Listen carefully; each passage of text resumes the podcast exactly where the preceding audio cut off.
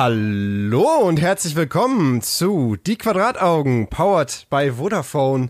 Heute mit der Homeoffice Edition. Das heißt, wir haben ein neues Overlay und wir sitzen alle bei uns zu Hause. Wir, die beiden anderen seht ihr schon, unter mir der Fabian. Hallo. Und der Marco. Hallo. Ja, wir haben heute eine etwas äh, besondere Folge. Ähm, alle von zu Hause. Ein interessanter Einblick in eure Gegebenheiten, sag ich mal, die Ja, ihr da gerade offenbart. Aber Ist nicht perfekt aufgeräumt. Ja, aber dafür sitze ich immer im Jackett zu Hause. Hallo, Homeoffice. Ich wollte gerade sagen, du bist vornehmer angezogen als in unseren äh, Studio-Streams. ja, ich bin vor allem Nerdkulturiger angezogen. Schlechte Fleischwerbung. Nerdkulturiger, ist das ein Adjektiv, was, was verwendet wird? Ich habe sogar irgendwie geschafft, ein Hitchcock-Cameo in diesen Stream einzubauen. Mal gucken, ob euch auffällt. Ähm, ansonsten, es, es funktioniert auch ganz schön. Ich finde, es sieht, eigentlich sieht es echt gut aus. Ich finde, das sieht super aus. Also ähm, auf jeden Fall an dieser Stelle schon ein, ein Lob an unsere lieben äh, Menschen hinter den Kulissen, die dieses Overlay gebaut haben. Ja, Ähm, allerdings. denn das, Vielen Dank. ich find's, ich find's top. Ich Ich bin finde sehr auch, zufrieden damit. Liebes, dass der Liebestempel hinter dir auch besser aussieht als deine Büroecke. Also deutlich besser. Also so wie es wirklich bei dir im Büro aussieht. Der Liebestempel, ja, ey, ohne Also, Scheiß, also wenn, es, ist- guck mal, es ist ein Bett und rote Poster. Waren, kann man schon denken, wie das nachts ausgeleuchtet ist. Absolut. Und das Geile ist, guck mal, ich kann sogar ähm, hier die Farben so ändern, je nachdem, was ich auf meinem Screen habe gerade. Ich sehe das mit einer deutlichen Verzögerung, weil ich dich ja im Discord nicht sehe, sondern erst im Stream. Ja, also jetzt gerade hat es so ein bisschen Vodafone-Farben angenommen, weil ich jetzt gerade äh, mir, mir das Streambild gerade im Vordergrund äh, auf den Main-Rechner gemacht habe. Das ist eigentlich cooler so. Warte, das mache ich mal kurz. So, jetzt, jetzt, jetzt sehe ich euch in der Mitte und hab unser Programm links. Ja, perfekt. Also ich muss auch ganz ehrlich sagen, vom, vom, von meinem Setup hier und so, da habe ich auch alles schön im Blick. Ähm, ich muss jetzt nur auch selber schneiden heute. Also ich muss selber auch Einblendungen machen und so. Das heißt für mich ein bisschen mehr Stress, aber das kriegen wir alles ohne Probleme hin. Äh, aber sagen wir doch mal erstmal Hallo zu unseren Zuschauern. Schön, dass ihr schon eingeschaltet habt, ihr Lieben. Grüßt euch alle. Ich hoffe, Ähm. es, es geht euch so wie uns, dass ihr nichts Besseres vorhabt gerade. Richtig. Weil wenn wir können, wenn wir können, bleiben wir ja zu Hause. Deswegen. Ja, ganz wichtig, zu Hause bleiben. Und wir haben heute in unserer Folge ähm, einige Tipps, um euch das ein bisschen zu erleichtern. Ähm, wir werden heute einige Serien besprechen, äh, die, sage ich mal, nach persönlicher Präferenz ausgewählt wurden. Ähm, ich darf heute über eine Serie sprechen, über die ich schon immer mal reden wollte. ähm, also jeder von uns wird so Oh einen. nee, ich weiß welche. Oh. das Geile ist, das Geile ist, Jeder, der ich, mich ich hab, kennt, weiß ich welche. im Vorgespräch schon gesagt. Ich habe zu Fabian gesagt, pass auf, in dem Call war äh, Julius noch nicht drin. Ich sag dir, welche Serie er sagen wird. Ich sag's dir jetzt. Und es wird lustig und wir werden streiten. Aber ist okay. Ich ja nicht Äh, ja, schlecht, hab, aber dieses Podest, auf dem du die Serie hebst, Zucker. Ohne Scheiß, es ist die beste Serie aller Zeiten. Ich, ste ich stehe dazu. Oh je. Ich stehe dazu. Aber ich, wir verraten noch nicht welche, okay? Wir verraten noch nicht welche. Ihr könnt ja mal im Chat raten, welche Serie es ist. Ich, ich würde interessieren, also wir werden es nicht gleich auflösen, aber ich würde interessieren, ob jemand draufkommt, was die Lieblingsserie von Julius Busch ist. Und er, Ja, ich glaub, da kennen die- Ernst. Wir haben mal wirklich, ich glaube, wir haben mal so richtig, du warst richtig sauer auf mich, als ich dich deswegen ausgelacht habe. Du warst Ja, richtig nee, nicht weil du mich ausgelacht hast, sondern weil du ähm, immer auf einer einzigen fucking Szene aus dieser Serie drauf rumreitest und die komplett in den Dreck ziehst deswegen. Alter, wenn ich jetzt schon die Lache höre. weil ich genau weiß, welche Szene es ist. Und ich habe gerade Tränen in den Augen. Und ich sag's euch später und ich lasse euch im Chat entscheiden, wer recht hat. Julius oder ich. Es würde mich wirklich interessieren. Settle it. Wir, wir setteln es jetzt ein für alle Mal heute, Julius, okay? Einer von uns beiden macht sich zu Recht über die Szene lustig. Der andere sieht die Tiefe darin und alles, was zwischen den zwischenmenschlich da passiert. Der andere bin- lacht einfach nur drüber. und wir auf- lassen den Chat entscheiden, wie er denkt. Dann haben wir es ein für alle Mal entschieden. Ich bin extrem schockiert von mehreren Sachen. Nummer eins, Mina schreibt gerade im Chat, Marco ist gerade sehr, sehr ansteckend, feier ich. Also, Ansteckend. Ja, ist schwieriger Kommentar, gerade in der aktuellen Zeit. Ähm, aber wieso ist er ansteckend? Er ist super nervig mit dieser nervigen, hexenartigen Lache. Äh, völlig grundlos. Also Ich sag euch, wenn wir an der Stelle im Stream angekommen sind, dann wird sehr viele Leute zu Hause lachen.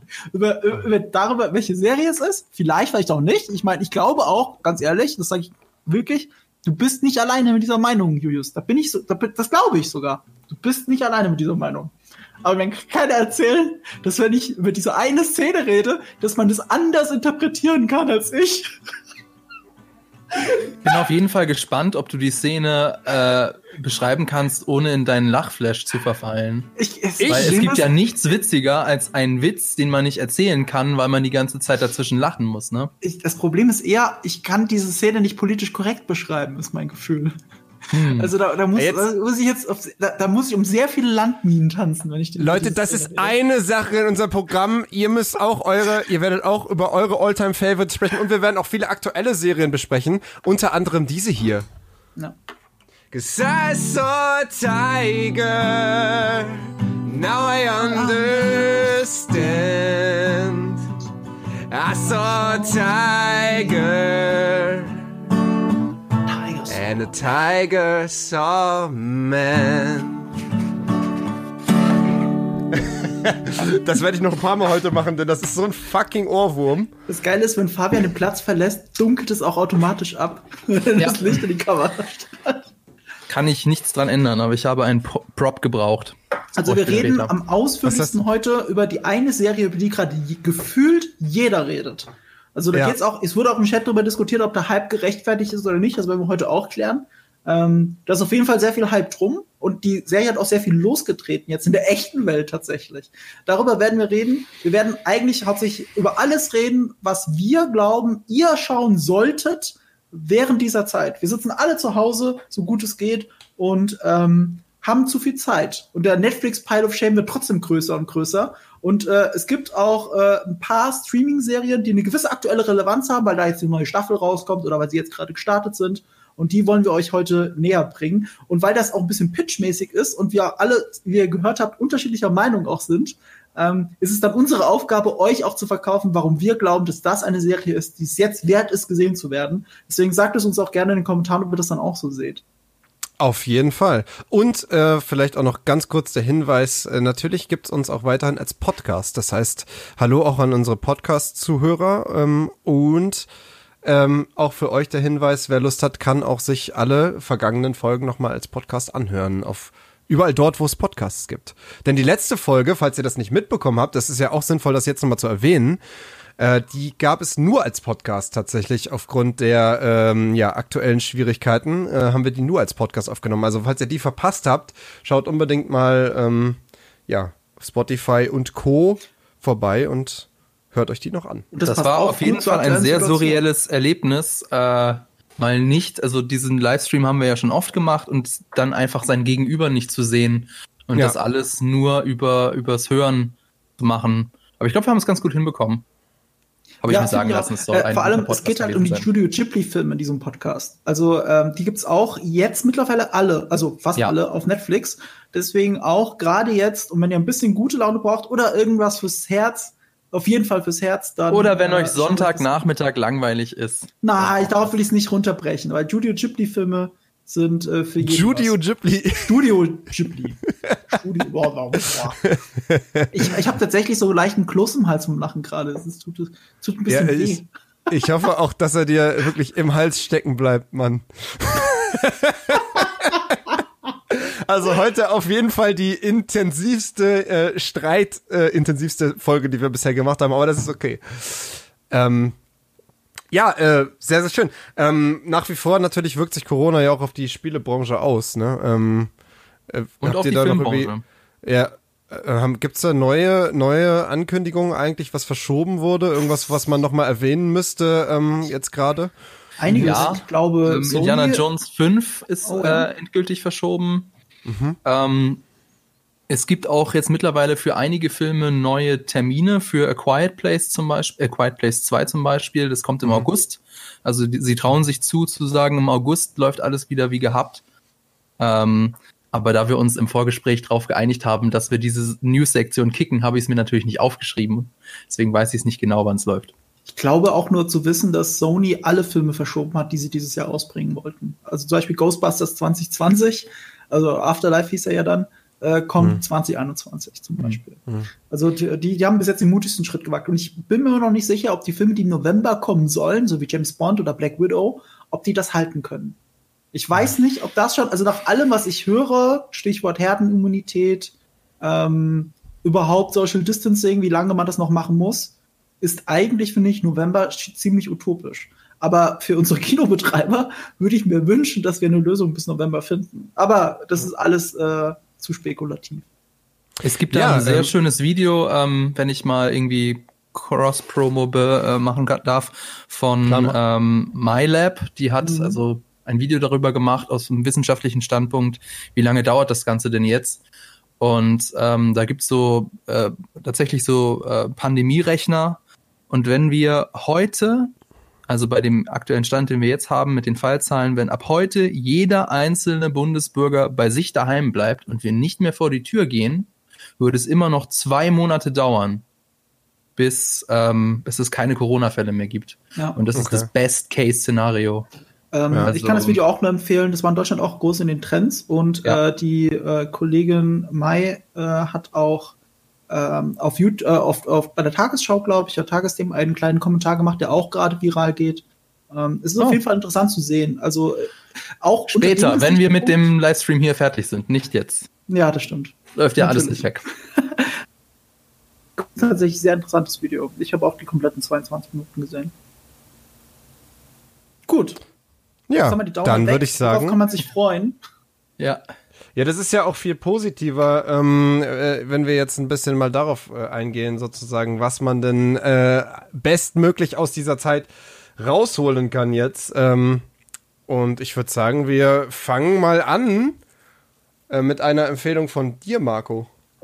Ja, und zwar äh, diesmal, weil ich, ich sage immer so oft äh, Netflix, aber ich guck, ich guck, ich habe immer noch ein Sky Ticket und das habe ich mir tatsächlich, ich, ich habe es abgeschlossen wegen Rick und Morty Staffel 4 und habe es behalten, weil ich, ich habe mich nicht getraut, es zu kündigen, mein Sky Ticket, weil ich auf mhm. eine einzige Serie gewartet habe, die im Frühjahr kommen sollte und jetzt endlich da ist. Ich glaube seit einer Woche oder so, zumindest habe ich es dann erst gesehen.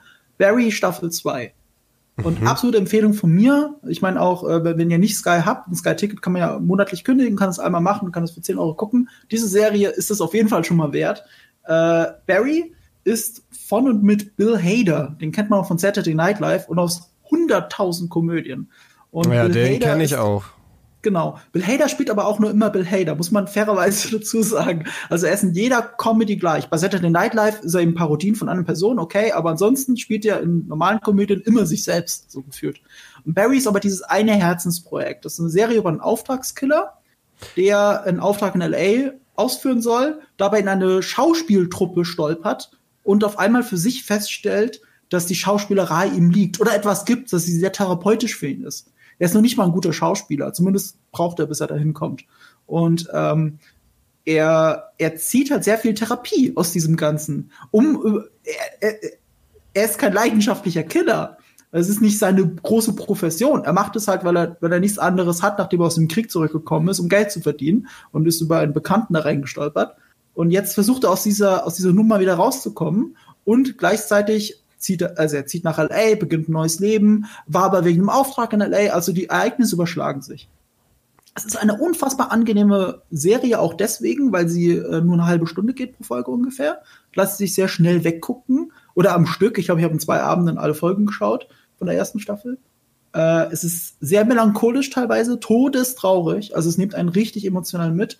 Gleichzeitig in jeder Folge lache ich sehr laut auf. Und das ist immer so ein ganz wichtiger Indikator bei mir und bei Comedy-Serien. Ich finde, die meisten Comedy-Serien sind in dem Moment gut, wenn ich wenigstens einmal richtig laut lache. Nicht, dass sie nicht lustig sind bis dahin, sondern wenn ich wirklich so laut lachen muss, dass mein Nachbar, äh, mein Nachbar das stören könnte. Das ist, das ist ein sehr gutes Qualitätssiegel. Und das ist bei Barry ist es halt so bei mir. Und man merkt, dass es seine Herzens, sein Herzensprojekt ist. Das ist wirklich eine Serie, die hat er sich ausgedacht, die hat er selber geschrieben, jede einzelne Folge, teilweise mit Co-Autor, aber sie sind von ihm. Er spielt selber die Hauptrolle. Und es ist das eine Ding, wo man sieht, dass Bill Hader tatsächlich ein richtig guter Schauspieler ist. Also mhm. ihr kennt es vielleicht auch, was auch viral ging auf YouTube, äh, als er Tom Cruise nachmacht, dann noch mit dem Deepfake, kriegt auf einmal das Tom Cruise-Gesicht. Das ist auch millionenfach geklicktes Video. Er kann sehr gut Leute nachmachen, ist sehr witzig dabei. Und es gibt auch so diese, diese schöne Aussage, dass jemand, äh, ein Schauspieler, der jemand zum Lachen bringen kann, dass der ein besonders guter Schauspieler ist, und zwar besser als ein Schauspieler, der jemand zum Weinen bringen kann. Also es sei schwieriger, jemand zum Lachen zu bringen, als jemand zum Weinen zu bringen, als Schauspieler. Ja, weil und, das Timing ja, halt unfassbar genau. schwer ist davon. Ne? Das Timing ist viel schwieriger. Hieß es auch Denk bei uns in der, bei uns in der, äh, in der Filmhochschule hieß es auch immer, äh, Komödien ist die Königsdisziplin, weil du halt dieses Timing brauchst und das ist ja mehr oder weniger auch sehr auf Erfahrung, von Erfahrung abhängig. Ähm, während halt eine traurige Szene kannst du theoretisch kreieren, indem du nur guckst und dazu traurige Musik einspielst. Ich muss Blöd mal an den Film äh, Pursuit of Happiness von Will Smith denken. Ich finde den ja. tatsächlich, vielleicht ihr werdet mich jetzt hassen, aber also im Chat, ähm, ich finde den Film krass überbewertet, weil er einfach nur auf die Tränendrüse drückt. Also der, der, der tritt einfach von oben nach unten durchgehend zwei Stunden lang. Und natürlich sitzt dann irgendwann Will Smith da und weint und es geht ihm richtig schlecht und man selber fühlt es auch so mit. Wie heißt Aber, der nochmal auf Deutsch? Äh, der Weg des Glücks oder so? das ist das, wo, wo, er so bei so einer Bank arbeiten will und so. Ne? Ja, ja, genau. Ah ja, den kenne ich. Oh, der war schön. Ja. Der, ja, der ist der auch ist schön. Also ich will ihn nicht komplett schlecht reden. Mach ihn der nicht schlecht. Melancholisch. Der Ey, das nimmt mich schon das mit. Das Streben nach Glück heißt das. Streben nach Glück heißt Ah, genau, ja. Ähm, das, das Ding ist halt, er macht es sich aber relativ einfach. Also dramaturgisch. Ja. Für die ganz großen Dramen, die mich noch mehr mitnehmen, sind ja die, die mich gleichzeitig auch zum Lachen bringen, ähm, die diese Stimmungsschwankungen haben, die mir beides zeigen, das, das Unglück und das Glück. Denk nur mal an Das Leben ist schön. Perfektes Beispiel. Kann man mhm. so herrlich drüber lachen über den Film, aber es ist gleichzeitig ein tiefer Tritt in die Magengrube. Ähm, mhm. Und das schafft das Streben nach Glück nicht. Äh, egal. Ich will, aber ich habe das gleiche gelernt, was du gesagt hast. Wir sind ja auf, im Prinzip auf die gleiche Filmhochschule gegangen, deswegen kenne ich das auch. Ach, Jemanden deswegen hast du eben gelacht. Ja, ja, deswegen, deswegen hast du gerade gegrinst, als ich das gesagt habe. Das Problem Nur ist, du in München. Es, jemanden zum Lachen zu, genau, jemanden zum Lachen zu bringen, ist schwieriger als jemanden zum Weinen zu bringen. Hat jemand Großes gesagt, ich habe nur keine Ahnung wer und ich zitiere ihn seit Jahren. Ich, ich müsste das mal googeln, wer das gesagt hat. Ähm, und das ist für mich Barry. Also Barry, ganz, ganz großes Kino. Zweite Staffel jetzt draußen. Äh, ich habe nur eine Folge bis jetzt von der zweiten Staffel gesehen und habe dabei sehr viel gelacht. Ich glaube sogar mehr als bei den anderen, also in der ersten Staffel in, in jeweils einer Folge. Deswegen, äh, ich bin super überrascht, vor allem weil die erste Staffel ein grandioses Ende hat und es hätte nicht unbedingt eine Fortsetzung gebraucht. Und ich habe sofort, bin ich sofort bei der zweiten Staffel reingekommen. Und was ich interessant finde, die zweite Staffel lief in den USA letztes Jahr. Und es gibt diesen YouTube-Kanal Nerdwriter. Und er hat genau zu der Zeit ein Video gemacht, äh, warum zwei große Schlachten, die gerade im Fernsehen liefen, ich glaube, das eine war Vikings und das andere war Game of Thrones. Hat er nicht, äh, so hat er nicht Helms Klamm, hat er doch er hat Helms Klamm Nee, nee ich glaube, er hat was Aktuelles genommen. Ich glaube, er hat was. Nee, nee, nee, was. Du meinst ein also, anderes Video? Es gibt ein Nerdwriter-Video über Helms Klamm. Ja, ja, ja ich weiß. Das, das, ist ein super Video, aber das meine ich nicht. Mhm. Ich meine ah, ein anderes okay. Video. Und zwar ging es darum, was ist gerade die beste Kampfszene im Fernsehen? Und mhm. zu dieser Zeit war die Long Night äh, von Game of Thrones aktuell. Und es war aktuell eine andere Kampfszene. Ich glaube, es war Vikings, bin mir nicht sicher, habe ich schon vergessen. Und er hat gesagt, beide sind es nicht, obwohl die super aufwendig und teuer waren. Die beste Kampfszene, die du jetzt gerade im Fernsehen gucken kannst, ist eine Folge aus Barry. Und ich habe, wenn ich es richtig verstanden habe, und diese Folge habe ich noch nicht gesehen, aber alle schwärmen davon, im Chat steht's schon, Folge 5. Alle schwärmen von Folge 5. Wenn ich es richtig verstanden habe, das, das Nerdrider-Video, oder noch richtig in Erinnerung habe, weil ich habe das von einem Jahr gesehen. Ähm, diese eine Folge 5 ist eine durchgehende Kampfsequenz von Anfang bis Ende, die ganze halbe Stunde. Okay. Und die ist sowohl komödiantisch als grandios gefilmt. Sie nimmt dich perfekt mit, auch von der Dramaturgie her. Und das alles über eine ganze Folge. Und es sei wegweisend. Wegweisend. Ich habe sie noch nicht gesehen. Alle reden drüber. Hier, Chat-Zitat, episch. Episch. Ich freue okay. mich drauf. Barry ist schon eine grandiose Szene, Serie ohne irgendeine Kampfsequenz. Es gibt ein paar Schießereien. Äh, aber das ist alles so auf einem Breaking Bad-Niveau. Da passiert jetzt nicht viel. Ist trotzdem irgendwie cool oder spannend. Ähm, aber das war's auch schon. Weil vorhin übrigens gespannt, im Chat stand, im Chat stand, dass er vom Aussehen her ein bisschen an äh, Michael C. Hall aus Dexter erinnert, der Schauspieler. Teilweise ja. Kann also ich mir das Serie von der Tonalität auch ähnlich vorstellen? Weil Dexter hat ja auch dieses Serienkiller, aber trotzdem irgendwie immer so schwarzer Humor, äh, immer so äh, bisschen auf lustig. Nee, gar nicht, gar nicht. Okay. Ähm, weil, weil Dexter ist, ist, ist ja. Es ist insofern ähnlich, dass du natürlich eine äh, ne Figur hast in einem ähnlichen Alter, die, die struggelt mit ihrer, ähm, mit ihrem zweiten Leben, sag ich mal. Mhm. Aber bei Dex, Dexter ist es ja Intention. Intention, diese Parallelleben zu führen. Äh, während Barry permanent damit beschäftigt ist, aus dem einen Leben rauszukommen. Das, ist, ja. das fühlt sich komplett anders an. Das klingt wie ein ganz kleiner Unterschied, das ist aber ein riesiger Unterschied. Ähm, und, und, Dexter und ist ja keine sympathische Figur, sondern eine faszinierende Figur. Und ich ja. denke mal, Barry ist auch kein Soziopath. Ja, oder? richtig. Er ist kein Soziopath. Das ist auch ein großer Unterschied.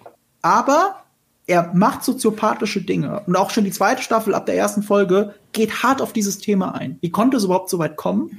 Wie wird mit Tod umgegangen? Ähm, er, kommt vom Militär. Er war in Afghanistan, ist ein Kriegsveteran und ist dann, hat als Auftragskiller halt weitergemacht. Das, äh, das ist auch gar nicht so weit, so weit weg von der Realität, weil äh, in der Mafia, also zur Prohibitionszeit, waren, waren viele von denen waren Kriegsveteranen. Das, mhm. äh, die sind halt zurückgekommen aus dem Krieg und irgendwas mussten sie ja tun, um über Wasser zu, äh, über Wasser zu bleiben. Und sie haben halt das Töten gelernt. Das mhm. ist ja auch ein mhm. Irishman ein Thema. So, ja. und äh, insofern fand ich das, fand ich das sehr gut umgesetzt. Es ist eine tolle Serie. Ich, ich kenne auch keinen, der es gesehen hat und ich auch grandios fand. Ähm, ich weiß nicht, wie ich es noch besser pitchen soll, außer guckt es euch an. Dafür habe ich nee, gerne ein Sky Ticket behalten. Du hast es super gut gepitcht und ich bin tatsächlich sehr interessiert jetzt.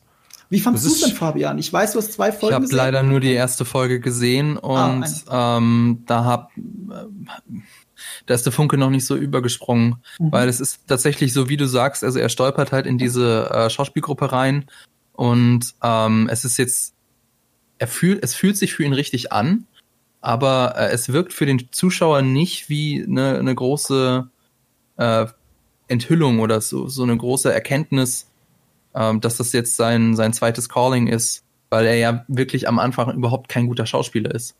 Und äh, deswegen konnte ich das am Anfang noch nicht so besonders gut nachvollziehen, warum jetzt das für ihn so das, das große Ding ist.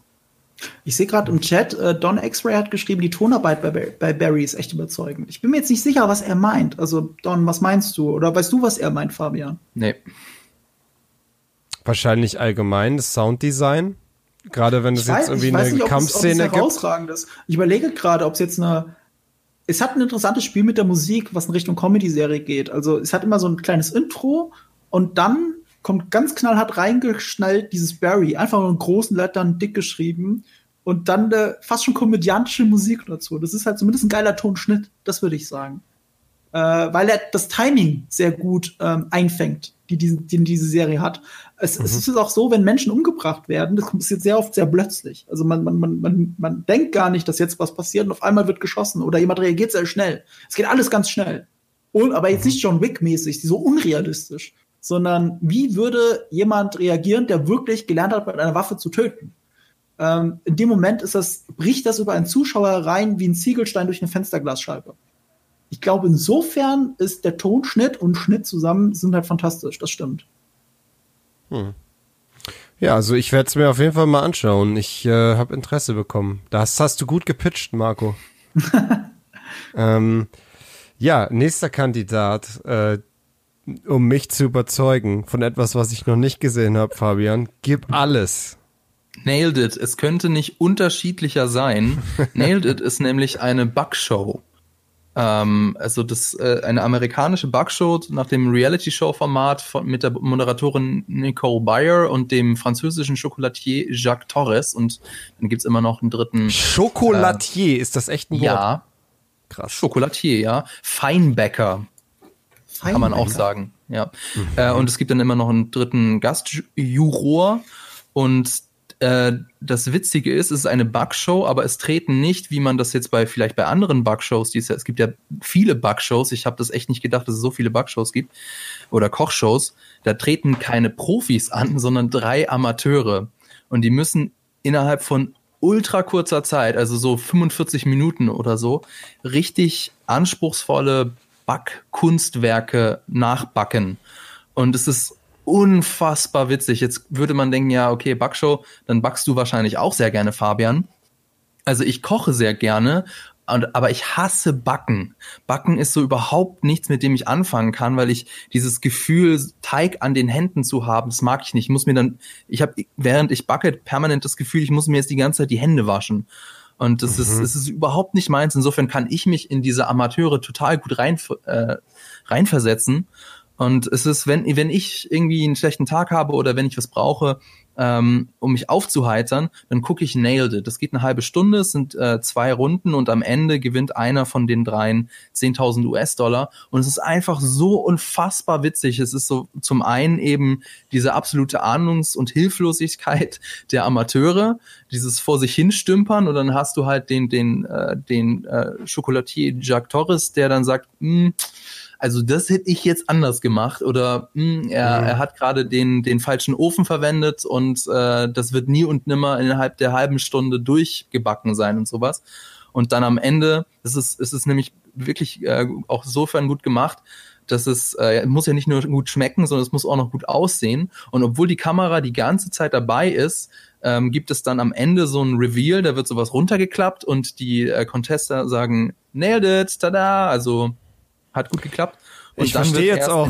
Ich, ich habe auch erst dann verstanden, warum die Serie, Serie so heißt. Ja, genau. das ist halt Bezug auf dieses, auf dieses, äh, Bezug auf dieses Reddit-Meme, wo du halt äh, dieses Expectations versus Reality. Ja, genau. Und, Darauf bezieht äh, sich das ja, ne? So sollte genau, es sein und dann so Zeit, ist es komplett Witzigerweise ist tatsächlich, obwohl du die ganze Zeit mehr oder weniger dabei bist, ist es dann am Ende trotzdem immer noch eine große Überraschung und, und dieser, dieser krasse Kontrast zwischen dem perfekten Kuchen äh, in Perfektion mit dem Fondant und, und den, den feinen Verzierungen vom, vom Profi und dann, dann halt das, was so du und ich hinbekommen mhm. würden in der, in der Zeit.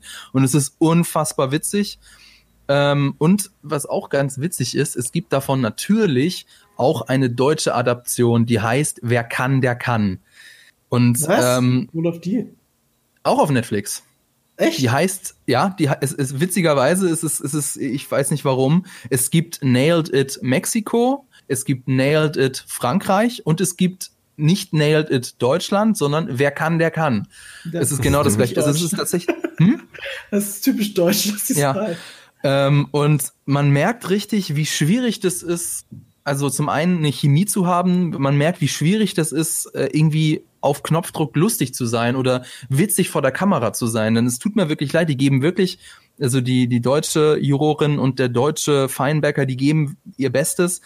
Aber ähm, der, der Fran Franzose Jacques Torres, obwohl man ja den Franzosen nachsagt, sie seien eher äh, hochnäsig, der ist super sympathisch, selbst wenn, wenn, also die letzte Scheiße da vor ihm steht, der findet immer noch irgendwas Positives zu sagen und er kann seine Kritik sehr nett formulieren. Deswegen ist es auch ähm, nicht so, dass da jetzt irgendwie auf die auf die äh, heruntergeblickt wird, sondern man geht jedes Mal mit einem guten Gefühl aus der Send Sendung raus, weil am Ende jemand gewinnt und die Leute freuen sich auch immer mega über ihre 10.000 Dollar und, und am Ende bist du immer glücklich, wenn du die Sendung geguckt hast.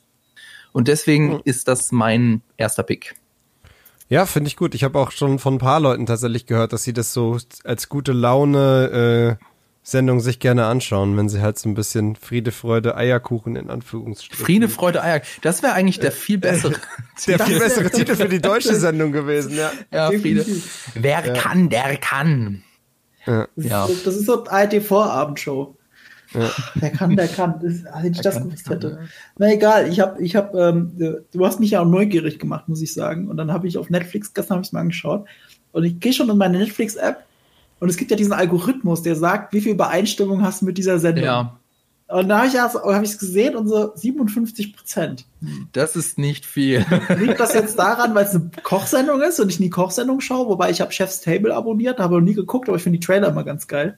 Chef's Table. Ähm, mhm gucke ich. Also, es war bei mir, ja, glaube ich, aber auch nicht die, mit, mit einer hohen äh, Übereinstimmung. Also das hat nichts zu sagen. Wie hat's dir denn gefallen oder hast du es gar nicht Punkt. angeguckt? Ich wollte dann für mich rausfinden, ob der Algorithmus recht hat. Und ich habe es mir angeschaut. Also ich habe angefangen zu gucken. Ich habe es angefangen. Dann also mal okay, okay, okay. Es ist ganz normales amerikanisches Reality-TV-Kochsendung. Abgesehen davon, dass sie halt alles, was du gesagt hast, anders ist, aber dramaturgisch ist ja alles gleich.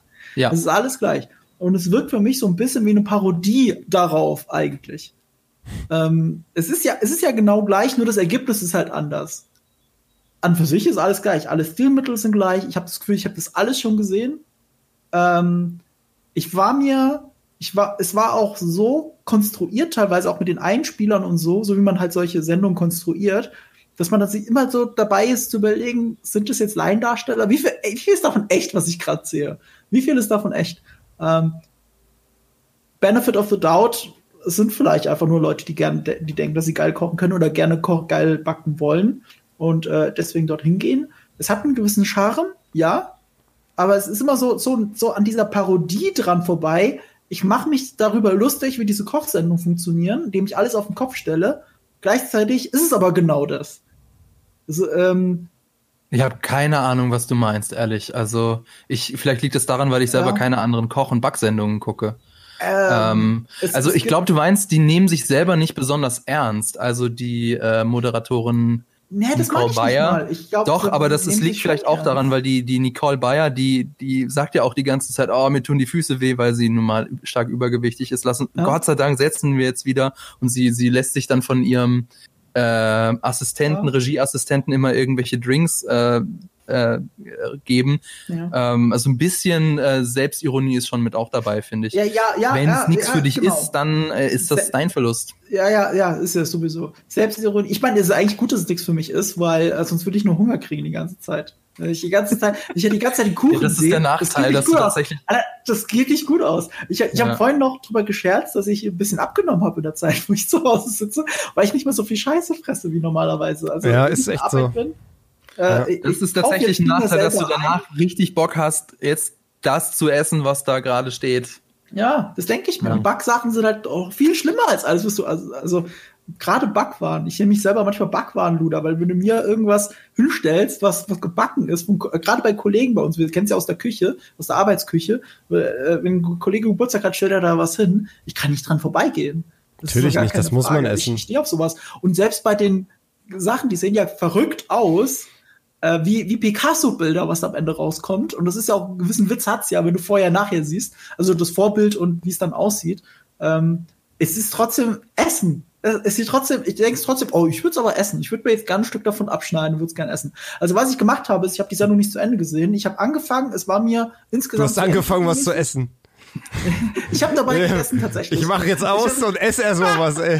ich ich habe gestern zwei Sachen geguckt. Und ich dachte, äh, während ich esse, gucke ich aber lieber die Backsendung, damit ich nicht von der Hunger kriege und egal. Ähm, und ich habe das nicht zu Ende gesehen. Das war mir, ich also es, es ist für mich so gefühlt 20 Jahre MTV. Ich kenne das alles schon. Das ist, fühlt sich alles, das ist üblich Reality-V-Kram, nur halt einen geilen Twist ja, das verstehe ich. Und es ist bestimmt super charmant, wenn man wenn man es durchhält und die und die Charaktere mag, also die Moderatoren mag und so. Ähm, aber die Bindung habe ich gar nicht aufbauen können, weil mich die Sendung schon nach zehn Minuten verloren hatte. Was ich aber gemacht habe, ich habe durchgeskippt. Also ich habe paar Key-Moments angeschaut, ob, ob das so bleibt, ob ich da irgendwie was verpasse, habe mir so ein Ende angeschaut, wie das aussieht äh, und habe einfach für mich festgestellt, dass es auch nur eine weitere Kochsendung ist, aber halt mit einem besonderen Turn und dieser Selbstironie, von der du geredet hast. Insofern mhm. ist es schon cool anders. Das muss ich auf jeden Fall zugeben, nur für mich ist es nichts. Hm. Okay. Aber wer von euch jetzt Bock hat, äh, akzeptiere ich. Ja, es ist besser als Hafer, äh, als Lava Lichter lecker. So. Die heißt Lava Lichter lecker, ne? Lava Lichter lecker. Ist das Du kennst dich ziemlich gut mit Kochshows aus. Na, das war, äh, ich kenne mich damit aus, dass es lange Zeit in Deutschland eine der erfolgreichsten Nachmittagssendungen war. Bis Bares Horaris, glaube ich, kam. Deswegen weiß ich das. Ich möchte lieber über was anderes reden jetzt. Ich möchte nämlich, ich möchte jetzt nämlich über was reden, ähm, was äh, da wahrscheinlich viele Menschen schon gesehen haben, aber es gibt eine neue Staffel. Ähm, und zwar ist das die Serie Haus des Geldes. Ähm, wer jetzt die Tage Netflix aufgemacht hat, dem sollte klar sein, dass sich da äh, dem, dem sollte aufgefallen sein, dass sich gerade die neue Staffel Haus des Geldes da äh, meistens wahrscheinlich in den Empfehlungen befindet. Ähm, denn diese Serie hat jetzt eine neue Season, die ich noch nicht gesehen habe, aber ich kann sie auf jeden Fall empfehlen, äh, basierend auf den Seasons davor. Ich glaube, du, Marco, hast ähm, noch gar nicht reingeschaut, ne? Noch gar nicht. Nicht noch mal eine Folge. Du, Fabian, hast du schon was gesehen nee. davon?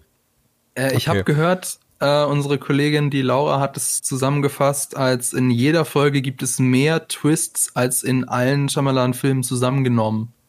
Es ist Und, genau, äh, also ich etwas abgeschreckt, muss ich also gestehen. Die Grund, die Grundprämisse ist ist wie es erstmal scheint, ist klar, du hast halt diese, diese Crew von Bankräubern und äh, eben den Professor, den man hier auch auf dem Poster sieht, der sozusagen der Mastermind hinter der ganzen Aktion ist und sie wollen halt einen, ähm, quasi einen Raub durchführen, wie es ihnen noch nie zuvor gab, äh, wollen wirklich, ähm, die quasi die Staatsgelddruckerei von Spanien wollen sie überfallen und haben halt so den mega ausgefuchsten Plan.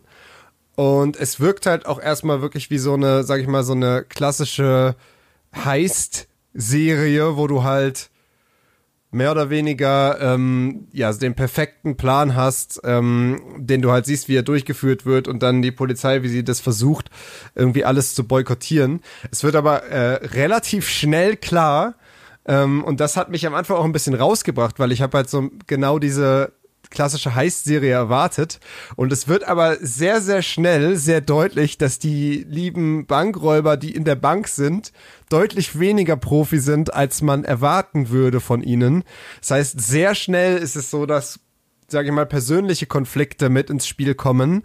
Ähm, und es bekommt dann auch so eine leichte, ich will jetzt nicht böse sein, aber so, so eine leichte GZSZ Note, damit dass halt wirklich so zwischenmenschliche Beziehungen und so immer wichtiger werden. Und es halt ähm, dadurch halt irgendwie der Plan deutlich früher als ich dachte schon ins Wanken gerät. Ähm, also du erwartest halt am Anfang wirklich, dass es halt bis zum Ende irgendwie perfekt durchgezogen wird und dann erst kommt irgendwie das spannende Finale, aber nein es ist vielmehr ist es halt schon sehr sehr früh dann sehr auf persönliche Beziehungen abzielend. Sehr sehr früh halt so dass sie schon irgendwie mit der Situation versuchen irgendwie umzugehen und halt neue Wege zu finden. Ähm, was aber auch die Serie sehr intensiviert. Also ich finde sie hat halt sie hat halt so einen leicht also wirklich so eine leicht trashige Note teilweise die man akzeptieren muss. Aber sie hat halt vieles, was halt auch sehr gut und sehr spannend ist und vor allem hat sie halt auch gute Charaktere, die mich halt, finde ich, von vornherein irgendwie ähm, begeistert haben. Witzigerweise die eigentlich Hauptdarstellerin, mit der es losgeht, die Tokio, finde ich mit am unsympathischsten. Ähm, aber wirklich viele von den Charakteren auch in dieser ähm, äh, Bankräuber-Crew sind halt sehr, sehr sympathisch. Äh, du interessierst dich halt wirklich dafür, was mit ihnen passiert. Und das Ganze hat ja auch so einen leichten, ähm, ich sag mal, Robin Hood-Aspekt, dass ähm, diese Bankräuber halt sich gegen das korruptere äh, Regime auflehnen, dass sie halt so ein bisschen halt der Regierung eins auswischen wollen. Ähm, und das wird halt auch gerade in der dritten Staffel dann noch viel weiter ausge, ähm, ausgearbeitet, dass du halt wirklich ähm, ja, auf, auf der Seite der Bankräuber bist. Also das ist halt so eine klassische Geschichte, wo du eigentlich für die, sag ich mal, normal Bösen äh, dich freust sozusagen, weil eben du auch siehst, was auf der anderen Seite alles schief geht, äh, was in der Polizeiarbeit, was das alles für teilweise auch Arschlöcher sind, was die Regierung für krumme Dinger dreht, die eigentlich halt auch nicht okay sind, ähm, um eben diese Bankräuber ähm, ja zu bekämpfen.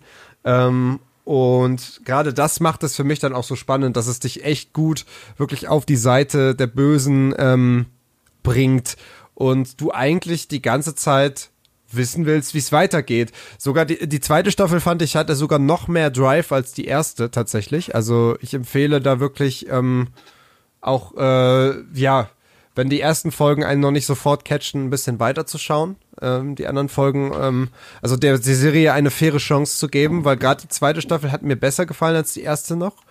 Ähm, und in der dritten Staffel dann, ja, es ist dann so der Punkt, wo die Geschichte halt wirklich ausufert und wirklich alles sich extrem zuspitzt und du denkst so, okay, what the fuck, was passiert jetzt? Ähm, und gerade deswegen bin ich sehr gespannt auf Staffel 4, ähm, weil äh, ja, das Ende der dritten Staffel da sehr, sehr viele Fragen offen ließ und sehr, sehr viel Spannung offen ließ, ohne jetzt zu viel verraten zu wollen. Also habe ich jetzt rausgehört, du hast die vierte auch noch nicht gesehen, ne? Genau, ich habe die die vierte ist glaube ich ja vor zwei drei Tagen oder so ist die ist die veröffentlicht worden. Also die ist noch nicht lange da. Nicht älter als eine so, Woche auf jeden ich Fall. Ich kann jetzt nur meinen Eindruck von außen geben. Der eine ist jetzt, ja. der gerade hier im Chat ist auch und das habe ich auch auf Social Media, meiner Social Media Filterbubble habe ich es auch so mitgekriegt, dass die vierte Staffel sehr zum Augenverdrehen sei. Also diese diese diese das Dynamik, kann ich mir gut vorstellen. Aus immer mehr Twists ergibt. Also wenn du wenn du eh schon Twist Heavy bist, auch gerade bei Serien desto länger sie laufen, umso mehr unnötige Twists kommen rein und du verdrehst dann auch langsam die Augen. Also selbst so eine geile Serie wie Dexter hat das am Ende das so ein bisschen das Genick gebrochen. Ähm, es ist schon mal, das schreckt mich schon mal ein bisschen ab. Ich war das ist ja aber das, ganz kurz, das ist ja das, was ich ja. auch eben meinte mit, äh, mhm du, eigentlich seit der ersten Staffel musst du so ein bisschen mit diesem Augendrehen halt klarkommen, weil ich mhm. mir halt schon so dachte, ey, ganz ehrlich, so dumm kann er doch jetzt nicht sein. Das ist halt irgendwie äh, die, der perfekt durchgeplante Bankraub. Und das sind wirklich die besten Profis, die er dafür organisiert bekommen hat. Äh, also das ist teilweise schon arg dumm, wie sie sich halt dann einlullen lassen oder wie halt die Sache dann scheitert so. Ähm, ja, also da musst du auf jeden Fall mit mit mit ein bisschen äh, klarkommen, sag ich mal. Ja. Aber ich habe dich unterbrochen, äh, sorry. Äh, ja, was soll ich sagen? Also, es ist das eine, was ich höre, ne? dass es ein bisschen zu, zu abstrus wird mit den Wendungen. Ähm, ich habe sehr viele begeisterte Stimmen zur ersten und zweiten Staffel gehört. Deswegen habe ich tatsächlich seit, seit vier Jahren auf meiner Watchlist. Oder wie lange das schon draußen ist. Ähm, ich ja, lohnt sich. die Prämisse. Die Prämisse erinnert mich an den Film von Spike Lee. Ähm, wie heißt er da nochmal? Lieber Chat, ihr müsst mir mal helfen. Äh, mit Clive Owen in der Hauptrolle. Er heißt aber nicht zufällig Hustle. Äh, heißt er nicht Bankdrop nee, nee, oder nee. so einfach nur? Nee, auch nicht.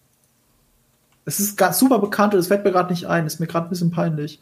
Ähm, es sind auch Bankräuber in Overalls. Also es sieht auch vom CI, äh, vom äh, CI her genauso aus. Bankräuber im Overall und haben Masken, ähm, Atemschutzmasken, glaube ich, um sich zu verkleiden. Inside Job, Inside Job. Richtig, ah, danke. Ja, Lennart. genau. Das meinte ich doch, ähm, Bankjob. Inside Job, Bank fast, Job. Fast, fast Alles das Inside Gleiche. Job ähm, ist ein guter Film, äh, hat einen sehr coolen Twist und ist halt vor allem einfach nur unterhaltsam. Der ist super zum Weggucken. Ja? Macht, macht total Sinn. Und dann ist das auch meine Erwartungshaltung bei Haus des Geldes, dass es so gut zum Weggucken ist und hey, es hat einen Twist, das weiß ich. Äh, hier wird auch die ganze Zeit schon im Chat diskutiert, ob, ob das Poster irgendwie zu twistig ist. Äh, ich meine, als jemand, der die Serie nicht gesehen hat, für mich jetzt dann nicht. Deswegen würde ich das mal so stehen lassen. Äh, äh, ja, ich weiß, was er meint. ja, ich glaube, man muss es gesehen haben, um es zu verstehen. Also ich würde jetzt, wenn ihr die, wenn ihr die heute anfangen wollt, würde ich das Poster nicht so genau angucken. Okay, äh, dann jetzt, jetzt hör auf, mich drauf zu lenken. Äh, ich lenke dich davon ab gerade bewusst. ja, nee, ich weiß nicht. Jetzt, ich habe das Gefühl, ich kriege ja tausend Ja, okay, warte, warte, warte. Äh, ich schalte mal um. Ich kann es so, mir schon denken. Poster, Poster ist jetzt weg. Poster ist jetzt weg. Okay. Spoiler ist äh, vermieden. Ich weiß, dass es noch einen sozialkritischen, gesellschaftskritischen Aspekt hat. Äh, Gerade weil es um Kapitalismus geht, also auch um Bank. Das ist, das ist, auch Haus des Geldes, heißt es kein Zufall. Das, das, so viel weiß ich. Äh, ja gut, das ist ja die Bank, die Geld, Notendruckerei ja, aber ist das ja auch Haus des Geldes des heißt. Ich meine, klar, es ist Haus des Geldes die Bank, aber wenn du eine Serie Haus des Geldes nennst, zumindest in der deutschen Übersetzung, dann hat das schon was zu bedeuten. Also Original ich, auch. Soweit ich La Casa weiß, de Papel. Nur die ja, Engländer, eben, äh, die Amerikaner haben es wieder nicht mitgenommen. Soweit ich weiß, ist Kapitalismus, Geld ist ein großes Thema in dieser Serie. Ähm, ja. Und ich, ich hatte auch immer den Eindruck in meiner Filterbubble, dass die Leute das auch deswegen feiern. Äh, ich glaube nur nicht, dass mir das genug ist. Und ich bin ehrlich gesagt, auch nach allem, was ich von der dritten und jetzt auch vierten Staffel gehört habe, noch hier im Chat gelesen habe, bin ich eher ein bisschen abgeneigt, mir das doch noch anzutun. Aber würdest du sagen, allein wegen den ersten Staffeln notet sich, also wegen den ersten zweien, kann man auch einen Cut machen oder ist man zu GZSZ-mäßig, Cliffhanger-mäßig da drin gefangen, dass man weiter gucken muss, auch wenn man keinen Bock mehr hat? Nee, ehrlich gesagt finde ich, dass zwischen zwei und drei kannst du problemlos einen Cut machen. Da war mir nicht mal klar, dass es noch eine gibt. Hat also jemand im Chat empfohlen, nach der zweiten auszumachen. Also nach der zweiten, du kannst erklärt, nachher warum das ist. Hm. Äh, und zwar, dass die ersten zwei Staffeln von Netflix nur bestellt waren und die dritte und vierte hat Netflix produziert. Okay.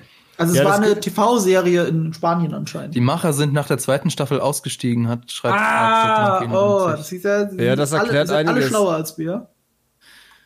Das erklärt einiges, ja, äh, weil du hast ich tatsächlich die ersten zwei Staffeln an. Dann mach ich das. Ja, du hast also, auch, also du hast einen deutlichen Bu Budgetunterschied, finde ich. Also das merkst du schon, dass nach, nach oben. Also du merkst, dass das Budget höher ist, aber du merkst, dass die Geschichte halt nicht, also dass die Geschichte halt eine weitergedachte Geschichte ist und nicht eine von vornherein geplante Geschichte. Okay. Definitiv. Also das finde ich. Ähm, merkst du schon äh, bei der dritten Staffel. Also deswegen nach zwei auszusteigen, überhaupt kein Problem bei der Geschichte, okay, bei der also, Story. Das sagen die Chat-Leute auch, dann, äh, dann gebe ich der Serie eine Chance. Also ich glaube, für mich ist es keine Serie, weil, ähm, also um, um, um das A-Team zu zitieren, ich liebe es, wenn ein Plan funktioniert. Und deswegen, das ist für mich auch immer der besondere Appeal von Heist-Movies. Ich, ich finde es immer sehr faszinierend, äh, Leuten dabei bei ihrer Arbeit zuzugucken, die gut in dem sind, was sie tun. Und ich liebe es, wenn so ein, so ein komplizierter Plan ineinander greift und wenn am, an, am Ende dann tatsächlich die, die Bösen in Anführungszeichen äh, mit dem Job durchgehen. Und deswegen fand ich zum Beispiel auch die erste Staffel von, von Prison Break so richtig gut, wenn, wenn einfach, äh, weil eben dieses, ich habe einen Plan und, und ich versuche ihn durchzuziehen und ich bin auf Eventualitäten vorbereitet, das, äh, das finde ich halt spannend. Und ähm, wenn du halt sagst, so, äh, du, dass das halt im, im Verlaufe der, der Staffel, im Verlaufe der Serie immer weniger funktioniert, dann ähm, ist das, glaube ich, eher nichts für mich. Ja, also, naja, also sie haben dann schon halt immer, sag ich mal, auch weitere Pläne. um das, aber es ist halt, ja, wie gesagt, es passt halt nicht zusammen, dass er halt so dieser Ultra-Mastermind ist, der alles be bedenkt, aber dann auf der anderen Seite halt mit diesen Leuten äh, zusammenarbeitet, die dann teilweise wirklich sich gar nicht wie Profis verhalten, so. Aber, ähm, aber ja. Ähm, mir wird Hustle im Chat empfohlen. Dankeschön. Schreibe ich mir. Ja, habe ich auch schon öfter gelesen, jetzt Hustle, ja. Ich habe mal reingeschaut, aber reingeschaut war wirklich nicht von Anfang an und da hat's mich nicht gekriegt, Hustle. Ist okay. schon lange her. Schon älter, ne? Hustle. Oder meine ich eine ganz andere Serie? Naja. Äh, weiß ich nicht genau. ähm, genau. Ja, ähm, gehen wir zum nächsten Thema über, oder? Ja, also eine Serie, die wirklich auf ein Finale hinausläuft, ist ja Final Space. Das ist eigentlich eine dumme Überleitung, weil die. Ah, warte, das stimmt eigentlich. Das stimmt. Die erste Folge, sehr interessant. Die erste Folge steigt mit einer äh, Szene ein, die auf die letzte Folge einspielt. Und jede weitere Episode hat immer eine Minute aus der, aus der letzten Folge. Es geht einfach immer weiter. Ich glaube, es sind, ich müsste jetzt mal nachgucken, sagen wir mal, es sind acht Folgen, keine Ahnung, ob es jetzt acht waren. Und äh, in jeder Folge ist eine Minute. Das ist wie ein Countdown bis zum Finale hin. Also tatsächlich läuft Final Space auch auf etwas hinaus. Final Space äh, ist eine Animationsserie und auf den ersten Blick sehr Futurama-mäßig auf den zweiten Blick auch. Auf den dritten Blick ist es aber sehr melancholisch unfassbar. Also das wird schon in der ersten Folge angedeutet, in den ersten zwei, drei auch. Mitten in der Staffel hast du das Gefühl, okay, okay, okay, okay. Diese Serie spielt an der richtigen Stelle meiner Erwartungshaltung und kann mich auch mal emotional richtig, richtig greifen. So wie die allerbesten Folgen in Futurama. Dafür braucht Final Space aber weniger Zeit, weil Final Space sehr auf übergreifende Handlungen zielt und auf Running Gags. Das fühlt sich wirklich alles, wie, es läuft ab wie an einem Schnürchen. Äh, Gags, die im er, in ersten Folge etabliert werden, werden bis zur zweiten Staffel durch äh, weiter ausgeführt. Erklär doch mal, worum es geht, um zu verstehen, so. was das mit Tragik zu tun hat. Tja, aber das will ich ja nicht spoilern. Aber äh, die Hauptfigur ja, ist ähnlich wie ein Fry, ist ähnlich wie ein Fry, so ein Anti-Held und äh, er ist sehr alleine gelassen da draußen im Weltraum, im Space. Und nach und nach stellt er sich eine Crew über die, über die Serie äh, zusammen. Ich will gar nicht so viel über die Handlung verraten, auch weil das schon auch sehr wendungsreich ist tatsächlich. Es ist sehr wendungsreich, sehr intelligent, es sind sehr kurze Folgen. Ähm, ich würde es lieber mit anderen Serien vergleichen, wie im Futurama. Oder an vielen Stellen auch sehr Rick and Morty mäßig. Nicht ganz so abgefahren, aber es ist teilweise sehr abgefahren. Aber ähnlich. Ich finde ein oder zwei oder? Folgen es ist sehr brutal teilweise. Sehr brutaler als Futurama auf jeden Fall. Ja, ja, auf jeden Fall. Ähm, es ist nicht zu, es ist nicht kindergeeignet, würde ich sagen. Also, wenn du, wenn du pubertierend bist, so ab dem Alter, aber mit dem kleinsten Kind würde ich das jetzt nicht schauen. Es ist teilweise auch brutal. Man darf sich nicht davon abschrecken lassen, dass eine Hauptfigur einfach eine große Katze ist und auch noch Avocado heißt. Das ist der Humor dieser Serie. Wow. Äh, ja, ähm, es ist teilweise sehr albern. Also ich glaube, wenn man Futurama mag, muss man Final Space gucken. So viel kann ich schon mal sagen. Wenn man Rick und Morty mag, sollte man mal reinschauen.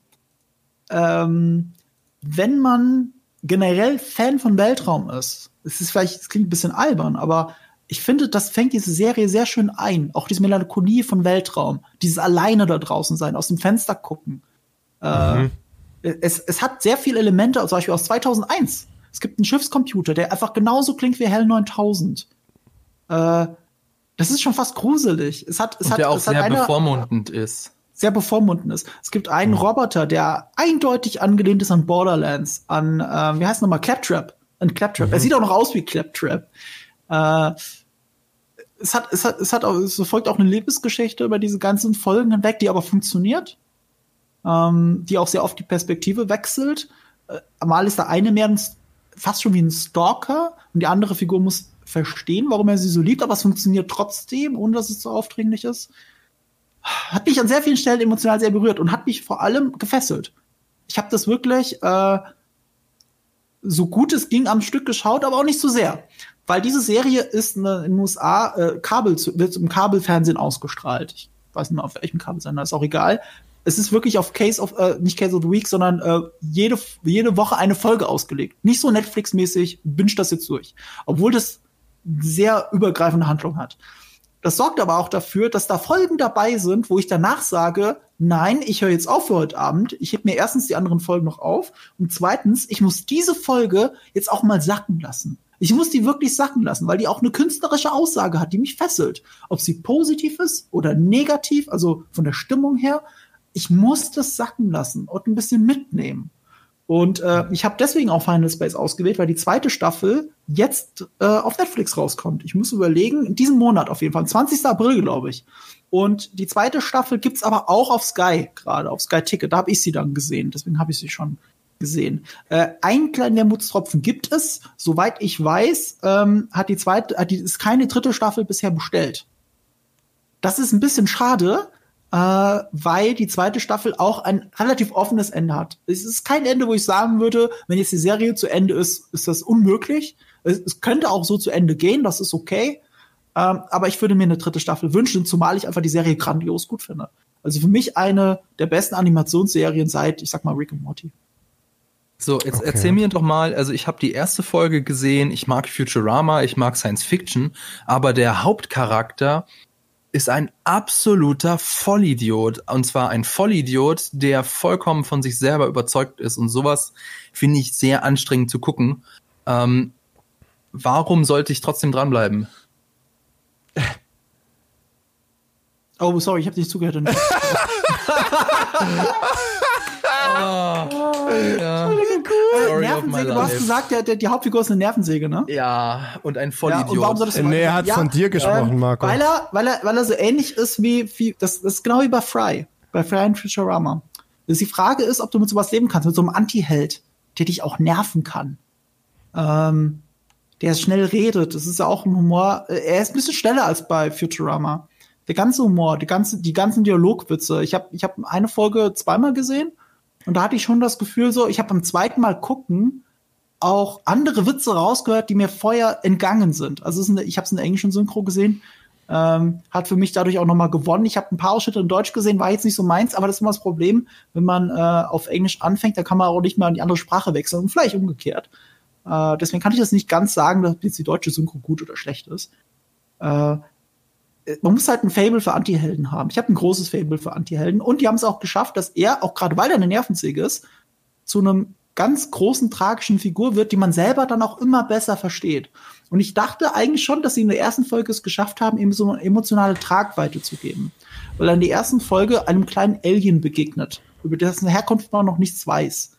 Das ist ähm, dieses kleine grüne Wesen, das ihr jetzt auf dem Plakat seht. Mhm. Und ähm, er nennt es ah, wie nennt das nochmal? Habe ich auch gerade. Mooncake. Mooncake, Mooncake. Ja. Er nennt es Mooncake. Und es, es wirkt erstmal so banal. Warum nennt das Mooncake? Und es ist so ein doofer, niedlicher Name. Und dann erfährst du halt, auch schon in der ersten Folge, dass es eine Anlehnung an eine kleine Raupe ist, die ihm sein Vater geschenkt hat, um auf sie mhm. aufzupassen. Eine kleine grüne Raupe in einem Einmachglas. Mhm. Und ab diesem Moment schafft halt die Serie was mit dir emotionale Tiefe den Charakteren zu geben. Und was sie auch geschafft hat, ist ab der zweiten Folge, Freundschaften aufzubauen zwischen Figuren mit ganz wenig Screentime. Die schaffen es wirklich mit ganz wenig Screentime, Freundschaften zu etablieren, die dir was bedeuten als Zuschauer. Und das bei einer Serie, die nur eine Handvoll Folgen hat, die auch nicht länger als 30 Minuten sind. Ähm, dazu kommen natürlich noch so andere Highlights, das mal aus rein technischer Perspektive. David Tennant, der große David Tennant, der äh, Dr. Who-Schauspieler. Hast du gerade die Mütze gewechselt, Fabian? Nein, nein. spricht den, äh, Was? Spricht den Bösewicht. Äh, Conan O'Brien spielt in der zweiten Staffel mit. Äh, der Creator der Serie ist auch der, der Sprecher der Hauptfigur tatsächlich. Funktioniert aber auch sehr gut.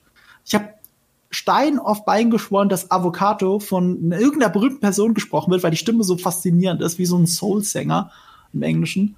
Und ich bin nicht drauf gekommen, hab's dann googeln müssen und nein, ich kannte den Sprecher gar nicht, der war einfach nur grandios gut. Äh, ich finde es super. Ich finde es super. Es ist die äh, melancholischere, anspruchsvollere Version von Futurama und ich liebe Futurama. Okay, okay. gucke ich mir also, die nächsten Folgen doch noch an. Ja, ich habe mir auch, auch nur Folge 1 angeguckt äh, und fand's schwierig, aber ich bin nicht grundsätzlich nicht so ein Fan von so Animationsserien in dem Stil. Ähm, aber ja, vielleicht schaue ich ja auch noch mal weiter. Die hat auch einen sehr, sehr niedlichen Stil. Also, ähm, ich erinnere mich, dass damals, bevor die Serie rauskam, ich äh, Pressezugang bekommen habe, um die Serie zu gucken und ich habe das nicht genutzt. Und im Nachhinein ärgere ich mich, weil ich habe einfach nicht gesehen anhand der Artworks, wie geil diese Serie ist. Also wie ich sie, wie geil ich sie finden würde.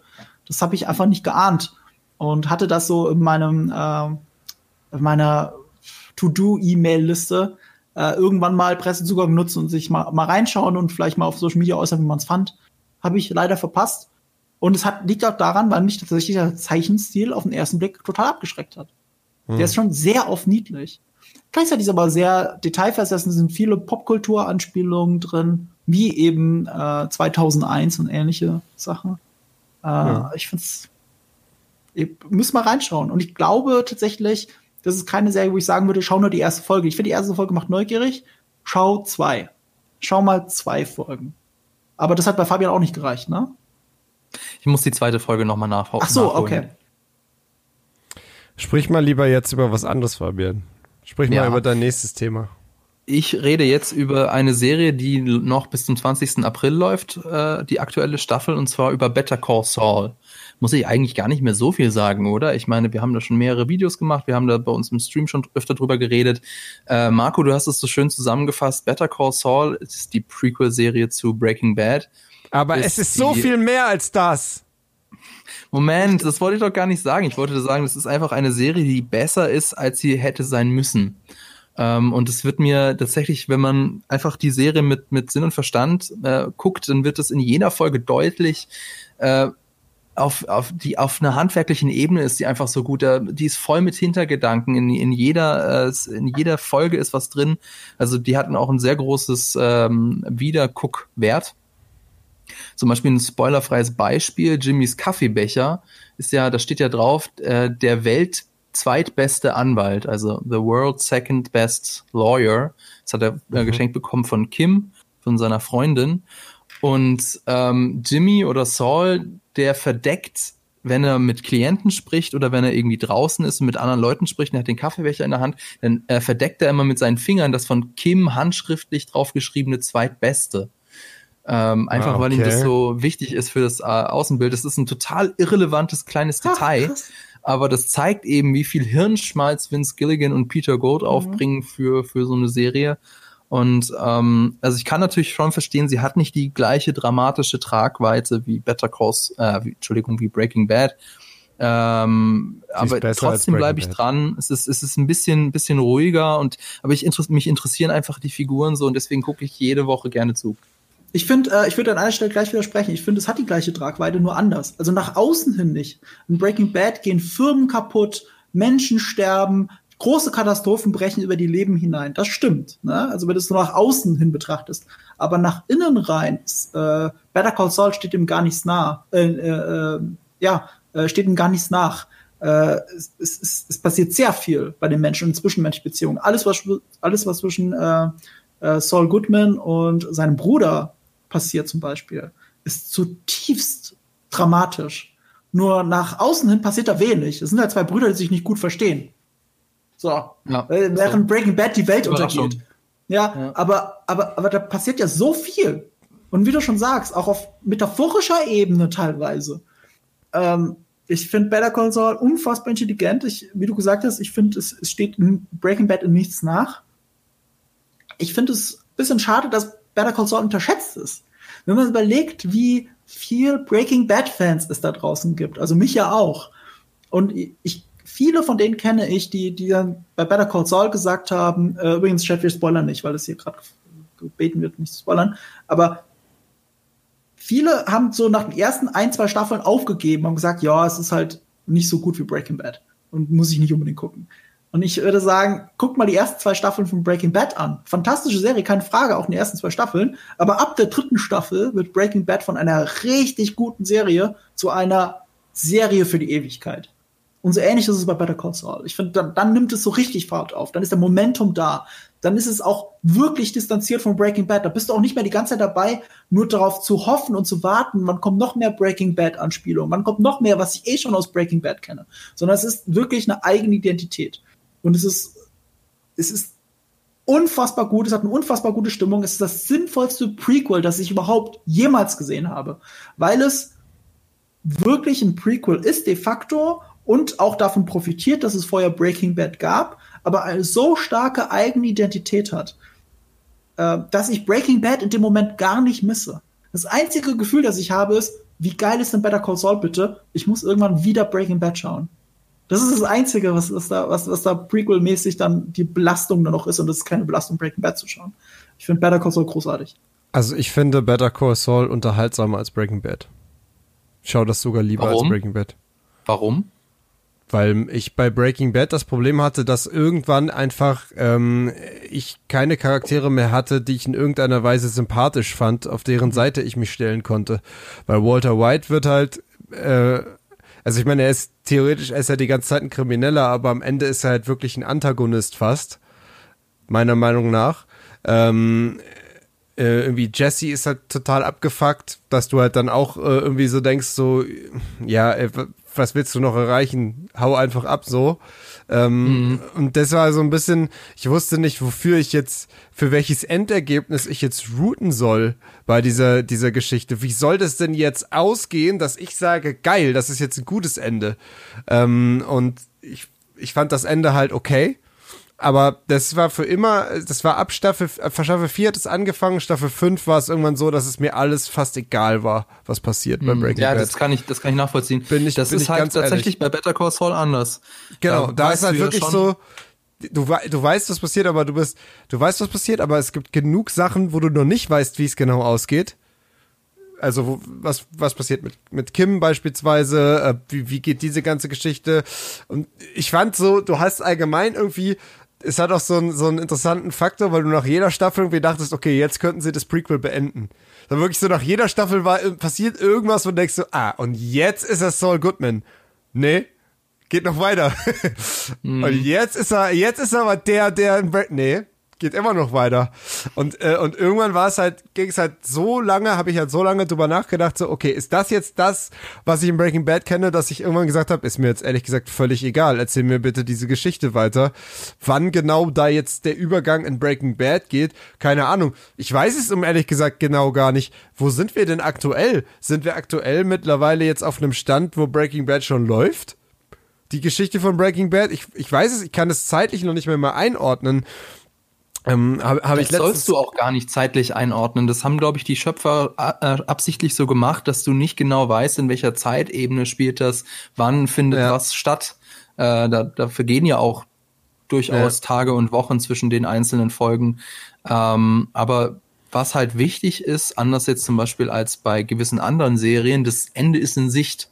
Also die, die ja. Schöpfer wissen schon ganz genau, wo sie hinwollen. Ähm, und sie müssen halt noch die Brücke zum Ziel fertig bauen. Und das gefällt mir eben auch besonders gut, wenn jetzt eine Serie nicht einfach gesagt wird, wir, wir schreiben die und die wird so lange weitergeführt, bis, bis sie sich einfach finanziell nicht mehr trägt, sondern sie wird so lange weitergeführt, wie es eine Geschichte gibt, die es wert ist zu erzählen. Ja, das finde ich gut. Das ist jetzt diese Staffel noch und dann nächste Staffel noch und dann ist vorbei. Ja. Und ja, dann so ein Endpunkt ist wahrscheinlich hoffen, dass sie, dass sie vielleicht doch länger gegangen wäre. Vielleicht. ja, aber deshalb ja, ist aber bei Breaking Bad, bei Breaking Bad war es ja auch gut, dass sie quasi, ich meine, hätten sie auch ewig weiterführen können noch und haben ja auch gleich gesagt, ja, wir machen jetzt so viel und dann, dann war's das. Ähm, ich wollte noch ganz kurz sagen, ich finde halt, was eine Sache, die mich bei Breaking Bad halt gestört hat, sind diese vielen Folgen, in denen einfach nichts passiert.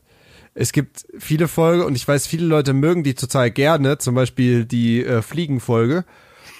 Ich habe die gehasst bis zum Tod. Was für ein ja, Scheiß. Jules, äh, Jules, an der Stelle, die Fliegenfolge ist die am schlechtesten bewertete Folge von Breaking Bad. Gut. Du bist nicht der Einzige, der sie hasst. Okay, ähm, gut. Das Ding ist halt, die Folge will aber gehasst werden. Das, ja, das ja genau ich, aber jetzt, ich Marco, weiß, jetzt lass uns nicht über Breaking Bad reden, weil das ist ja das Thema von einem Video, was du gerade noch machst oder was, ist doch ein schöner was bei uns, was bei uns gerade noch in der Produktion ist. Ähm, weißt du, willst du schon sagen, worum es geht? Äh, ich ich, ich würde es an der Stelle ganz kurz ausschweifen, weil es auch am Ende, weil ich muss mir was zum Better Call Saul sagen und dem Ende von Breaking Bad. Also keine Sorge, wir spoilern jetzt nicht das Ende von Breaking Bad. Ähm, die Fliegenfolge ist die meistgehasste Folge der Serie und sie ist von Ryan Johnson. Und Ryan Johnson hat Star Wars 8 gemacht. Natürlich ist es Ryan Johnson. Ja, Natürlich, das wusste ich nicht mal, aber jetzt wird's mir klar. ja, ja, jetzt pass auf. Die Fliegenfolge ist ja die nervigste ey. fucking Folge. Jeder hasst die Folge. Ich hasse sie auch. Weil die Folge ja will, dass du sie nervig findest. Die ist ja, oh, ja, das sag, ist dann immer. Genauer drauf ein. Ich bin Pass auf, pass auf. Ich will, dass du Jetzt nichts magst, ist, was ich mache. Das Julius, nervt das mich so. Ist, das Interessante ist, Fly ist die am schlechtesten bewertete Folge von Breaking Bad und damit auch ganz objektiv die schlechteste Folge von Breaking Bad. Die beste Folge von Breaking Bad ist Ozymandias. Die ist von auch von Ryan Johnson. Die hat auf IMDb 10,0. Sie ist die am besten bewerteste Folge irgendeiner Serie aller Zeiten. Es ich gibt nichts grad, anderes als Breaking Bad, genau. was als Serie 10,0 hat. Keine andere. Ist das, das die mit dem Einkaufsladen? Ozymandias. Ist das die mit dem das Einkaufsladen? in der fünften Staffel äh, nach Dann einer Schießerei. Ich. Dann weiß ich nicht mehr. Nach einer großen Schießerei. Dann weiß ich nicht mehr. Egal ähm, das ist die beste Folge Breaking Bad. Das ist die beste Folge, die die TV-Geschichte je gesehen hat. Vom gleichen Regisseur. Und darauf basierend, wie kann das sein? Wie kann der gleiche Typ etwas, das Schlechteste und das Beste machen von allen etwas? Darum herumgestrickt, eben auch mit Star Wars 8 Bezug, haben wir ein Video, das demnächst ja auf äh, Giga TV laufen wird, das von mir ist. So. Ah, aber es sagt was anderes Interessantes aus. Die beste Folge oder, ja, die beste Folge Breaking Bad ist in der letzten Staffel. Ich liebe die letzte Staffel.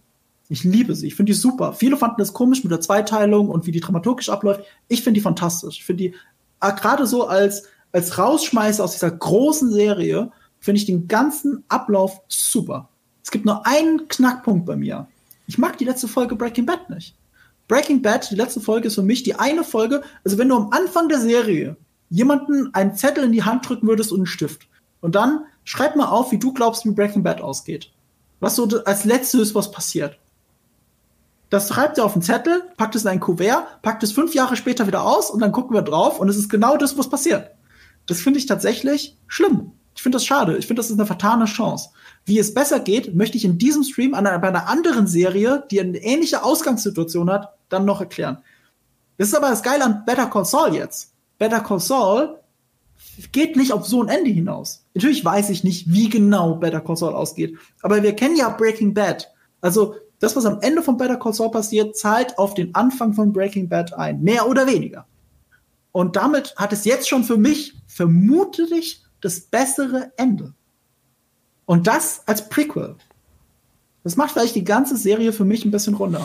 Und das wertet Better Call Saul auch nochmal auf. Ja.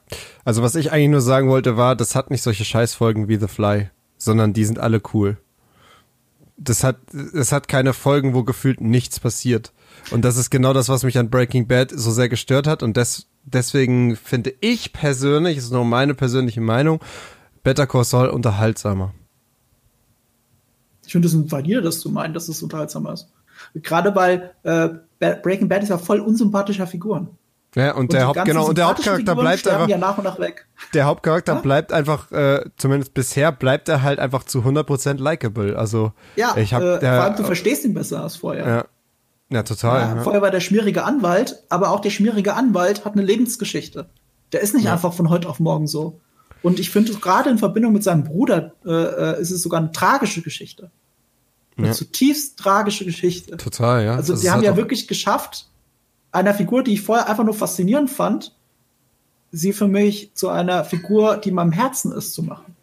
Und das muss man erstmal hinkriegen. Ich würde sagen, wir gehen von einem Marco Rant gleich in den nächsten. Wieso? Was kommt jetzt? Ist das Fargo. ein Rant? Das ist kein Rant. Na, Fargo kommt Monolog, jetzt. wolltest du sagen. Ach so, Monolog. Rant äh, und Monolog äh, ist für mich tun, das Gleiche. Ähm, wenn es eine Serie gibt, die ich mit Better Call Saul vergleichen würde, dann ist es nicht Breaking Bad, sondern Fargo. Deswegen habe ich gewollt, dass Fargo danach kommt in unserer Besprechung. Ach, Quatsch. Ähm, ich weiß, dass du es nicht so siehst, weil du, äh, was hast du von Fargo gesehen? Die erste Staffel, ne? Äh, ich glaube sogar, nee, ich habe zwei gesehen und bin inmitten der dritten ausgestiegen. Inmitten der dritten? Oh, ich wollte nämlich gerade, ähm, na egal. Es Fargo war so eine, wie lange quäle ich mich da noch durch äh, Geschichte. Bei ähm, mir. Fargo ist eine Anthology-Serie, das heißt, jede Staffel erzählt eine eigene Geschichte. Es gibt lose Verbindungen, sie spielen lose an den gleichen Orten, aber es ist nicht wichtig. Und für sich ist jede Staffel eine neue Geschichte. Ähm, erdacht von Noah Hawley, äh, der den nächsten Star Trek-Film auch machen wird. Und ich, hat er nicht auch die, die Legion gemacht? Die, die Superhelden-X-Men-Serie? Ist auch von ihm, ne? Oder bilde ich mir das jetzt ein? Der Chat wird mich, wird mich gleich berichtigen. Ist egal. Ähm, Fargo wird man sich vielleicht erinnern, Anfang der 90er, großer Film von den Coen-Brüdern. Äh, einer ihrer großen Durchbrüche, damit haben sie einen Oscar gewonnen. Die produzieren auch die Serie. Also es ist nicht einfach nur äh, böser Rip-Off. Und die erste Staffel ist eine Nacherzählung des Filmes, aber mit komplett anderen Turns und Twists. Also die Figuren sind grob ähnlich bis gleich, aber sie erzählen es halt komplett anders. Und Fargo hatte auch damals deswegen äh, so, so, so ein Hype, also im Fil der Film Fargo, weil sie einfach am Anfang des Films geschrieben haben, die Ereignisse beruhen auf einer wahren Geschichte, die Namen und Orte wurden getauscht, aber an für sich Was aber nicht wahr. stimmt. Das stimmt überhaupt gar nicht. Das haben die ja. einfach so gesagt. Und äh, das Ding ist, sie haben es auch nicht einfach nur so gesagt. Die Serie macht es auch bei jeder einzelnen Folge, in jeder Staffel. Aber das passiert, das stimmt überhaupt gar nicht. Es sagt aber sehr viel aus darüber, wie unsere Welt tatsächlich funktioniert und du das siehst und denkst, ja, das könnte tatsächlich gewesen sein. Egal wie abstrus das ist. Äh, auch wenn jemand mal behauptet, ich glaube, ich habe ein UFO gesehen. Ja, es gibt halt Menschen da draußen, die behaupten, sie haben UFOs gesehen. Passiert alles. Ähm, ich, ich, ich, ich finde, es gibt ihm so einen gewissen Touch. Wenn die diesen Einsatz nicht am Anfang schon von jeder Folge reinschreiben würden, würdest du es anders gucken aber so siehst du es wie die fiktionalisierte Version von einem kuriosen Ereignis, was wirklich passiert ist. Also es betrügt dich von Anfang an und deswegen ist es gut. Auch deswegen ist es gut. Ist nicht Fiktion immer Betrügen am Zuschauer? Ähm, ja, ist okay, Marco, aber jetzt erzähl mir doch mal bitte. Ist das nicht so, Mr. Äh, ich finde Infinity War so scheiße, weil es den Zuschauer verarscht? Äh, weil es den Zuschauer für dumm hält. Das sind zwei verschiedene Sachen. Ähm, aber, aber ja, so, zweite Staffel ist Mafia-Geschichte, spielt ein bisschen Vergangenheit. Äh, die schwächste Staffel, ja, aber immer noch grandios für mich. Und die dritte Staffel ist sogar meine Lieblingsstaffel. Sie ist aber die abgefahrenste. Ist das die mit die, dem die Diner? Dieses, äh, ja, äh, warte, mit Diner? Diner und äh, wo, das Diner mit dem UFO, oder nicht? Das ist zweite Staffel. Ach so, da habe ich vielleicht doch nur zwei gesehen. Die dritte ist, äh, die dritte ist für mich die beste. Sie ist auch die selbstständigste. Die erste ist halt äh, an den Film angelehnt ähm, aber mit einem grandiosen Billy Bob Thornton und äh, Bilbo Beutlin, Martin Freeman ist da auch super da drin. Die zweite Staffel ist durchaus die schwächste, aber ich finde sie immer noch interessant. Äh, es erzählt halt die Geschichte von Mafia-Clans, aber wie die aneinander geraten, nur aufgrund der Tatsache, dass eine sehr verrückte Hausfrau, äh, Kirsten, äh, heißt, äh, Kirsten Dunst, die Kirsten aus Dunst, ähm, ja. Kirsten Dunst, die aus mhm. Spider-Man, äh, ja. dass die einen Unfall verursacht.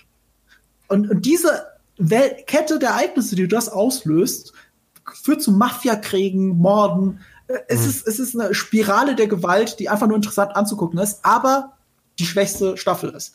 Die dritte, man kann sogar mit der dritten anfangen, ihr müsst die anderen zwei gar nicht gucken, weil sie Anthology ist. Schaut einfach die dritte, wenn ihr wirklich neugierig seid. Die dritte erzählt eine komplett eigene Geschichte. Ähm, auch ähnlich wieder von, von, vom Gefühl her, so, so wie die erste Staffel. Es spielt halt äh, in, in der Vorstadt, im verschneiten, ich glaube Minnesota oder keine Ahnung wo, ist auch wurscht, weil es austauschbar ist, absichtlich. Und hat sehr interessante Ideen. Zum Beispiel Ewan McGregor spielt zwei Brüder. Er spielt beide Personen leicht verändert. Es ist aber so ähnlich, dass ich die ganze Zeit gedacht habe, es sind Zwillinge. Und ich habe mich erst im Nachhinein aufklären lassen müssen, dass der eine der ältere Bruder von dem anderen sein soll. Mhm. Ähm, Elizabeth, äh, Mary Elizabeth Winstead äh, ist da drin, die ist auch fantastisch. Ich finde, die, die ist wirklich kreativ. Also die dritte Staffel hat in der ersten Szene etwas, was danach nie wieder aufgegriffen wird, eine, eine in Deutschland gefilmte Szene mit deutschen Schauspielern. Eine mhm. Verhörszene. Und diese Szene wird nur metaphorisch am Ende der Staffel wieder aufgegriffen. Und es ist so eine, die ganze erste Szene ist, zahlt auf diesen einen Satz ein. Äh, diese Geschichten, äh, die wirklich, Ereignisse, die wirklich passiert sind, aber halt fiktionalisiert. Und was das mit uns macht, mit unserem Brain. Ich, ich weiß, ich klingt total kryptisch, aber so ist diese ganze dritte Staffel. Es gibt eine Folge, die ist komplett mit der Musik untermalt von Peter und der Wolf. Anstatt normale Musik gibt es diese Musikstücke. Und Peter Wolf ist ja so berühmt für seine Leitmotive. Also, dass jede Figur ein eigenes Motiv hat, das klar erkennbar ist. Die Ente hat ein eigenes Motiv, der Wolf hat ein eigenes Motiv. Und was die Serie macht, ist, mitten der Staffel dir offen zu legen, guck mal, wenn ich da jetzt die Musik über von Peter und der Wolf drüber lege, hast du bei jeder einzelnen Figur eine ganz klare Charakterisierung, die du vielleicht vorher gar nicht so gesehen hast, die sich jetzt aber rauskristallisiert. Und es trifft dich dann wie so ein Blitzschlag. Also es ist halt auf künstlerischer Ebene total crazy, die dritte Staffel. Und sie ist auch wirklich, über das Ende muss man nachdenken. Ich glaube auch nicht, dass ich eine perfekte Lösung dafür habe. Aber die hat mich so sehr gepackt. Jetzt ist die richtige Gelegenheit, Fargo nachzuholen. Vor allem, weil ursprünglich sollte die vierte Staffel am 19. April starten. Aber wegen dieser Corona-Krise ist die vierte Staffel auf unbestimmte Zeit verschoben. Aber sie ist ja fertig. Sie liegt fertig in der Schublade von, äh, ich glaube, AMC ist der amerikanische Sender und eben Netflix. Das heißt, Aber warum bringen Sie das dann nicht genau jetzt? Könnte die kommen. Ich, ich weiß es auch nicht, weil, weil an für sich spricht ja nichts dagegen, sie zu streamen. Aber vielleicht haben hm. sie auch Angst, dass sie jetzt gerade untergeht. Hm. Streaming-Chaos, äh, das jetzt gerade her oder überhaupt Kino-Chaos, das gerade herrscht. Ich habe keine Ahnung, aber an für sich müsste die Serie fertig sein. Es gibt einen Trailer, der ist schon ein paar Monate alt, äh, die hätte ja am 19. rauskommen sollen, müsste da sein, kann jeden Moment droppen, nutzt die Zeit und schaut wenigstens Staffel 3. Guckt mal rein. Aber, aber inhaltlich hat das jetzt nichts damit zu tun, weil es gibt irgendeine Netflix-Serie, glaube ich, war das, die ist tatsächlich ähm, verschoben worden, weil da geht's um, um Biowaffen und, und so Sachen äh, und um Viren. Die wurde tatsächlich wegen der Corona-Krise tatsächlich verschoben, weil die, äh, weil es da zu viele äh, Übereinstimmungen gibt. Das hat jetzt aber ja, damit nichts aber zu tun. Aber diese Übereinstimmungen führen doch eher dazu gerade, dass das viel geguckt wird. Ich glaube, Contagion war wieder Platz eins im Streaming vor ein paar Wochen. Äh, Richtig. Das ist ja wirklich ein Film, der das Thema genau aufgreift, der auch keinen sonst ja keine Aktualität hat. Das liegt ja nur daran. Also die Leute wollen ja scheinbar jetzt Sachen gucken, die sogar äh, mit dem Thema in Verbindung stehen. Das ist richtig. Ähm, ich kann es ähm, nicht genau sagen, woran es liegt. Nach dem, laut dem Trailer der vierten Staffel spielt es zur Zeit der Prohibition. Also es springt wieder zurück, so ähnlich wie die zweite Staffel. Ich erwarte auch gar nicht so viel von der vierten, weil ich fand die dritte so grandios. Die dritte ist für mich so eine 9 von 10, 10 von 10. Also das kannst du nicht toppen, für mich. Und äh, die, die, die, der Trailer der vierten Staffel fühlte sich so an wie Back, wie Back zur zweiten Staffel. Wieder mhm. in die Vergangenheit springen, wieder eine mhm. Clan-Mafia-Geschichte erzählen. Ähm, Insofern aber dann muss Downer. aber ich, wir müssen auch die dritte nicht wiederholen. Aber dann muss ich, glaube ich, das, was ich gesagt habe, ein bisschen revidieren, weil ich habe jetzt gerade nochmal drüber nachgedacht und die erste Staffel fand ich schon, hat sehr viel Gutes.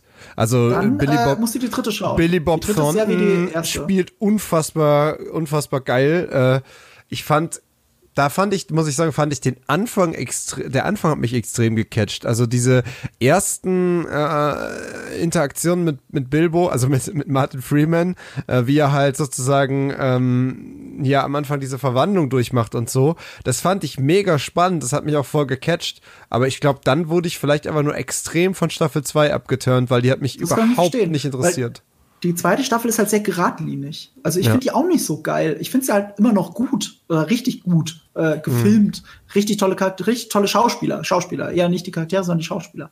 Ähm, mhm. Kirsten Dunst war super da drin. Äh, egal, äh, die, die Geschichte ist wesentlich abstruser und hat keinen Punkt. So gefühlt hat sie keinen Punkt. Ja. Ähm, also irgendwas, was dich befriedigt, au aufgelöst aus dieser Geschichte rauslässt. Die lässt sich einfach liegen. Was aber auch eine Aussage ist die dritte Staffel ist, geht da, was das angeht, sehr zurück zur ersten. Es gibt einen Bösewicht, das, der wird gespielt, ah, wie heißt der Schauspieler nochmal? Den kennt ihr aus Harry Potter, da spielt er den äh, Lupin, den Professor, der in Werwolf. Hm. Äh, Gleich wird mir im Chat jemand Schlaues den Namen von dem Schauspieler sagen. Ist mir auch peinlich. Aber der spielt, das ist ja ein englischer Schauspieler, ein britischer Schauspieler.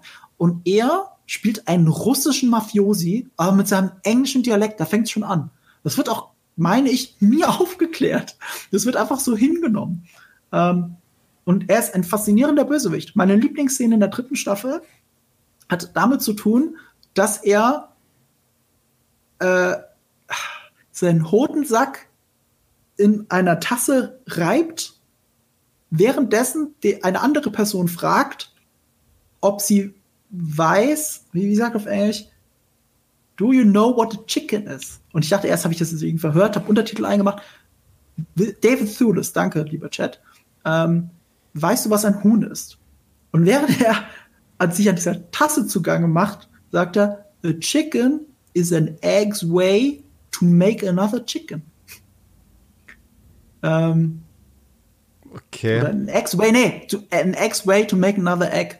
Also ein Huhn ist nur dafür da, dass ein, ein Ei noch ein anderes Ei machen kann.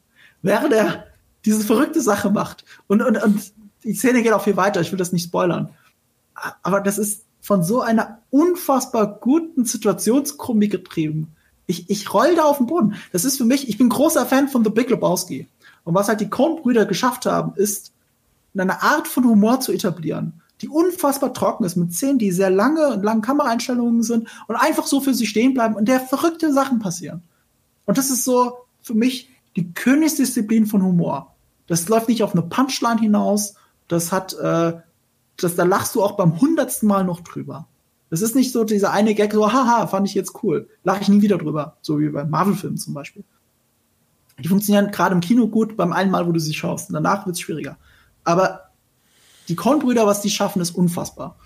Und was die Serie schafft, ist, den Humor der Kornbrüder in eine Serie zu packen.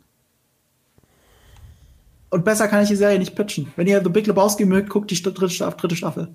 Fargo. Okay, vielleicht schaue ich sie mir nochmal an. Du hast mich überzeugt. Okay, ähm, jetzt äh, kommt, äh, kommen wir thematisch an auf eine etwas andere Serie zu sprechen. Und zwar äh, ist es Formula One Drive to Survive, wo die Staffel 2 gerade gestartet ist. Ich persönlich bin äh, in dem letzten Jahr, also über das letzte Jahr hinweg, tatsächlich ein riesiger Fan von Sportdokumentationen gew geworden. Es fing damals an, ähm, in dem Moment, äh, wo ich das erste Mal äh, All or Nothing Manchester City geguckt habe. Ich glaube, das hast du auch gesehen, Marco, ne? Ähm, also quasi eine Sportdokumentation, wo man äh, hinter die Kulissen von Pep Guardiola und seinem Manchester City Team schauen kann. Unfassbar gut gemacht, äh, mega spannend, super viele Insights. Ähm, fand ich so cool, dass ich mir dann die gesamten All or Nothing äh, Dokus angeschaut habe, die ja normalerweise eigentlich das Thema Football haben ähm, die ich aber auch trotzdem, obwohl Football jetzt nicht so so mein Thema wie Fußball ist, äh, sehr gefeiert habe. Und jetzt bin ich sogar so weit, dass ich eine Formel 1 Dokumentation mir angeschaut habe, obwohl ich ganz ehrlich mit dem Thema Formel 1 einfach null anfangen kann. Es interessiert mich einfach, der Sport interessiert mich einfach gar nicht. Aber es ist trotzdem so interessant irgendwie zu sehen und es geht sogar noch weiter hinter die Kulissen als die anderen Serien, ähm, also die anderen Sportdokumentationen. Also ich habe wirklich das Gefühl, die sind da überall dabei und da passieren teilweise vor der Kamera Konflikte, Unterhaltungen, wo du halt echt denkst so, das kann doch nicht im Sinne von irgendeinem dieser Organisationen sein, dass das wirklich in der Dokumentation so gesendet wird. Ähm, also es gibt da, ähm, es gibt da wirklich also es gibt einmal natürlich die Rennen, die sind sehr, äh, ich würde mal sagen, highlight-lastig zusammengeschnitten. Also wenn du das guckst, hast du wirklich das Gefühl, dass in jeder einzelnen, in jedem einzelnen Formel 1 Rennen irgendwie zehn Autos sich kaputt fahren und crashen. Und in jedem einzelnen Rennen ist halt ein absolutes Drama, was sich irgendwie abspielt. Das ist nicht ganz so, sondern äh, sie, also sie zeigen halt nicht alle Rennen, sondern sie skippen dann ein bisschen in der Saison ähm, nach vorne, so dass du halt dann die spannenden Bits halt auch mitbekommst. Sie fokussieren sich auch nicht auf ein Team, sondern sie fokussieren sich halt auf verschiedene Rennställe, zeigen halt so ein bisschen mal bei denen, was so abgeht, dann mal bei denen. Ähm, wobei sie halt schon so ein bisschen, sag ich mal, Haupt Rennstelle haben, die sie, äh, die sie begleiten. Äh, einer davon ist halt äh, Red Bull Racing. Ähm, und einer der Protagonisten ist eben der Red Bull Racing-Kandidat äh, Daniel Ricciardo, der äh, auch so ein bisschen zum Beispiel vor einer unsicheren vertraglichen Zukunft steht. Also geht es auch darum, ob er ähm, also ich rede von Season 1 jetzt gerade übrigens. Also Season 2 ist die neue, aber ich rede jetzt gerade von Season 1, weil die habe ich jetzt auch gerade geguckt. Ähm, und es geht halt so ein bisschen darum, in welch, bei welchem Team macht er halt weiter, Daniel Ricciardo, in der nächsten Season. Und das sind halt teilweise, was du für Trash-Talk zwischen den Teams mitbekommst, wie die miteinander reden und so. Da ist halt null so, dass sie in irgendeiner Weise im Voraus, äh, äh also dass sie irgendwie ein Blatt vom Mund nehmen oder dass sie in der Öffentlichkeit höflich bleiben äh, beim Sprechen über ihre Konkurrenten. Das ist halt wirklich zu null Prozent. Ich habe das Gefühl, dass sie viel weniger halt so darauf gedrillt sind wie beim Fußball, weil beim Fußball, da würdest du ja niemals von einem Trainer oder so, außer es ist vielleicht Jürgen Klopp, der weniger Blatt von Mund nimmt als andere, aber es ist ja immer dieses höfliche so, ja, sie haben beide haben extrem gut gespielt und am Ende waren wir besser so, aber da null. Das ist wirklich so ein Trash Talk, der da teilweise äh, vor der Kamera gemacht wird und es ist mega spannend, auch als jemanden, der sich für Formel 1 vielleicht gar nicht so sehr interessiert, einfach mal diesen Einblick zu bekommen in dieses Business. Habt ihr mal reingeschaut? Nee, aber das finde ich gut, dass, äh, dass die Dokumentation sowas liefert, weil es gibt ja nichts Langweiligeres als Dokumentationen, die von ja. der äh, äh, Kommunikationsagentur äh, des Vereins produziert ja. wurden. Also deswegen finde ich ja äh, die Fußballdokumentation über äh, die WM 2006 finde ich ja tatsächlich äh, deswegen so spannend, weil sie da noch ein relativ authentisches Bild von der Fußballnationalmannschaft äh, geliefert mhm. hat, während ja die äh, Dokumentation dann über den WM-Sieg von ähm, von, von dem, vom DFB eben produziert wurde und dementsprechend ist sie auch halt durchgestylt und absolut mhm. langweilig. Und wenn ja. tatsächlich dann auch in so einem äh, ja, Rennzirkus das Ganze dann auch authentisch bleibt, das ist ja richtig cool. Ja, hat mich halt auch überrascht, weil ich meine, da ist halt mindestens genauso viel Kohle wie in den anderen Sportarten drin und wenn nicht sogar mehr. Wenn nicht sogar mehr, weil das ist ja also das ist ja nicht nur ein Sport, sondern auch ein riesiger Showcase einfach für Autohersteller.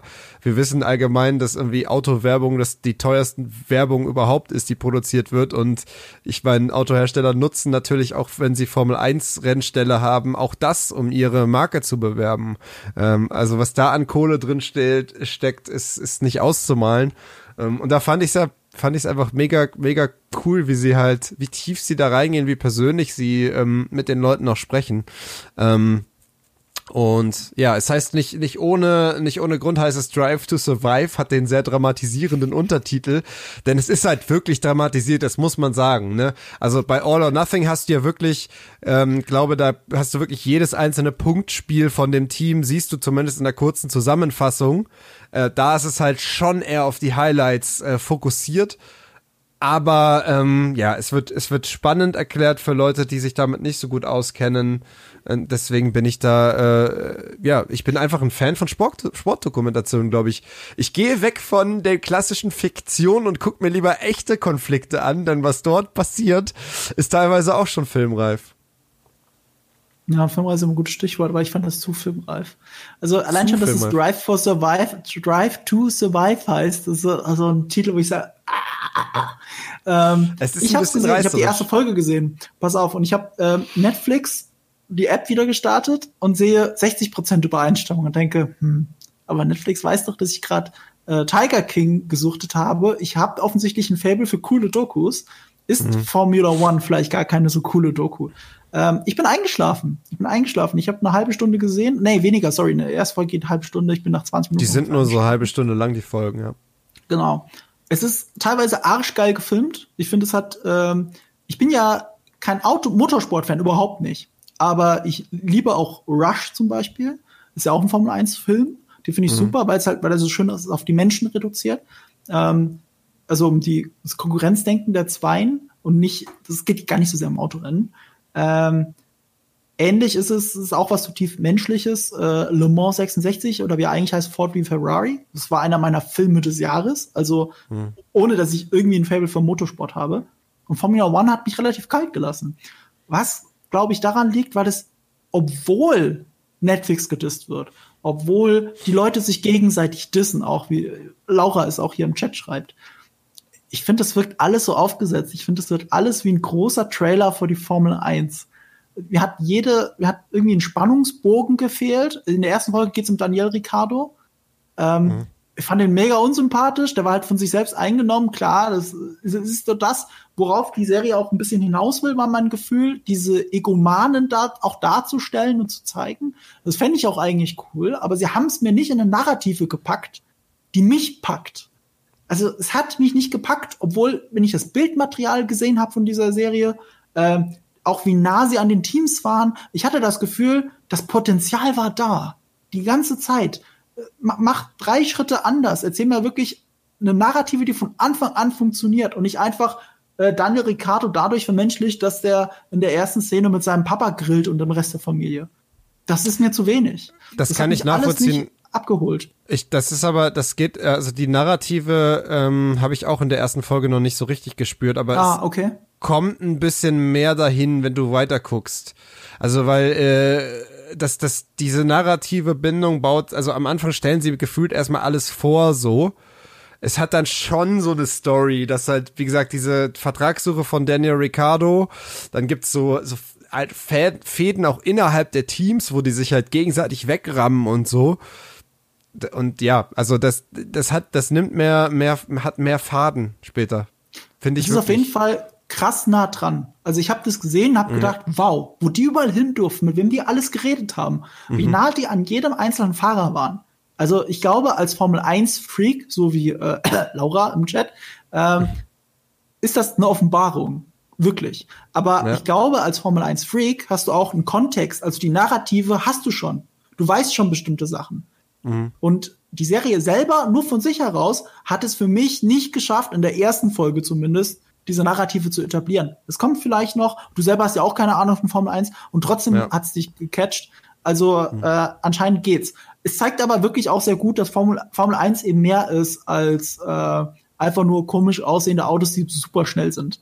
Dass mhm. es ein Technikwettrennen ist, dass es Prestige ist, dass es Egomanen sind, die ihr Leben riskieren und aber mit keiner Sekunde auch nur daran denken, dass sie gerade ihr Leben riskieren. Weil es ihnen mhm. viel wichtiger ist, einfach der fucking Schnellste zu sein. Ja. Also vielleicht auch, wenn man, wenn man Top Gun mag, wobei ich mag Top Gun und habe trotzdem das nicht gekriegt, äh, welche auch, wenn man Top Gun mag, findet man da auch was daran. Also ich, ich hatte auch teilweise so diese Vibes davon, ne? Mhm. Diese Piloten, diese Top Guns. Mhm. Das gibt's weißt du, die Serie hätte eigentlich heißen sollen, I feel the need, the need for speed. So. ich, äh, ich will noch über heißt einen, Drive to Survive. Ich will nur über einen Moment kurz sprechen, äh, den ich jetzt spoilerfrei formuliere, weil äh, ja, äh, ich fand es schon spannend, wie es dahin kam, aber es ist ja dann wirklich so, dass eines der Rennteams, also ich sag jetzt keine Namen, damit es halt nicht spoilerfrei bleibt. Also eines der Rennteams trennt sich halt von ihrem Motorhersteller sozusagen, der aber auch einen Rennstall hat. Und dieser äh, und äh, dieser Motorhersteller kriegt dann aber äh, wirbt dann auch einen der Fahrer ab von besagtem Team. Und das war halt wirklich das, wo es mich halt echt weggeflasht hat, weil es gibt dann eine, eine Pressekonferenz, wo du halt aus dem im Fußball ja gewohnt bist, alle sind total höflich und wahren halt ihr Gesicht. Und dieses Grinsen auf dem Gesicht von diesem Motorhersteller, wie er den anderen angrinst in dieser Pressekonferenz, so mega suffisant, das habe ich noch nie okay. im Sport gesehen. Und er wirklich eiskalt zu ihm sagt, It seems like you're short a motor and a driver. Okay, geil. Das also so nach dem Motto, ja, also ihr braucht jetzt scheinbar einen neuen Motor und einen neuen Fahrer. Verrat mir nur, passiert das am Anfang? Es gibt jetzt zwei Staffeln, glaube ich. Äh, es passiert zwei. in Folge 5. Passiert in Folge 5. Von ich, muss ein bisschen durchhalten. Äh, okay, Aber weißt du was? Äh, das ich verspreche, ich, ich schaue die erste so Folge zu Ende. Ich gebe der Serie noch eine Chance. Ich schaue die erste Folge zu Ende, damit ich es fair sagen kann. Achso, die Folge, wo du geschlafen hast. Ja, ja, wo ich eingeschlafen bin. Ich, Ach ja. guck die Folge zu Ende. Ja, aber wie gesagt, die erste Folge bleibt. Die, ja noch. die erste Folge hat wirklich noch nicht so diesen narrativen Faden. Das fand ich auch. Ich habe dann trotzdem weitergeguckt und dann nimmt es mehr Fahrt auf. Aber ich, ich weiß nicht, ob es was für dich ist. Ich stehe einfach mega auf diese, diese ähm, Sportdokus, scheinbar. Ja. Ja, es wird ähm, jetzt hier im Chat Apropos Ferrari nur, übrigens. weil ich Fast Furious nicht mag. Entschuldigung, äh, ja. Ferrari weiß man ja, ist ein italienischer äh, Rennstall. Ähm, äh, daher kommt auch die Familie des Protagonisten aus der äh, nächsten Folge, die wir, äh, Serie, die wir jetzt besprechen. Wie Fabian schon gesagt hat, wenn wir nicht mal herausstellen würden, wie toll die Überleitungen sind, wären sie vielleicht besser. Ich hab's mir verkniffen. Ja. Nee, ähm, was? Überleitung? Wir haben ja auch gesagt, wir wollen Alltime-Favorites äh, da äh, vorstellen. Wir haben bis jetzt nur Stimmt, Serien ist das der erste Alltime-Favorite? Ja, das ja, ist ne? der erste. Äh, wir haben bis jetzt okay. Serien vorgestellt, die äh, einen sehr aktuellen Bezug haben, aber wir haben auch so kleine Alltime-Favorites. Und mein absoluter Alltime-Favorite of all time ist äh, Sopranos. Das ist die beste Serie aller Zeiten, das ist meine Lieblingsserie aller Zeiten und äh, sie, man kann sie gerade auf Net Netflix gucken. Wenn ihr sie noch nicht gesehen habt, jetzt ist eure Gelegenheit. Für wen ist diese Serie gedacht? Nun, äh, Sopranos, äh, es geht halt um Mafia und es geht um einen Mafiosi, der sich in Psychotherapie begibt, weil er depressiv wird. Ähm, Klingt erstmal wie frech geklaut von ähm, reine Nervensache, ist es wahrscheinlich auch, aber es ist eine ganz andere Art von Serie. Ähm, der, der Macher der Serie hat auch Dave Chase äh, hat eigentlich eine Serie über einen Mann erzählen wollen, der an einem sehr schlimmen Punkt seines Lebens ist wegen seiner Mutter. Weil er selber in Psychotherapie war und dadurch erst verstanden hat, was seine Mutter mit seinem Leben angerichtet hat. Zumindest ist das seine Perspektive. Und das ist auch eine Perspektive, die Sopranos einnimmt. ein sehr wichtiges Thema in Sopranos ist. Die Mafia und das alles ist drumrum. Ähm, funktioniert aber trotzdem und ist natürlich ein Motor, der das alles antreibt. Die Gewalt, die, die, die Umgebung. Wenn man Martin Scorsese-Filme mag, muss man Sopranos gesehen haben. Man muss aber Sopranos vor allem deswegen sehen haben, weil Sopranos Ende der 90er rausgekommen ist und den Kabel, äh, den Pay-TV-Sender HBO vor dem Ruin gerettet hat. HBO gäbe es heute gar nicht mehr, wenn Sopranos nicht rausgekommen wäre. Die waren wirklich kurz vorm Abnibbeln. Und dann hat Sopranos etwas geschafft, was bis dahin gar keine Strategie von irgendeinem Pay-TV-Sender war. Nämlich eine Serie zu entwickeln, die äh, R-rated ist, also nur für Erwachsene ist, ähm, sehr autorenmäßig geschrieben ist, also auch mit einem klaren Ziel zum Staffelende hingeschrieben. Sehr düsteren Charakteren, äh, psychologisch sehr tief ist. Sehr nicht auf Episode, also nicht auf diesen Case of the Week aufgebaut ist, sondern die wirklich eine lange Longtail-Geschichte erzählt. Sehr brutales, äh, auch sexuelle Inhalte zeigen kann und vor allem, die einfach nur so gut gemacht ist und für ein bestimmtes Publikum, das es auch sehen möchte, dass dieses Publikum bereit ist, dafür Geld auszugeben. Das war neu. Vorher waren Serien, mussten sie vor allem viele Leute gucken. Was äh, Sopranos hingekriegt hat, war, dass viele Leute gerne Geld dafür bezahlt haben. Und das hat eben das System Pay-TV vor dem Ruin gerettet und in den USA erst etabliert. Und das hat erst Serien mit großen Budgets wie eben Game of Thrones später möglich gemacht. Im übertragenen Sinne hat das auch dafür gesorgt, dass die Kabelsender, die, für die man in den USA ein Abo abschließen muss, auch angefangen haben, teure Serien zu produzieren, wie The Walking Dead oder eben Breaking Bad. Das haben wir alles Sopranos zu verdanken. Sopranos hat etwas etabliert, was, etabliert, was man äh, gerne auch die Difficult Man nennt. Männer Mitte 40, die sich in kriminelle Machenschaften äh, verstricken, aber ihre Familie auch das andere große Thema in ihrem Leben ist. Vielleicht sogar das größere Thema. Also bei Sopranos eben der Mafia und der Familie, mit beiden Familien. Bei dem Madman war es ähnlich. Ähm, Breaking Bad war der nächste Gedankensprung daraus. Das heißt, wenn ihr sowas wie Breaking Bad mögt oder The Wire, was ja auch bei HBO damals sehr wichtig war, oder überhaupt große, tiefe, anspruchsvolle Serien, dann empfehle ich Sopranos. Und vor allem, Sopranos hat das gleiche Problem wie Breaking Bad. Du hast eine Figur, die dir irgendwie sympathisch ist, aber eigentlich unsympathisch ist und vor allem böse ist und böse Sachen macht. Wie gehe ich als Autor mit dieser Figur um? Wie endet diese Geschichte? Breaking Bad hat, finde ich, den leichtesten Weg genommen. Den Weg, den sich jeder vorher ausmalen hätte können. Auf einen Zettel schreiben, einen Briefumschlag stecken, irgendwann rausholen, gucken, wie es ausgeht. Ah, ist wirklich so ausgegangen. Sopranos steht vor dem ganz gleichen Problem. Sopranos hat es aber geschafft, ein so krasses Ende zu machen, dass es das Publikum gespalten hat. Schlimmer als Game of Thrones. Ihr könnt euch das nicht vorstellen. Die eine Hälfte liebt dieses Ende, die andere Hälfte hasst dieses Ende. Ich gehöre zu der Hälfte offensichtlich, die dieses Ende liebt. Es ist das wesentlich mutigere und interessantere Ende. Aber das muss man erstmal hinkriegen. So ist in der gesamten Seriengeschichte, vielleicht sogar in der Filmgeschichte, nie wieder irgendetwas geendet. Wie Sopranos. Und allein schon für dieses Ende lohnt es sich, diese Serie zu gucken, damit man dieses Ende mal erlebt hat. Schaut es euch an. Ja, ist äh, tatsächlich eine Serie, die ich mal angefangen habe, in, äh, aber die erste Staffel mich verloren hat. Also ich habe es immer zum Einschlafen geguckt und ich bin halt immer eingeschlafen, bevor irgendwas passiert ist. Ähm, Schade.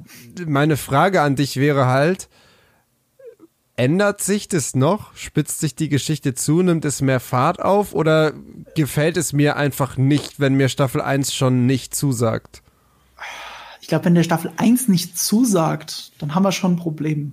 Ähm, weil Sopranos, klar, es nimmt an Fahrt auf. Also nach außen hin haben wir wieder so Dramaturgie, die außen hin sichtbar ist. Ne? Also wenn ganze, wenn Menschen sterben, wenn äh, sich die ganzen äußeren Umstände ändern.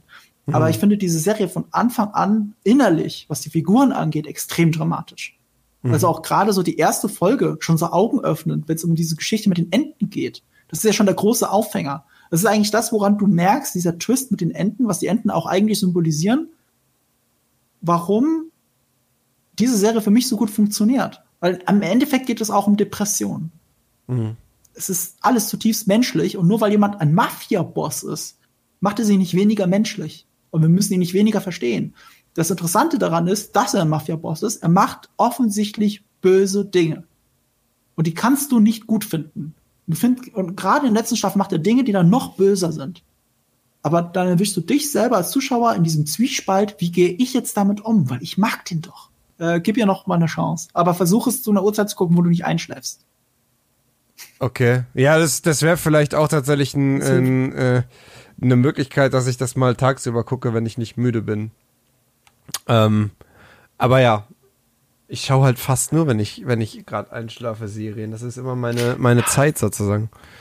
Das ist dann natürlich ein Aber ja, ich gebe ihr eine Chance. Ähm, Aber ich würde ich würd gern sagen, was, wenn man für immer einschlafen will, dann sollte man vielleicht eine Serie Afterlife gucken. Aber das hat überhaupt nichts damit zu tun, ne? Äh, mit Einschlafen, weiß ich nicht. Ähm, ich muss gestehen, ich habe keine Ahnung, wie ich auf diese Serie gekommen bin. Ich weiß nicht, ob es der, der, der, Trailer war oder so. Ich bin irgendwie neugierig geworden. Es ist nämlich die Serie von äh, Ricky Gervais, den, den kennt man, das ist ein britischer Comedian, das ist auch der Co-Autor und Star von The Office. Und berüchtigt ist er auch durch seine Moderation von der, der Golden Globe Awards. Das und ist die Serie übrigens, die mich jetzt allein vom Bild und so sehr gecatcht hat, dass ich jetzt schon sage, die schaue ich mir an, bevor du überhaupt was dazu erzählst. Weil ich Ricky Gervais ja, ich finde Ricky Gervais mega und ich ähm, so. will das jetzt unbedingt sehen. Ich sehe also, jetzt leider das Bild im Stream nicht, deswegen weiß ich jetzt nicht, welches Bild du meinst. Das ah, das Bild. Ja, das fasst es sehr gut zusammen, die Serie. Also, ähm, also äh, Afterlife ist tatsächlich ein, ein weiteres Herzensprojekt von, von Ricky Gervais. Der fungiert für Afterlife nämlich nicht nur als Schöpfer, Drehbuchautor, Regisseur und Produzent, er ist auch der Hauptdarsteller Tony. Und äh, Ricky Gervais hat das auf Twitter die, die Prämisse der Show zusammengefasst. Ich, ich lese es jetzt einfach mal vor. Meine Frau ist tot. Ich kann es nicht abwarten, ihr zu folgen. Mein Vater ist demenzkrank, seine Pflegerin hasst mich. Ich arbeite für eine lokale Gratiszeitung und muss mich den ganzen Tag mit Idioten rumschlagen. Ich werde mich besaufen und meine Wut an jedem Arsch, den ich treffe, auslassen, bevor ich mich selbst töte. Das klingt natürlich jetzt erstmal richtig furchtbar. Und das klingt wie sein Bühnenprogramm. Bitte was? Sein Stand-up-Bühnenprogramm. Weiß ich nicht. Ähm, da wirst du jetzt natürlich erst erstmal fragen, also um, um Gottes Willen, warum soll ich mir das antun? Und das Schöne ist nämlich, das klingt jetzt erstmal super deprimierend und super pessimistisch, aber ähm, Afterlife lebt von einer herzlichen Menschlichkeit, die ich so nicht erwartet hätte bei einer Serie mit dieser Prämisse. Ähm, zum einen ist es so, also erst einmal, du fühlst von Anfang an den Verlust von Tony, dem, dem Hauptdarsteller. Denn jede Folge fängt mit einer Videobotschaft von äh, seiner toten Frau an. Also sie hat kurz vor ihrem Tod noch äh, eine Videobotschaft für ihren Mann aufgenommen und Tony sitzt halt jeden Abend äh, mit dem Laptop im Bett und guckt sich diese Videobotschaft an. Und jede Folge fängt mit einem Ausschnitt aus dieser Videobotschaft an. Und im, äh, in die Folgen eingestreut sind auch immer so kurze Videoschnipsel, dass du so ein bisschen mitbekommst, wie war so die Chemie zwischen Tony und seiner Frau, als sie noch gelebt hat. Und, und wie war Tony selber auch noch, als, als seine Frau noch gelebt hat. Und die beiden waren halt unfassbar witzig und die, die haben sich die ganze Zeit irgendwelche Streiche gespielt. Und das ist jetzt vorbei. Diese Frau ist jetzt tot. Was macht das mit dir? Und es macht, was, was macht es mit Tony, dass, dass, dass er selber erstmal allen Lebensmut verloren hat Und äh, die Leute um ihn drum, die geben ihm aber ordentlich Kontra und äh, sie, sie bleiben aber für ihn da. Und es ist natürlich, was man auch dazu sagen muss, es ist natürlich Ricky Gervais. Also es ist dieser, dieser furztrockene britische, bitterböse Humor, äh, mhm. der, der das Ganze halt auch so schauenswert macht. Ähm, es ist aber natürlich ein, also schon nicht, äh, es, es macht sich nicht, das muss man vielleicht auch noch sagen, es macht sich nicht über, über die Pro Probleme lustig. Also, mhm. ähm, es ist eine, auch eine sehr ernste Serie. Die Serie behandelt eben so Fragen wie, wie, wie geht man mit dem Tod eines geliebten Menschen um? Was macht das mit einem? Und äh, bei vielen Filmen ist es ja so, wenn, wenn jetzt irgendwie was Ernstes oder eine ernste Szene ist, dann muss diese ernste Szene unbedingt mit irgendeinem billigen Gag aufgelockert werden. Das ist bei Afterlife nicht so. Also bei Afterlife werden die ernsten Szenen werden ernst gespielt und die lustigen Szenen werden lustig gespielt. Und äh, deswegen musste ich das, also kann ich tatsächlich von Afterlife kann ich nicht bingen.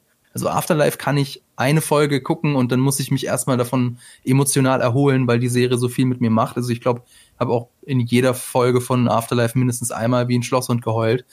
Aber sie ist halt, sie ist halt so gut. Sie ist so gut, weil sie so in die Tiefe geht und weil sie so ehrlich und authentisch ist. Und das gibt's heutzutage halt leider nicht, nicht sehr oft. Das ich war mein ey. Pitch für Afterlife. das ist ein schöner Pitch. Ich finde, du musst es gar nicht pitchen, ich, weil ich ähm, alles, was ich von der Serie gesehen habe und auch in meiner Bubble wieder auf Twitter mitgekriegt habe, ist fantastisch. Also ich kenne auch nur Leute, die davon schwärmen. Jetzt im Chat sieht man auch, die sind alle, wie sagt King MG so schön, Afterlife ist überragend. Und das Ding ist, ich weiß das. Es ist auf meinem Pile of Shame, seit es die Serie gibt. Ich, es hat mich nur zu, die ist noch einer Phase in meinem Leben rausgekommen, wo ich wirklich Angst davor hatte, sie zu gucken. Hm. Also jetzt hm. kann ich es wieder gucken, aber damals hätte ich wirklich gesagt, also Marco, wenn du das jetzt guckst, dann springst du noch aus dem Fenster. Weil ich, ich hm. weiß, wie tragisch sie ist. Äh, Melancholie ist zwar auch immer was Schönes, aber manchmal braucht man das gerade nicht. Und das war so der ja. Grund, warum ich Afterlife nie geguckt habe, obwohl ich weiß, dass es genial ist. Äh, es ist auf meiner Watchlist, ich werde sowieso gucken. Ich habe es für diese Sendung extra nicht geschaut, weil wenn ich jetzt noch ein Fass aufmache, ich nehme mir Zeit dafür und ein Glas Wein. Sie ist halt einfach so, also dieser Kontrast zwischen äh, den, den, der Banalität des Alltags und der Kontrast zwischen den existenziellen Fragen, die diese Serie eben aufwirft, dieses, die ist so gut. Und dann eben noch der bitterböse Humor von Ricky Gervais. Ähm, Im Übrigen, was man dazu sagen muss, man muss kein Fan von ihm sein, um, um Afterlife gut zu finden. Ich zum Beispiel habe The Office nie gesehen und kenne auch sein Bühnenprogramm nicht. Ich kenne ihn so ein bisschen von den Moderationen von den Golden Globes. Äh, und trotzdem fand ich diese Serie großartig. Ähm, übrigens, ich weiß, es ist vielleicht so ein Mini-Spoiler, aber es wird, deswegen haben wir jetzt auch über die Serie geredet, weil es wird nämlich eine zweite Staffel geben. Also, und zwar die sechs neuen Folgen, die sollen ab dem 24. April 2020 auf Netflix online gehen. Ähm, und was euch, um euch vielleicht das noch, äh, die also Serie warum, noch ein bisschen warum ist das jetzt ein Spoiler? Also so nach dem Motto, naja, äh, also die Prämisse ist, okay. äh, ich also werde Sie lebt doch noch! Und mein, meine Wut an jedem Arsch, den ich treffe, okay. auslassen, bevor ich mich selbst töte. Und es gibt ja eine zweite Staffel. Ja, gut, aber ja, dann hast du es ja nicht halt gespoilert, halt weil Netflix bringt ja einfach eine zweite Staffel raus. Aber ja. die zweite Staffel, die ist dann, spielt dann halt komplett im Himmel. Oder sie spielt äh, so in, der, in der Vergangenheit mit mhm. seiner Frau, Prequel. weiß man nicht. Ähm, aber was ich auch ganz witzig fand, ist, es spielen drei Game of Thrones Schauspieler mit. Wer? Fand ich. Ähm, Paul Kay, David Bradley und Tim Plester. Und was sind deren, äh, die Game eine. Äh, hm? Was sind deren Charaktere in Game of oh Thrones? Oh Gott, du fragst mich. Also das eine sagen, ist Walter Frey. Die Sa Namen sagen mir gar nichts. Okay, Walter Frey. Ja. Dann der, ähm, oh, ich habe seinen Namen vergessen. Einer, einer der, der Handlanger von Walter Frey und der, der, wie heißt der mit der, der, der Feuertyp mit dem, mit dem iPad? Mit der Augenklappe, der in, äh, in der achten Staffel dann letztlich sich opfert. Ähm, was? Was spoilerst du? Ach so, Barrick. Nee. Barrick Dendarian, genau. Barrick Dendarian, ja. Sein, sein Kumpel mit dem mit der Halbglatze und dem Man-Bun. Der spielt den Therapist, den äh, Therapist, genau, den Psychotherapeuten von Tony. Okay. Halbglatze und Man-Bun, was ist denn das für eine ja, der Kombo? Hat, vor allem der Witzige ist, der, der hat gar keine Halbglatze, der Schauspieler, der hat ganz normale Haare. Da hat, haben sie ihm irgendwie für, für die Rolle in Game of Thrones extra Ach. die Haare ausgerissen. Jetzt habe ich auch ein Frisurenziel, ey. Halbglatze und Man-Bun, das ist es. Sieht aber in dem Licht ein bisschen so aus, Julius. Gar, null, da ist noch gar nichts. Also bei mir auf dem kleinen Briefmarken großen Bild. Wo, was ist der Haar? als, als, hätte ich, der, als hätte ich der, eine Glatze. Wie sagt man, die Geheimratsecke doch recht deutlich. Ihr Geheimratsrecken hatte ich schon immer, aber das hat nichts mit, mit, mit, mit Glatze zu tun. Mein Vater hat immer noch äh, richtig schönes, volles Haar. Und da, davon geht's ja, kommt ja ein bisschen, also hängt's ja angeblich ein bisschen ab. Äh, wisst ihr, wer auch äh, so bei mir noch Tageslicht ist?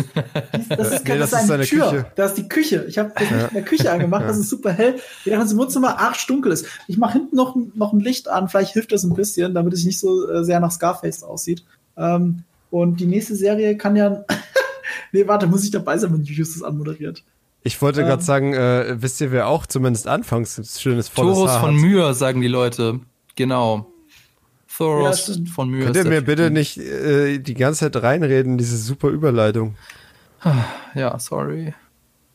Welche Überleitung? Wisst ihr, wer auch am Anfang schönes, volles Haar hat? Nee.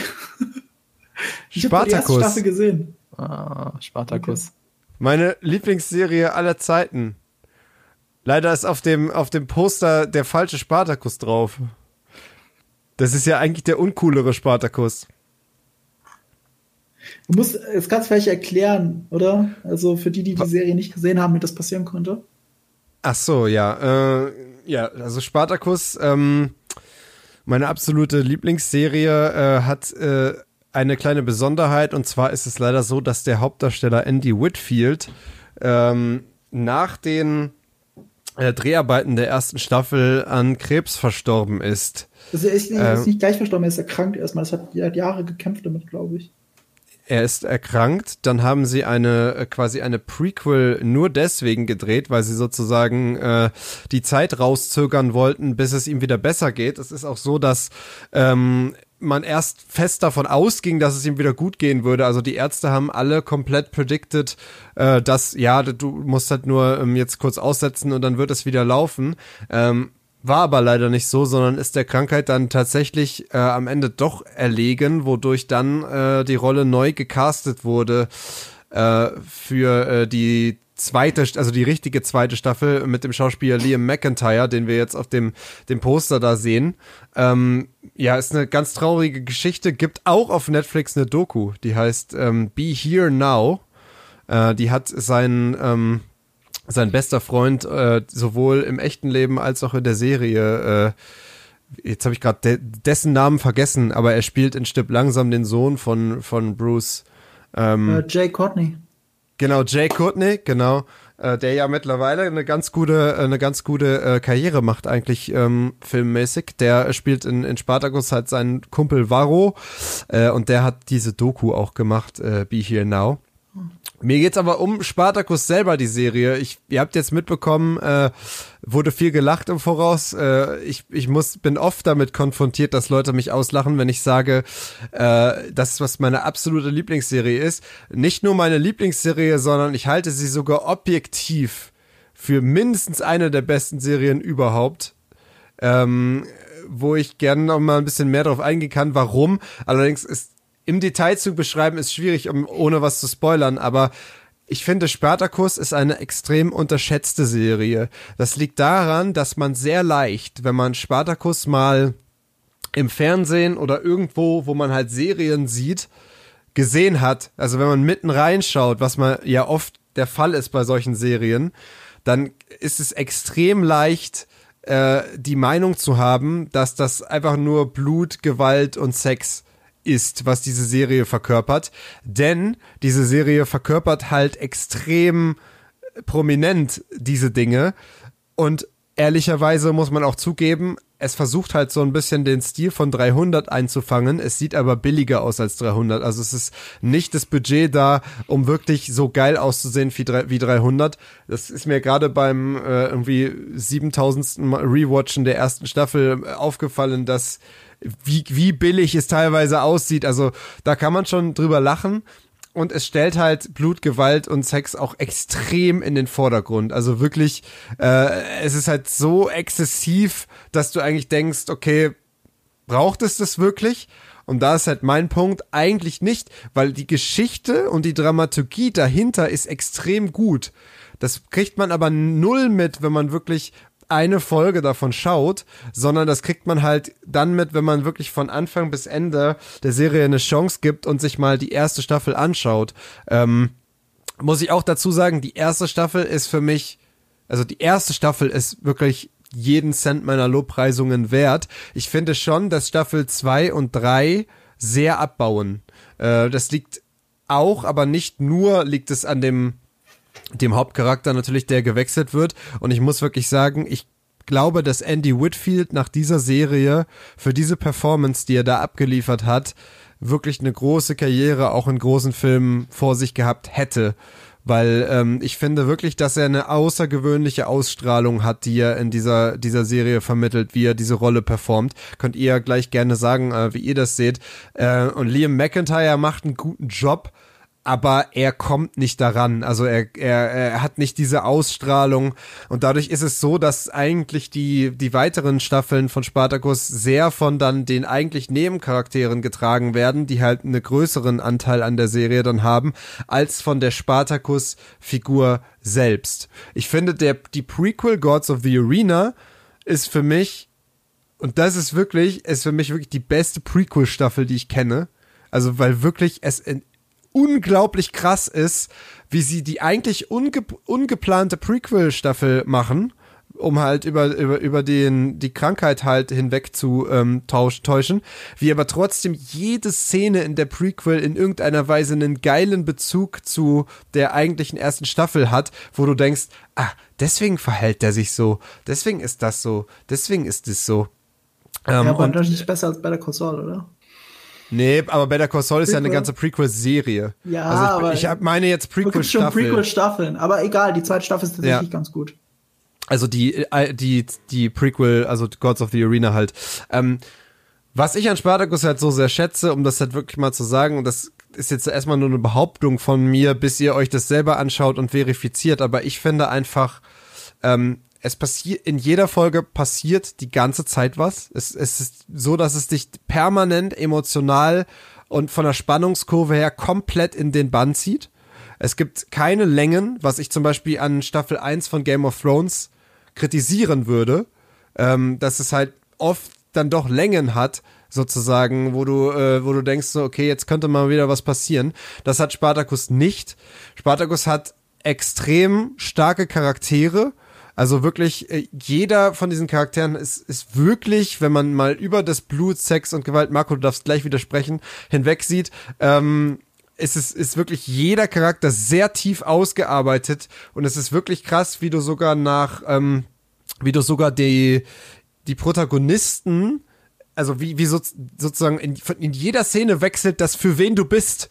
Also du bist natürlich für Spartacus und hast hast halt krass sein Schicksal, was halt sehr traurig und emotional ist im Kopf, aber so äh, und bist dementsprechend gegen den Führer des Ludus, der ihn gefangen hält. Aber wenn du dann den Führer des Ludus, den Batiatus, wiederum in einer anderen Szene, wie er seine politischen Machenschaften gegenüber der des römischen äh, Imperiums vertritt, äh, oder der Republik in dem Fall schon, äh, denkst du halt auch wieder, Ah ja, jetzt bin ich aber für ihn. Er ist zwar eigentlich voll der Pisser, aber jetzt in dieser Szene finde ich ihn so geil und hinterlistig, dass ich wieder für ihn bin. Und das ist halt bei jedem Charakter so, dass, dass er was mitbringt, wo du in bestimmten Konstellationen dich mit ihm identifizieren kannst. Und es ist wirklich von der ersten Folge bis zur letzten werden einfach, werden halt, äh, ja, äh, Intrigen gespinnt, die sich dann auszahlen am Ende. Also du, die arbeiten die ganze Zeit auf was hin. Es gibt nichts, was ins Leere führt, äh, sondern alles ist halt äh,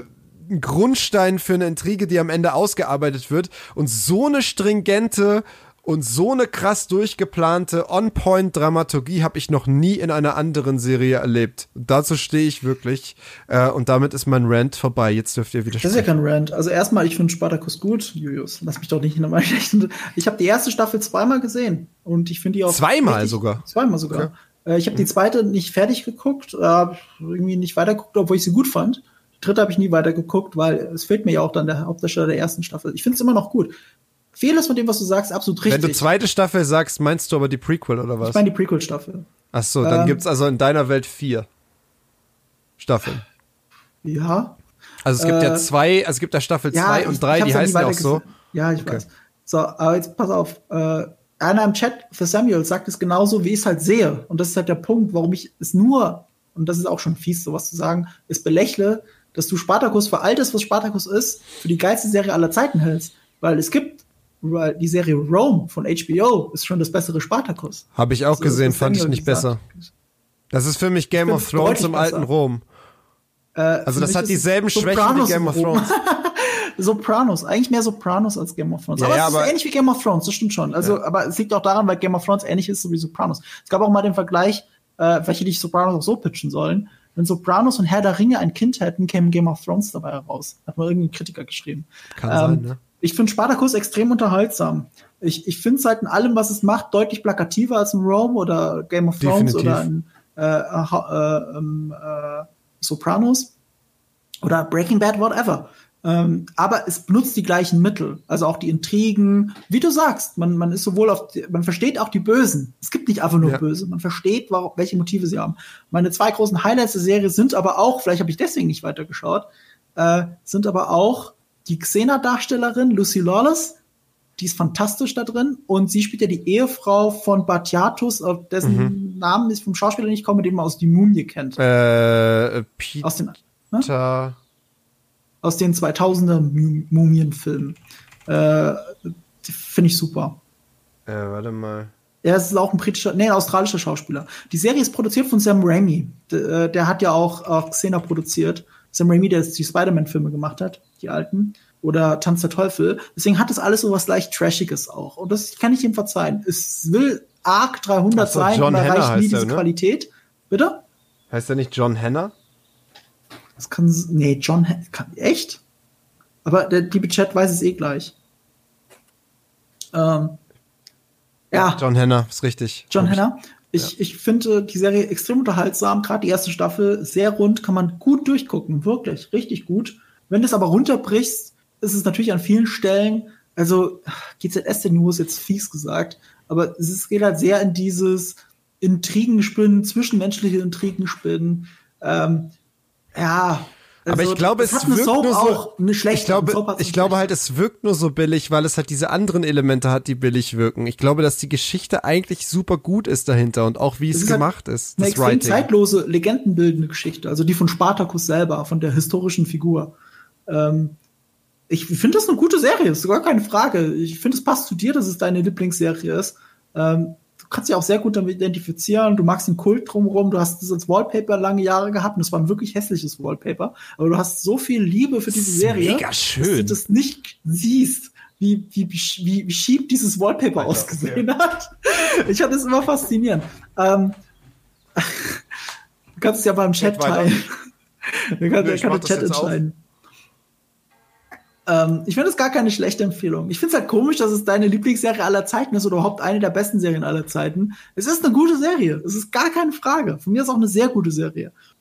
Aber es gibt halt Serien, die genau das gleiche machen, in viel besser. Und dazu zähle ich auch Game of Thrones. Und dazu zähle ich auch die erste Staffel Game of Thrones. Deswegen verstehe ich nicht, wie du das besser als besser erachten kannst, als Weil ich mich in Game of Thrones langweile in Staffel 1 ja, teilweise. Du, das ist persönlicher Geschmack, da kann ich ja nicht mit dir diskutieren. Wenn das so ist, dann ist das so. Fabian, hast das du ist doch ein mega Wallpaper. Was ist euer Problem? Sag mal. Also ich habe ähm, noch das nicht so viel gesehen von der Wallpaper, Serie. Die ich, ich gesehen habe. Ähm, ich habe über anlässlich äh, von unserem Matrix 4 Video habe ich ein bisschen recherchiert, weil eine der ähm, Schauspielerinnen aus Spartacus, eine der Germaninnen, die spielt nämlich auch in, äh, in Matrix 4 mit und deswegen habe ich dann mal durchgeskippt. Ich brauchte unbedingt eine Kampfszene mit ihr für, für das Video. Ich habe aber keine gefunden. Und deswegen habe ich so ein bisschen was von den Kampfszenen mitbekommen. Und ah, ich habe mir einfach so, ach du Scheiße. Du siehst ja überall den Greenscreen. Du kannst überall sehen, dass die mit den Schwertern halt einen halben, also mindestens zwei Köpfe über die Köpfe zielen und so, wow, das ist ja schon ganz schön trashig. Aber ich habe ähm, die Dialoge, weil ich meine, vielleicht sind ja die Dialoge großartig, die habe ich halt nicht geguckt. Ja, also die, äh, das ist tatsächlich halt so ein bisschen das Ding bei der Serie. Die erste Staffel hat, hat halt meiner Meinung nach die, wie gesagt, die beste Story, aber sieht halt, du merkst halt das winzige Budget. Und in den nachfolgenden Staffeln merkst du halt, wie das Budget immer größer wird. Also die Schlachten werden größer, besser inszeniert, sieht weniger billig aus, aber dafür, ähm, ja, äh, wird halt die Story weniger, äh, weniger stark. Also das, das ist die, die klassische Entwicklung, die du da halt schon bemerkst. Ähm, aber ich, wie gesagt, also ich find's okay, dass es für euch nicht die äh, nicht so eine geile Serie ist wie für mich. Also ich bin da vollkommen fein damit. Ich möchte nur wirklich, ähm, und vielleicht kannst du mir da sogar dahingehend übereinstimmen, Marco, ähm, dass ich möchte halt, ich bin wirklich der Meinung, dass der Serie Unrecht getan ist, wenn man nur mal reinguckt sieht, dass es nur um, um Sex und Blut und Gewalt geht und dann halt direkt wieder ausschaltet. Oh, ähm, weil, weil das ist halt das, was ich viel oft höre, was ich auch ja. nachvollziehen kann, dass man diesen Eindruck gewinnt, aber da ist wirklich mehr dahinter als das. Ja, das stimmt, aber ich muss aber auch sagen, wenn man sich daran stört, in der ersten Folge schon, warum sollte das dann besser werden, nur weil das Dramatische auch besser wird? Also wenn es einen stört, dann, ja. dann kann man sie nicht gucken, weil dafür ist ja. es zu prominent. Also ich würde es auch nicht so einfach abtun, da bin ich absolut bei dir. Aber wir sollten mal auflösen, warum ich so hart lache, wenn es um Spartacus geht. Es geht ja gar nicht um deinen Geschmack oder so. Jetzt sind wir gerade auf einem freundlichen Fuß quasi fast dabei, hier rauszugehen. Wir haben dem Chat versprochen, dass der Chat oh. entscheiden darf, dass wir diese eine Diskussion, die wir seit Jahren führen, dass wir diese jetzt für ein für alle Mal setteln. Okay? Ich höre dich nicht mehr, Julius. Ich sag auch nichts mehr, Marco. Ach so, ah, okay. Ich, ich habe dich gerade im, im, im verzögerten Bild reden gesehen, aber nicht. Ähm, sorry. Äh, es ist halt so, ich finde Spartacus eine gute Serie, ist gar keine Frage. Und ich störe mich auch an nichts, was in dieser Serie passiert. Also gar nichts. Ich habe nur Julius mit der Situation oder mit der Interpretation konfrontiert, dass Spartacus eine der homoerotischsten Serien ist, die es da draußen überhaupt gibt. Also ich habe auch Kia aus Volk gesehen, was eine schwulen Serie ist. Und ich würde behaupten, Spartacus ist deutlich schwuler. Und das ist nicht wertend gemeint oder so. Es ist halt einfach eine Serie, die auch sehr diesem Männerkult, also klar, du siehst super viele Frauen, aber du siehst auch super viele Männer. Weil auch äh, die sogenannte Knabenliebe ist etwas, was in beiläufigen Sätzen andauernd erwähnt wird und auch praktiziert wird in dieser Serie. Okay, altes Griechenland, da war das äh, gesellschaftlich absolut etabliert. Ich, I don't judge. Ich sage nur, und das ist völlig neutral beobachtet, es gibt wahrscheinlich kaum eine homoerotischere Serie da draußen als Spartacus. Und da zähle ich schwulen Serien mit rein. Und, und ich habe dann als exemplarisches Beispiel dafür, weil das so world-shattering war für Julius, habe ich, hab ich die eine Szene, habe ich die eine Szene genannt, in der die ganzen Gladiatoren nackt mit ihren Sixpacks in diesem Keller sitzen und sich gegenseitig einölen. Eine komplette Szene lang. Sie rasieren sich gegenseitig, ölen sich ein, streicheln sich, die Kamera fängt das alles auf. Ich sag, pff, oh, das ist halt äh, homoerotisch. Und ich störe mich nicht daran. Das ist völlig in Ordnung. Aber es ist auch wahrscheinlich mit das Schwulste, was ich jemals in der Serie gesehen aber, habe, würde ich ja, aber, aber so, das stört Julius. Julius sieht das nicht so. Nein, nein, nein, nein, nein, nein, nein. Das ist, du, du vertauscht gerade völlig die Diskussion. Du hast, du hast, ich habe nie widersprochen, dass es homoerotisch ist. Es, es thematisiert ja auch extrem viel Homosexualität, weil das ja auch zu der Zeit normal war. Ja, richtig. Äh, das, also das habe ich, da habe ich aber nie widersprochen. Das ist für mich auch völlig fein. Das gehört dazu. Ich finde es auch cool, dass man auch mal Schwänze sieht, wenn man schon die ganze Zeit Titten sieht. Das, das ist, ist sehr gleichberechtigt. Das ist sehr gleichberechtigt. Das fände ich ja. auch voll, vollkommen okay das Einzige, wo ich dir widersprochen habe, du hast mich seit Jahren damit aufgezogen, in jeder Folge würde man die ganze Zeit die Gladiatoren sehen, wie sie sich gegenseitig einölen. Und da habe ich gesagt, das war dein Satz. Und da habe ich gesagt, nein, das stimmt nicht. Das ist eine Szene, die gibt's aber wirklich. Es ist eine Szene, wo das passiert. Es, es macht im Kontext Sinn, weil sie müssen sich, und das war wirklich früher so, sie also, müssen also, sich ja einölen, um bei der Präsentation geil auszusehen vor den, vor den Adligen. Ähm, weil die ja wirklich extrem als Sexobjekte betrachtet wurden, die Gladiatoren. Ähm, aber das ist eine fucking Szene, das passiert nicht jede Folge. Also, da habe ich widersprochen. Ich muss ehrlich gesagt sagen, du hast es gesagt, ich konnte jetzt nicht das Gegenteil beweisen. Ich bin mir sicher, es gibt mehr Szenen als eine, aber sinngemäß. Es kann sein, dass ich gesagt habe, in jeder Folge. Was ich aber sinngemäß gemeint habe, ist gefühlt in jeder Folge. Und es liegt vielleicht auch, weißt du, du kannst absolut recht haben, dass es nur eine einzige Szene war, in der das so passiert, so explizit auch passiert. Ich hm. meine, es passiert öfter immer so, im, oh, wir gehen gerade aus diesem Keller. Ich glaube, der ganze Keller ist nur dafür da. Also ich glaube, jede Szene, die in diesem Keller spielt, ist sich gegenseitig einölen oder nackt miteinander kämpfen. Das habe ich auch ja, gesehen. Und baden aber halt, ja. Ist, ist auch, ja, baden, ist doch das ja, Gleiche. Wenn die ja, sich aber, gegenseitig aber, einschäumen. Ach, ja, aber was sollen die denn machen? Egal. Die haben ja nicht jeder ihr eigenes Bad. Was sollen die denn machen? Natürlich ich müssen sie sich gegenseitig den Rücken schrubben. Du, nochmal, es kann sein, dass es nur eine Szene war, aber es ging mir nur darum zu sagen, gefühlt ist das so sehr, weil diese Serie durchgehend homoerotisch ist.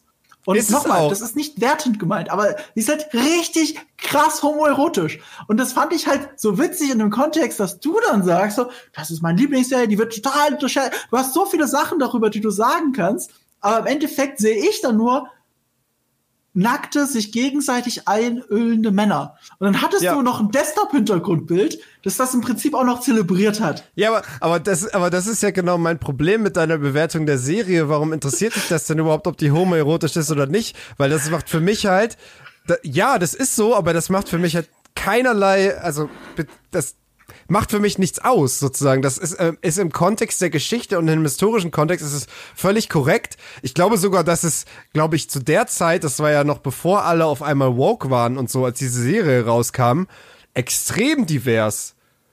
Also du hast jetzt Ey, so du, viele, so viele homosexuelle Charaktere in Spartacus. Das ist eine progressive Serie. Nochmal, das rechne ich ja sogar hoch an. Das stört mich 0,0. Ich finde das ja. richtig. Also was die, was Griech, was die Griechen gelebt haben, ist eigentlich im großen Land. Römer immer noch. Achso, ja, stimmt. Warum Aber es ist das Gleiche. Also es ist gleichermaßen kulturell.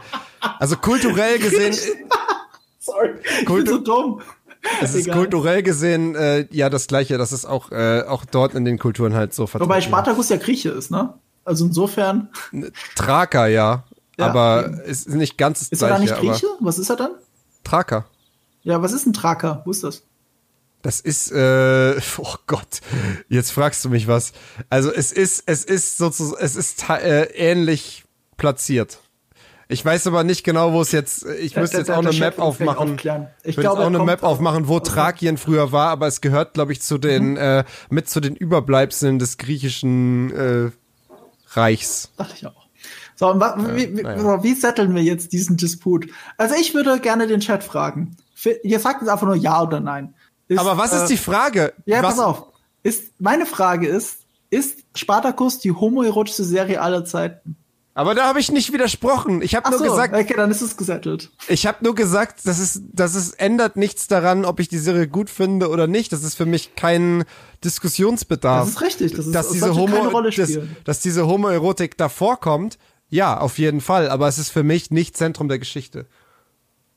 Das ist, das ist meine Aussage dazu. Und es also, passiert nicht in jeder Folge. Ist schon äh, äh, Balkan anscheinend. Balkan, ja. okay, na gut. Ja. Naja. Gut, da gibt's eigentlich auch gar nichts zu setteln. Uh, ich habe mich jetzt. Ah, Thrakien liegt im äh, äh, heutigen Westgriechenland. Gut. Danke, liebe Laura. Beruhigen wir uns jetzt alle mal wieder. Reden ja, jetzt darf Fabian mal wieder reden. Ich muss noch ganz kurz aufstehen, das Licht anmachen. Aber du kannst ja. Ja, so. ja. ja. Aber ich wollte es eigentlich ganz kurz halten, weil. Wie viel äh, Homoerotik ist jetzt in der nächsten Serie, äh, Fabian? Wenig. Äh, die ist ja auch schon relativ alt. Ich, äh, mein All-Time-Favorite ist nämlich Friends. Das ist die prototypische Sitcom. Ähm, man glaubt gar nicht, wie viele andere Serien so vieles von, von Friends geklaut haben.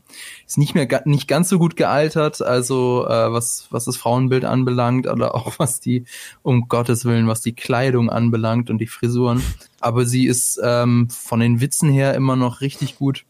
Äh, das ist so der, der, wenn, also wenn ich wirklich gar, absolut gar keine Lust habe auf, auf irgendwas Anspruchsvolles oder auf irgendeine neue Serie, dann gucke ich mir Friends an, die kann man sich immer angucken, die, die ist auch immer noch witzig. Äh, witzigerweise fand ich die allererste Folge richtig schlecht. Also da habe ich mich, ich habe die ja lange nicht gesehen. Ähm, ich habe die das erste Mal gesehen, als sie damals auf Netflix rausgekommen ist. Und habe ich mir dann, also okay, jetzt die, die beste, eine der besten Sitcoms aller Zeiten, dann gucke ich sie mir mal an, habe mir die erste Folge angeguckt. Ich glaube, ich musste einmal schmunzeln, habe mir dann gedacht so, wow, da ist jetzt, also wirklich, das ist jetzt da der ganze Hype.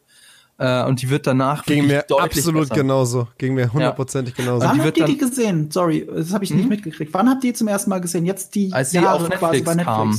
Ah, okay. Ja. Ich nicht. Ich habe sie mir nach How I Met Your Mother äh, ah. angeguckt, weil ich dachte, okay, das soll ja darauf ba basieren genau. und fand es nicht gut, habe eine Folge geguckt. Aber ich habe halt danach noch durchgehalten. Ich wurde gezwungen, äh, sie noch weiter zu gucken und das äh, bin ich sehr froh, dass man mich dazu gezwungen hat, weil sie wird danach wirklich deutlich besser.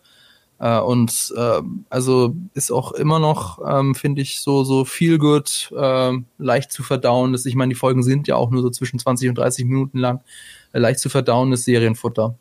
Auch für die Quarantäne jetzt. Ja, Friends ist heute meine Lieblings-Sitcom. Dicht gefolgt von How I Met Your Mother und dann King of Queens, glaube ich. Das sind meine drei Lieblings-Sitcoms. Ansonsten bin ich gar nicht so der große Sitcom-Fan. Friends hat mich aber dazu gemacht, wirklich. Also, ich habe das noch gesehen, tatsächlich auch das Finale noch mit Freunden. Das war noch so ein kleines Gathering. Ähm, das war so die erste Sitcom, die mich wirklich gefesselt hat, die nicht einfach so im Fernsehen lief, sondern äh, zu der ich bewusst eingeschaltet habe, wissen wollte, wie es weiterging. Es gab eine Phase in meinem Leben, da war ich, ähm, da war ich noch Auszubildender und hatte Frühschicht arbeiten müssen. Und ich bin immer so, ich glaube, 14 Uhr rum war ich zu Hause wieder und äh, habe da immer gegessen und dazu dann zwei Folgen Friends geschaut, die gerade auf Kabel 1 im Fernsehen liefen. Und das war so eine so ein äh, alltäglicher Rhythmus, der sich in meinem Leben so, so, so, so reingespielt hat. Und da habe ich Friends absolut lieben gelernt. Und äh, also wenn ich von Sitcom rede, dann meine ich halt auch immer die Publikums-Sitcoms, die also wirklich vor Publikum gespielt werden. Und dafür ist Friends unfassbar gut, groß. Ich, ich liebe es. Ich habe die DVD, äh, Blu-ray-Box habe ich hier. Ich gucke es aber lieber auf Netflix tatsächlich, weil das besser geordnet ist auf Netflix und man weiß, was man gesehen hat. Ich habe meinen letzten äh, Friends Run, Rerun vor zwei Jahren gehabt. Ähm, es ist auch jetzt eine gute Gelegenheit, Friends nochmal zu gucken, weil ja, es ja noch auf Netflix. auf Netflix. läuft. Nein. Nicht mehr? Ja, schon seit längerem. Ah, seit diesem Jahr nicht mehr. Rausgeflogen. Und ah. Netflix-Ersatz, äh, deswegen hat, ist ja Community jetzt auf Netflix, glaube ich, um einen, äh, äh, um einen Friends-Ersatz zu haben. Friends kann man sich im äh, Stream anschauen, im Abo auf Amazon Prime Video. Ach, das wusste ich gar nicht. Jupp. Weil darauf wollte ich mich gerade hinaus, weil äh, das wäre ja schon länger, noch länger nicht mehr bei Netflix gewesen. Aber Netflix hat dann 100 Millionen Dollar in die Hand genommen, um Netflix zu halten für ein Jahr. Und stimmt, ja, jetzt, wenn ich so das laut ausspreche, natürlich gibt's die nicht mehr auf Netflix. Äh, das ist aber die Serie auch wert. Die hat auch immer diese schöne Anekdote in die Welt gestreut, oder es ist ja auch so gewesen, dass für die letzte und zehnte Staffel äh, jeder der Darsteller für jede Folge eine Million Dollar gekriegt hat, was extrem viel Geld ist für so eine 22, 26 episodige Staffel. Das ist viel Geld. Aber die haben nicht nur das bekommen. Die haben die exklusiven Vertriebsrechte für Friends bekommen für die nächsten zehn Jahre. Was schon längst ausgelaufen ist.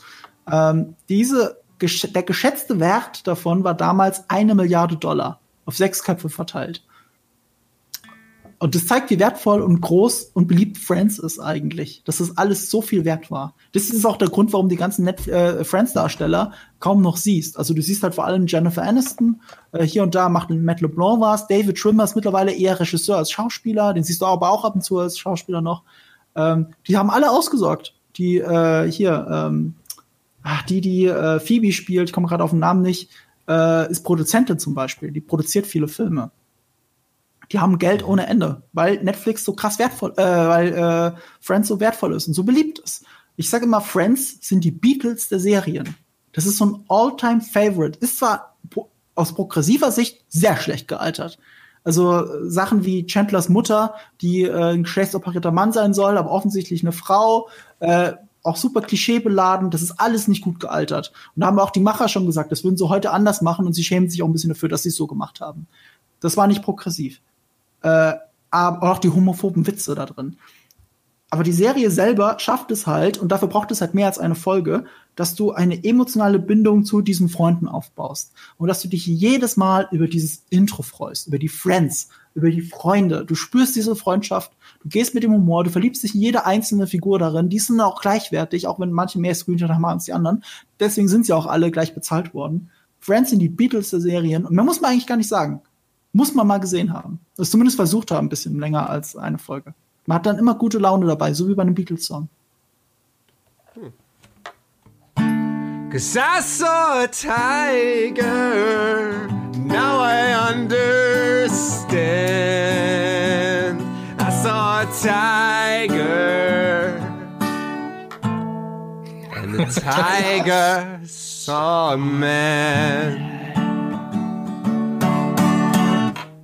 Fast so schön wie Phoebe Buffet gespielt, wirklich. Wir haben eigentlich ah. das, das große Hauptthema unserer Sendung. Wir haben zweieinhalb Stunden gebraucht, um da hinzukommen. Sorry ja. für alle, die bis dahin durchgehalten haben, aber ich finde, es wird sich lohnen. Weil, äh, das ist die Serie mit dem großen Hype. All ja, about the Hype Train würde ich fragen. Also bevor wir jetzt einge darauf eingehen, worum geht es, äh, sollte man es gucken, sollte man es nicht gucken. Es ist ja immerhin in dieser Liste gelandet, unsere Empfehlungen oder wie ihr es findet. Wie ganz kurz, Hype Train. Wo seid ihr bei Tiger King, so daumenmäßig? Ich bin ganz steil oben. Ich auch. Ja. Fabian? Oben. Auch. Ja. Ah, wunderschön. Wunderschön. Aber ich habe auch im Chat gelesen, dass der Hype, äh, dass es zu viel Super Hype low ist. ist die erste, ist die erste Sache von. Also das, das Geile, also das Geile ist ja, ähm, das ist ja die, das ist ja von den Machern, die die Fire Festival Doku schon gemacht haben und allein die, die, war, noch, die haben auch alle die gefeiert, ist auch die habe ich mir nie angeguckt. großartig. Die ist oh, so stimmt, gut. da muss ich mal gucken. Ja. Also das ist halt und das Ganze ähm, basiert ja so ein bisschen drauf, sowohl beim Fire Festival als auch beim beim Tiger King, dass es um extrem, ähm, sage ich mal, narzisstische Persönlichkeiten geht, die einfach ihr jeden Tag gefilmt haben und jeden Tag die Kamera am Laufen hatten. Weswegen einfach so unfassbar viel Material da ist von jedem Konflikt, von allem, was da passiert ist, ähm, um eben diese, diese Geschichte äh, wiederzuspiegeln. Also sie mussten ja so gut wie nichts nachdrehen für diese Doku. Was ist, was ist denn äh, aber die was Geschichte? ist genau, was ist genau. denn die genau. Geschichte? Das wollte ich jetzt gerade dich fragen, aber ich kann es auch erzählen. Nee, Wer ich weiß, dass denn? Fabian der Beste ist, wenn es darum geht, Inhalte ja. zusammenzufassen. Okay, Fabian, hau raus. Hm. Das, äh, das, ist immer, wenn ihr das sagt, dann habe ich es nicht. Aber das macht ja also, nichts, weil ähm, im Grunde ist es ein Typ, der einen Tiger gesehen hat so und ihn jetzt versteht. Da hat ähm, also beim Pitch Meeting kennt ihr ja alle von Screen Rant und hat einer gesagt, ja hier, das ist eine Tiger eine Tierdokumentation und dann sagt dann so der Produzent, oh, eine Dokumentation, nee, da, da da wird man immer gezwungen irgendwas zu lernen. Äh, nee, das interessiert mich nicht. Ja, es ist eine äh, Tierdokumentation über einen äh, schwulen Waffennarren, der einen Privatzoo mit hunderten von Tigern hat und seine Privatfehde mit einer Tierrechtsaktivistin, in deren Lauf ähm, Leute äh, zerfleischt werden, äh, Drogen genommen werden und Sachen abgefackelt werden. Ja. Okay, ja, cool. Dann bin ich doch wieder dabei, sagt der Produzent. Das ist auch tatsächlich, es, es ist. Ähm, da braucht man keine Fiktion. Nee, also du guckst dir diese Serie an und denkst dir, okay, das war jetzt schon krass und es wird mit jeder Folge nimmt die Geschichte nochmal irgendwie eine, eine Wendung. Ähm, in, ganz am Anfang, das ist jetzt kein großer Spoiler, wird einem der Tierpfleger äh, der Arm abgebissen oder zumindest so stark verletzt, dass er danach amputiert werden muss. In jeder anderen Doku wäre das ein Riesenthema. In dieser Doku geht's da 30 Sekunden rum und das war's. Da kommt er auch wieder zur Arbeit, der Typ. Der, der Typ kommt danach wieder zur Arbeit. Das ist eine Frau übrigens. Das ist kein äh, Nein, stimmt, das ist eine Frau, ja, richtig. Ach so, sind Transmann. Au. Ja. Ach echt? Transmann. Es ist ah, äh, der, derjenige identifiziert sich selbst als Mann ah. und in der in der Serie selber wird er die ganze Zeit als Frau tituliert, weil sie sich Ja, eben. Hä, warte mal, also also er selber, also auch schon in der Serie, also die die äh, also also wer tituliert ihn als als Mann, seine der Mitarbeiter? Selber sieht sich als Mann. Aber wer sagt denn, äh, also die Mitarbeiter sagen Frau? Nee, aber sein oder die sein, oder Name, die Doku selber der, insgesamt. Der, der Weib, das ist ja noch der weibliche Vorname. Er nennt sich selber Zaf, weil das, das kommt von seinem äh, Nachnamen und der, der Vorname ist glaube ich noch weiblich und der wird immer mit dem Vornamen angesprochen. Aber war der Vorname aber, nicht sogar Kelly oder so? Was ja durchaus so, aber ähm, naja. Ähm, zwei, also steht für beide Geschlechter, deswegen würde es ja sogar funktionieren. Äh, sorry, das habe ich ja falsch interpretiert. Oh, nicht. Ähm, ja, ich auch. Aber äh, ich finde aber, da sagst du ein wichtiges dramaturgisches Element in dieser Serie. Das passiert nämlich in der zweiten Folge. Und das Ding ist halt, du guckst schon die erste Folge und denkst, okay, in diesem Tiger-Ressort äh, arbeitet halt jemand, der hat keine Beine mehr. Und es arbeitet da jemand ohne Hand. Mhm. Ähm, Wollt ihr das mal aufklären oder soll ich mir das jetzt denken? Und es ist auch so, du denkst dir schon Sachen. Und die Serie macht sich an der Stelle ganz bewusst nicht die Mühe, das aufzuklären. Jede andere Doku wäre sofort darauf eingesprungen. Guck mal hier, hat, hat die Hand verloren, weil es ein Tiger abgebissen hat. Ja? Oder, oder was ist denn mit dem Mann passiert? Passiert nicht. Die, die hält sich das erstmal zurück und eine Folge später wird das dann auf einmal zum Thema, aber aus anderen Gründen. Was du nämlich sagst, ist dieses, äh, das wäre ja ein Riesending ist da gar kein Riesending. Das große Ding, was sie daraus machen, ist, wie geht Joe Exotic damit um? Und was ist sein Zitat aus der ganzen Geschichte? Weil das ist nämlich das, was hängt. Was ist seine erste Handlung? Was ist seine erste, Reaktion, genau? Seine erste Handlung ist, sich eine andere Weste anzuziehen. Für die Kamera. Eine ah. mit einem, mit einem Medical Dingsbums hinten drauf. Und, und was er vor der Kamera sagt, ist, I will never uh, financially recover from, from this. Ja. Diese Serie spielt nämlich extrem mit deiner Erwartungshaltung alles, was andere Dokus machen würden an der Stelle, macht diese Serie nicht. Sie hält dir ganze Zeit sehr oft bewusst Informationen vor. Also bis zur letzten Folge werden manche Sachen erst dann, also geupdatet zum Beispiel. Also das, was im Untertitel zu einer, also du hast den Namen von der Figur und darunter steht, ich will jetzt nicht spoilern, die Position innerhalb de, de, der Handlung, sag ich mal. Aber ganz am Ende steht das teilweise anders da, als es ganz am Anfang gestanden hat, weil in der Zwischenzeit sehr viel passiert ist. Weil in der Zwischenzeit dir diese Doku-Serie wirklich etwas erzählt hat. Und du wirst halt wie in einer ganz spannenden Narrative voll mitgenommen. Und du bist da total drin. Und du verlierst das, worum es eigentlich gehen sollte, um Tiere und Tierquälerei, komplett aus den Augen. Ja. Und das ist auch ein sehr wichtiger Punkt, wo die Serie dir auch den Spiegel vorhält, dem Zuschauer den Spiegel vorhält. Und ich finde, sie schaffen es dann auch, innerhalb dieser Narrative die ganze Zeit die Perspektiven zu ändern. Es gibt am Anfang ganz klar Gut und Böse. Ist keine Frage. Und so länger die Serie geht, umso eher erwischst du dich dabei, dass du dich selber fragen musst, wer ist denn hier jetzt der Gute und wer ist der Böse? Weil du hast, du kannst jeden so ein bisschen verstehen. Außer eine mhm. Figur. Ich finde, die hat die kommt sehr antagonistisch am Ende rüber. Also da ist schon ja. eine Intention von den Machern dahinter. Ja, der Witz ist ja auch an dieser Welche? Oh Mann, jetzt will ich wissen, welche du meinst. Ja, ich meine halt äh, Carol fucking Baskin. Die ist die Furcht, die ist furchtbar, die finde ich oh von Anfang Gott. an. Können wir da bitte später drüber reden? Ähm, ja, das ist ja. ja. Und auf was ich ganz interessant fand an dieser Dokumentation, das bin ich äh, tatsächlich aus dem deutschsprachigen Raum gar nicht so gewohnt. Ich bin es gewohnt, wenn ich eine Dokumentation gucke, dass es dann einen Erzähler gibt oder wenn es irgendwie um ein journalistisches Format gibt, dass es dann immer ein, ein Off-Text gibt, also einen Off-Text-Sprecher, einen Voice-Over. Diese Dokumentation kommt, wie viele andere Dokumentationen aus dem amerikanischen Raum auch, komplett ohne Voice-Over aus. Mhm. Also alles, was man hört, sind Interview-Schnipsel oder ähm, News- Stories oder sowas. Also nirgendwo, ähm, also die, die äh, Macher der Dokumentation treten natürlich auch vor der Kamera auf, aber die, die sind keine Figuren innerhalb dieser Dokumentation. Das, das sagst du aber, was inszenatorisch sehr wichtig ist. Es gibt einen Begriff dafür tatsächlich. Diese Doku-Format nennt man Cinemat direkt, das kommt aus dem Französischen. Also du hast mhm. die Kamera dabei und du erzählst mhm. es nur mit Footage. Es gibt auch einen schönen großen Film dazu, Formel 1-Fans lieben und kennen ihn, Senna. Der ist genauso aufgezogen. Du hast keinen Aufsprecher, nichts. Mhm. Was du dieser Doku aber anmerkst, ist, sie ist ja im Laufe von fünf Jahren, glaube ich, entstanden. Ungefähr. Mit und Jahre, das Footage ja, ja. Aus, dem, aus den ersten Jahren von dem Macher der Doku, der hat da noch eine ganz andere Doku geplant gehabt. Der ja. hat ja nicht gedacht, ich mache jetzt fünf Jahre hier, bin ich damit beschäftigt. Der hat am Anfang sowas Michael Moore-mäßiges machen wollen, wo eben der Interviewer schon mit auftritt, mit den Leuten redet. Das hat er ja teilweise drin gelassen. Also wenn der Interviewer etwas fragt, das macht Cinema direkt eigentlich nicht. Aber in den alten Footage-Sachen, die fünf Jahre alt sind, siehst du ihn teilweise mit dem Bild sitzen, du siehst ihn mit den Leuten reden, du siehst ihn mit dem Kameramann reden, solche Sachen. Ne? Es gibt auch eine Stelle, glaube ich, in der ersten Folge, wow, der Typ ist ein besserer Regisseur, als ich es bin. Also als eine der ja. Figuren Regieanweisungen gibt. Was ja. auch sehr geil ist, weil diese Doku nimmt aber dann, also die haben zwar dieses Material, was eigentlich für eine Michael Moore ähnliche Doku gedacht war, machen daraus aber Cinema direkt. Sie nehmen bewusst an vielen Stellen lassen sie die Kamera länger stehen. Zum Beispiel kurz bevor jemand was in die Kamera sagt. So dieses, okay, sind wir soweit, können wir jetzt? Und dann geht er in Character und redet ganz anders, weil er weiß, er redet gerade mit einer Kameraducke und will Publicity für sich machen. Die haben aber das drin gelassen, um ihn zu, um jemanden zu entmystifizieren. Ja, auch gerade dieser Doc Antle, so ein, ähm, ein anderer Tigerzüchter mit einem sehr fragwürdigen Kulthintergrund, äh, Alter. Der ist ja sehr dabei, sehr damit beschäftigt, sich sehr, also Regieanweisungen zu machen, äh, damit die, er in einem entsprechenden Licht in dieser Doku vorkommt.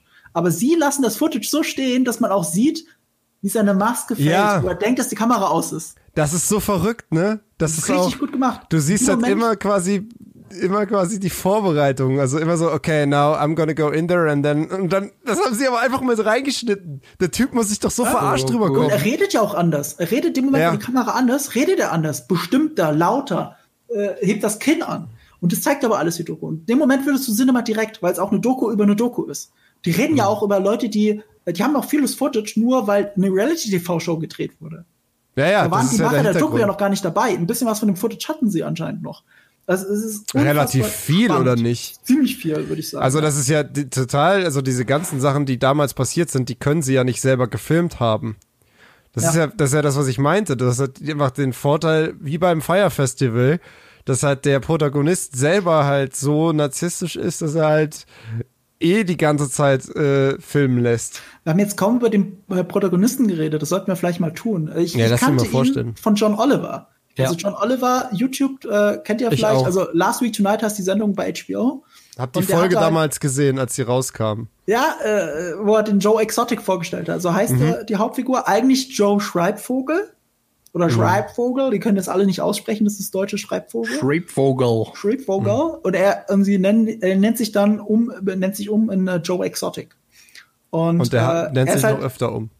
Er ist halt genau, und er, ist deswegen bei John Oliver gewesen, also in der Show, äh, weil er Präsidentschaftskandidat war, unabhängiger Präsidentschaftskandidat. Also quasi erst gegen Donald Trump angetreten und gegen andere, natürlich ohne Chance.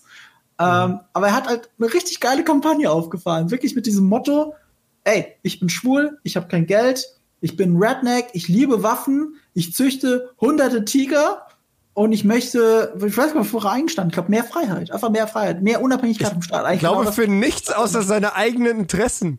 Ja, das kann er immer so, ja, also ich hätte halt gern meine Tiger noch. Ja, das ist das also mehr, mehr sagt er, glaube ich, nicht. Ja. Das finde ich auch äh, so, so genial an, an dieser Serie da kommen wir wahrscheinlich ganz später noch drauf. Ähm, nee, sie, drauf. Kommen wir später näher, äh, den einen Aspekt, den, äh, den ich mhm. später noch ansprechen möchte. Und zwar, es werden dann ja auch Leute auf der Straße gefragt, äh, warum sie ihn so toll finden. Ähm, natürlich äußern sich vor der Kamera nur die, die ihn auch wirklich toll finden und nicht die ihn blöd finden. Aber die, die ihn toll finden, sagen halt, ja, das ist einer, der sagt endlich mal, wie es ist und der äh, nimmt kein Blatt vor den Mund und es ist ihm egal, wie andere Leute ihn finden. Und deswegen wähle ich ihn. Und da denke ich mir so, wow, willst du wirklich jemanden als Governor oder als Präsident haben, dem es egal ist, was andere Leute von ihm denken? Dude, und das ist Trump ist Präsident. Das, ja, genau. Du und hast die Antwort auf diese das, Frage. Was dann mit, mit Trump aus Trump geworden ist. Äh, Wenn Trump nicht Trump, kandidiert wäre, hätte Joe Exotic gewonnen, Alter. Ich ah, sag's dir. Der, dafür ist er nicht clever genug. Aber ähm, was ich auch ganz witzig fand, dadurch, dass also dieses äh, Cinema-Format, dass du keinen Voice-Over hast, ähm, das hat halt eben Vorteile also du bist dichter dran, du fühlst dich äh, dichter dran. Du, ähm, du kannst dir deine eigenen Gedanken dazu machen. Also du musst ja auch deine eigenen Gedanken machen. Du musst ja dich sehr, mehr mit dem Format beschäftigen, als wenn es ein Voice-Over gäbe, was die Dinge für dich einordnet. Es hat aber auch Nachteile, nämlich es gibt kein Voice-Over, das die Sachen für dich einordnet. Das heißt, mhm. es ist dann zum Teil wird's halt richtig kompliziert. Da geht's dann wirklich gegen Ende. Es gibt dann ja Gerichtsprozesse und so weiter. Und dann ist es dieses typische He said, he said she said. Mhm. Und das ist auch sowas, was ich, ähm, was ich so richtig faszinierend fand, was mich an die heutige politische Situation erinnert. Ähm, wenn irgendwann, also wenn so gegensätzliche Meinungen, die müssen nur lang genug aufeinander prallen und dann ist es irgendwann egal, was die Leute sagen oder mit welchen Argumenten um die Ecke kommen. Es reicht einfach nur, wenn, wenn sich Leute lang genug streiten, dass du irgendwann sagst, okay, ich habe keine Ahnung mehr, was ich denken soll. Und äh, haben vielleicht beide recht, weiß ich nicht. Und mhm. was ich auch ganz witzig fand, dadurch, dass es eben kein Voiceover gibt, dass du dir deine eigene Meinung machen musst, dadurch äh, wie, äh, wie auf, auf Englisch gibt's, kann man das so gut sagen. Deswegen nehmen die Leute nur das wahr, was sie auch wirklich wollen. Also in einem Interview hat zum Beispiel Donald Trump Jr. erzählt, dass er Tiger King an zwei Tagen durchgeguckt hat und seine Reaktion auf diese Serie war, wow, ich wusste gar nicht, dass Tiger nur 2000 Dollar kosten, warum habe ich noch keinen Tiger? Ja. ja, aber was, ja, was für ein Mensch bist du bitte, dass du, dass du so eine Serie guckst und nach denkst, ich will auch einen Tiger für 2000 Dollar. Aber da bin ich halt ganz bei dir. Das Geile an der Serie ist, sie lässt dich halt damit alleine und du musst dir deine eigene Meinung bilden, deine eigene Sachen draus ziehen. Was hier auch im Chat gesagt wurde, und das ist durchaus etwas, die Figur wird zu sehr glorifiziert. Das ist eine der, Proble der Probleme. Ich glorifiziere es auch. Ich glorifiziere Joe Exotic. Das Ding ist halt, aber ich glorifiziere ihn nicht, weil ich ihn toll finde und alles, was er gemacht hat, toll ist sondern es ist dieses, es ist diese Parodie, alles, was da drin steckt, Sachen, wo du nicht geglaubt hättest, dass es wirklich gibt, dieses Kenny Powers-mäßige aus der Serie Eastbound and Down. Das ist wirklich er. Bloß noch, noch übertriebener. Alles, was du dir nicht vorstellen kannst, in einer Figur drin. Und sie macht moralisch schwierige Entscheidungen. Äh, und es ist alles anfechtbar. Ich, ich glaube, ich glaube auch, er hat ein total verzerrtes Weltbild. Also es ist eine andere Art. Do you think? Ja? Er setzt sich auf einen gigantischen Holzthron und und ähm, also ähm, das ist ein bisschen auch so die Frage, wo kommt dieses Weltbild her? Ja. Also ich glaube, Joe Exotic war schon immer äh, ein, ein Mensch, der die Aufmerksamkeit, der die Öffentlichkeit gesucht hat, mhm. aber er wurde dann ja auch so teilweise von seinem Umfeld in so eine gewisse Richtung geschubst. Also ja. diesen Thron hat er sich ja nicht selber gebaut, den hat der ähm, Reality-Show-Typ ja. gebaut. Mhm. Aber er hat sich halt freiwillig draufgesetzt und fand das nicht albern. Also ähm, dieses Erhöhen seiner per äh, Person fand er halt geil und irgendwann hat er halt wirklich selber geglaubt, dass er der Tiger King ist. Also sehr symbolisch halt für alles, für alles, was, was er macht, für alles. Also direkt das Telefonat in der ersten Folge, in der ersten Minute, hat auch damit zu tun, dass er in diese Richtung geschubst wurde. Aber er hat es selber gemacht. Er hat selber telefoniert. Aber ich finde ähm, halt, das ist Joe Exotic. Ich finde halt gerade, ich finde halt gerade das aber ähm, so cool daran, weil du halt selber diese emotionale Reise mitgehst. Äh, und ich finde halt genau das macht die Serie halt perfekt. Sie nimmt halt, sie sagt halt nicht äh, mit einer Off-Stimme, so wir erzählen jetzt den den tragischen Downfall von Joe Exotic, ähm, äh, der dem das und das passiert ist, sondern du fängst ja wirklich an und sie haben es ja auch so zusammengeschnitten, dass du am Anfang halt extrem gut in seine Figur eingeführt wirst. Also du bekommst halt mit, was seine Mitarbeiter von ihm halten und so und du bekommst extrem gut die positiven Aspekte mit. Man kann ja wirklich ohne Probleme anerkennen, dass er schon eine sehr captivating Personality ist. Er hat ja was an sich, was dazu geführt hat, dass so viele Leute ihm äh, ihm gefolgt haben. Äh, also was jetzt darüber hinausgeht, dass er einfach diese vielen Tiger hat. Also ich finde ja, auch wenn es im Endeffekt ein Wahnsinniger war, verstehst du, finde ich, besser, wie das dazu kam, dass dieser Kult auch existieren konnte um das, ihn rum. Das, das als, als in einer Doku, wenn ich jetzt mir, also jetzt ganz extremes Beispiel, wenn ich mir eine Hitler-Doku angucke, mit, ne, mit einem Voice-Over, ja, dann da verstehe da könnte ich niemals auch nur im Ansatz nachvollziehen, wie das passieren konnte. Auch wenn der Offsprecher sagt, und dann war das so, dass so und so viele Leute dann äh, äh, für ihn gewählt haben, was weiß ich. Aber du würdest halt nie an diesen Punkt kommen, dass du sagst, okay, ich kann mich wirklich in die Lage reinversetzen, deswegen war das so. Sondern, da, weil das musst du selber erleben. Und das tust du halt bei Tiger King wirklich. Du erlebst es, finde ich, schon am Anfang ganz gut selber, wie dieser Kult entsteht. Und du erfährst auch nach und nach, dass die anderen wichtigen handelnden Personen auch immer so einen kleinen Kult um sich herum haben. Ja. Leute, die ihnen folgen. Und dann ändert sich auch jedes Mal dein Bild von allen Personen und dieses What uh, he said, she said. Das äh, kriegt alles so ein anderes Gewicht. Es ist wahnsinnig gut, dass sich die Serie so sehr damit alleine lässt. Und ja, ich, ich finde, man erwischt sich dann dabei, dass man das alles glorifiziert aber gleichzeitig macht man sich ja auch darüber lustig. Und im Moment, wo du dich über etwas lustig machst, entmystifizierst du es ja. Also ich, ich, ich nehme als Beispiel mal gerne äh, hier der, der große Diktator von Charlie Chaplin. Der hat den Film zu einer Zeit gedreht, da gab, da war das Dritte Reich erst am Steigen. Das war vor dem Zweiten Weltkrieg, als er diesen Film gedreht hat. Und er hat sich da schon über Hitler lustig gemacht. Und wir und damals, wie heute, glorifizieren wir Charlie Chaplin für das, was er getan hat. Ähm, worauf wollte ich eigentlich hinaus? Ich finde es gar nicht tragisch, so, so eine Figur in dem Sinne über zu glorifizieren. Wir haben ja, wir sind ja eingestiegen mit dem Song von ihm. I saw a tiger and the tiger saw a man. Dieser Text, den er mit voller ehrlicher Inbrunst gedichtet hat, und in einem schrecklichen Musikvideo selber auch noch zu visualisiert hat. Er glaubt es ja auch am Anfang wirklich. Also ja, ich finde, du bekommst er, er es halt wirklich genau man. mit. Du bekommst die Glorifizierung mit von ihm, du bekommst aber auch den Downfall mit. Und genauso bekommst du auch den Shift seiner persönlichen Präferenzen auf eine ganz traurige Art und Weise mit in dieser Serie. Mhm. Ähm, also ich finde, der Umgang auch mit seinen Tieren am Anfang, er hat schon sehr viel Liebe, Liebe äh, in sich und ich glaube ihm schon, dass er halt einfach diese Tiere liebt, aber du merkst halt, so, so je mehr halt alles um ihn herum auch in sich zusammenfällt, desto krasser shiften auch die Prioritäten für ihn. Es gibt Interviews von ihm ganz am Anfang, als er noch nicht Joe Exotic ist. Ähm, da wird er auch dazu befragt und er sagt auch, es ist eine große Schande, wenn Tiere in Käfigen gehalten werden. Also Großtiere, Löwen, Tiger, die gehören in die Wildnis und mhm. die gehören nicht hinter Gittern. Und mhm. dann macht er halt so ein Zoo auf mit über 100 von, von, Tigern, die da unter ganz furchtbaren Umständen gehalten werden. Ich wollte noch was sagen zum Thema, ähm, naja, die, die Doku, die äh, macht das alles ganz neutral. Und zwar ähm, arme Carol Baskin. Also da fände ich dann auch interessant, was du dazu sagst, ähm, Jules, weil die ist in dieser Doku nach Strich und Faden verarscht worden. Die Macher der Doku haben ihr nämlich am Anfang gesagt, die Doku über diese privaten Tigerzoos, die soll sowas, die soll das werden, was Blackfish 2013 für SeaWorld und Orca Shows war. Also damals ist so eine Dokumentation über SeaWorld rausgekommen. Und als Reaktion darauf äh, hat SeaWorld reagiert, die, die Besucherzahlen sind zurückgegangen und äh, das ganze System wurde hinterfragt. Da hat sie gesagt, also es gab wohl auch mehrere, schon mehrere Dokumentationsanfragen an sie und sie hat jedes Mal abgelehnt. Und bei diesem Pitch hat sie gesagt, okay, da, da sage ich zu. Wenn es um die Tiere geht, wenn es wirklich darum geht, äh, für die Tiere zu verbessern, dann mache ich mit.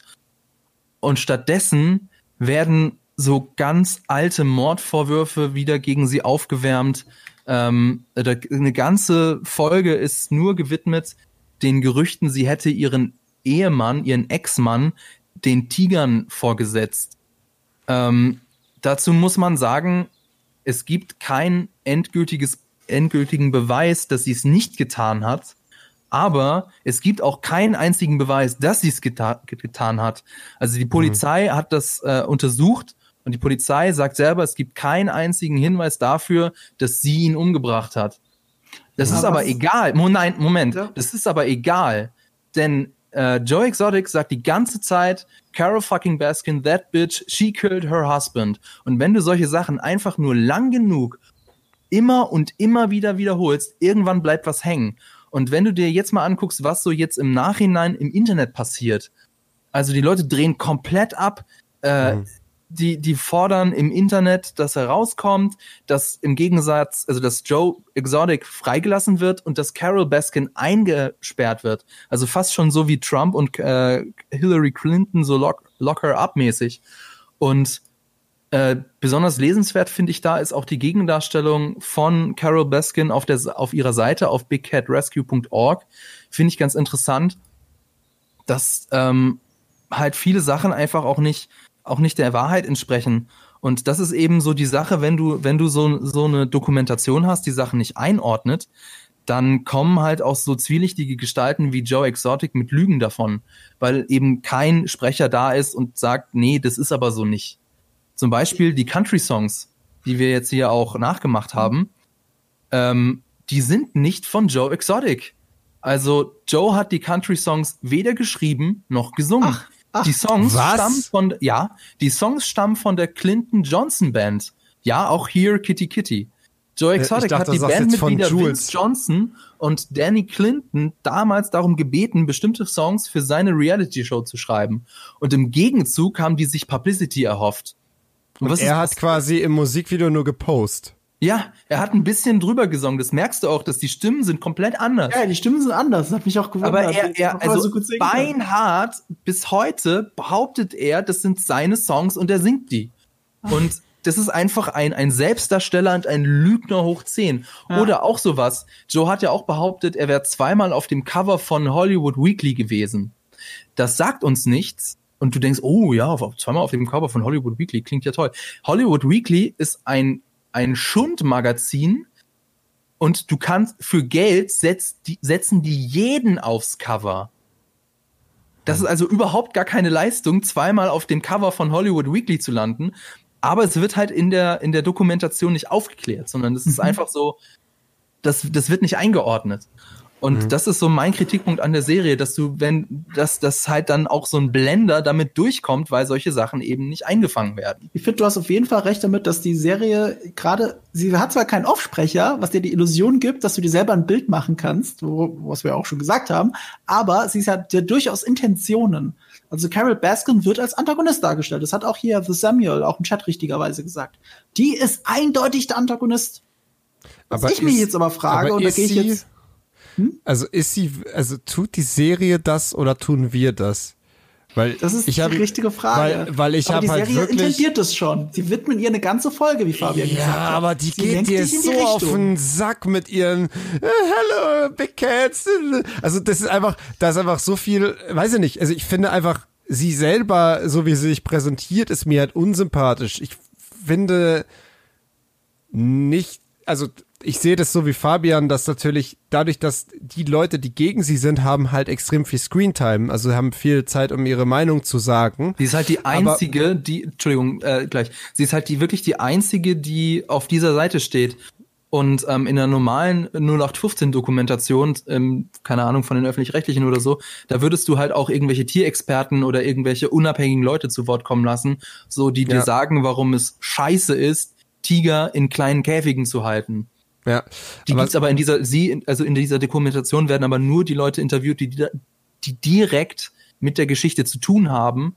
Und deswegen ist leider Carol Baskin nun mal die einzige, die auf dieser Seite steht. So, Entschuldigung. Stimmt, es fehlt, es fehlt halt wirklich der unabhängige Experte und den hättest du ja auch bei dem Format äh, zu Wort kommen lassen können, theoretisch. Das stimmt.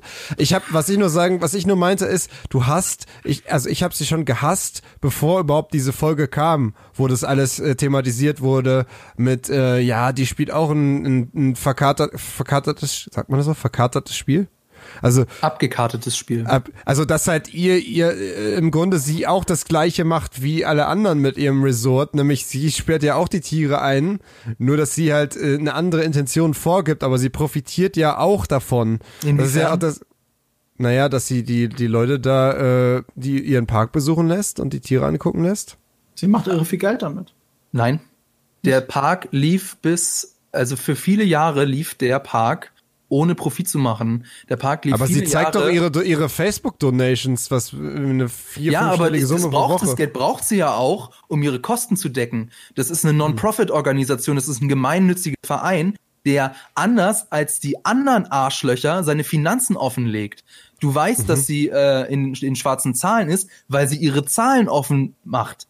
Und mhm. ähm, die, sie, sie profitiert von dem, von dem Ganzen nicht. Das wird alles in den Park reinvestiert und es wird alles, äh, das Geld wird dazu genommen, um ähm, andere Projekte äh, zu unterstützen für Tiger in der Wildnis. Ja, aber sie nimmt doch nicht nur Donations ein, um das alles zu finanzieren, sondern sie macht es wie ein Zoo auf für Eintrittsgeld und lässt die Leute mit den Tigern posieren und Fotos machen. Nein, das macht sie nicht. Das ist auch wieder so eine Sache, die die Ach, echt? Falsch darstellt. Die Dokum mhm. also in der Zoo, der mhm. einmal im Jahr macht der Zoo seine Türen okay. auf. Einmal im Jahr. Einmal im Jahr und Aha. dann können ganz, ganz viele Leute und dann sind dann diese großen, riesigen Führungen, die du in dem Video siehst. Es ist einmal im Jahr. Das wird aber nirgendwo in der Dokumentation gesagt, dass das nur mhm. einmal im Jahr ist. Ansonsten darfst du halt nur in kleinen Gruppen geführt durch den Zoo und die Tiere werden nicht angefasst. Aber okay. auch das wird wieder so verzerrt, dass du den Eindruck hast, na, die mhm. Carol Baskin macht in ihrem Zoo ja genau das gleiche, was Joe ja. Exotic auch macht. Ja, das macht stimmt. sie aber nicht. Okay, das ist echt mega interessant. Das ist übrigens eine Szene, finde ich so geil, wo Joe Exotic in ihrem, äh, in ihrem Ressort da ja rumläuft. Ähm, und wo, wo, er, wo, die ist sehr bezeichnend, wo er sich dann das, das, die Tigergehege ähm, anguckt, so, ja, äh, hier ist ja alles voller Gestrüpp, man kann ja überhaupt nichts sehen.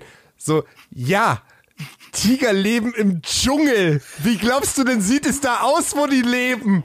Oh da merkst du halt einfach, so dass, die, dass, die, Leute keine Ahnung von den Tieren haben ja. und so in ihrer eigenen seltsamen ja. Welt sind. Zum Beispiel, ähm, ich glaube, das war in der Dokumentation nicht, einer von äh, Joe Exotics äh, Leigern also kein Tiger, Tiger sondern ja Tigerlöwe, der ist ähm, gestorben und Joe Exotic war fest davon überzeugt, dass der Tiger gestorben ist, weil Peter oder so äh, den vergiftet hat.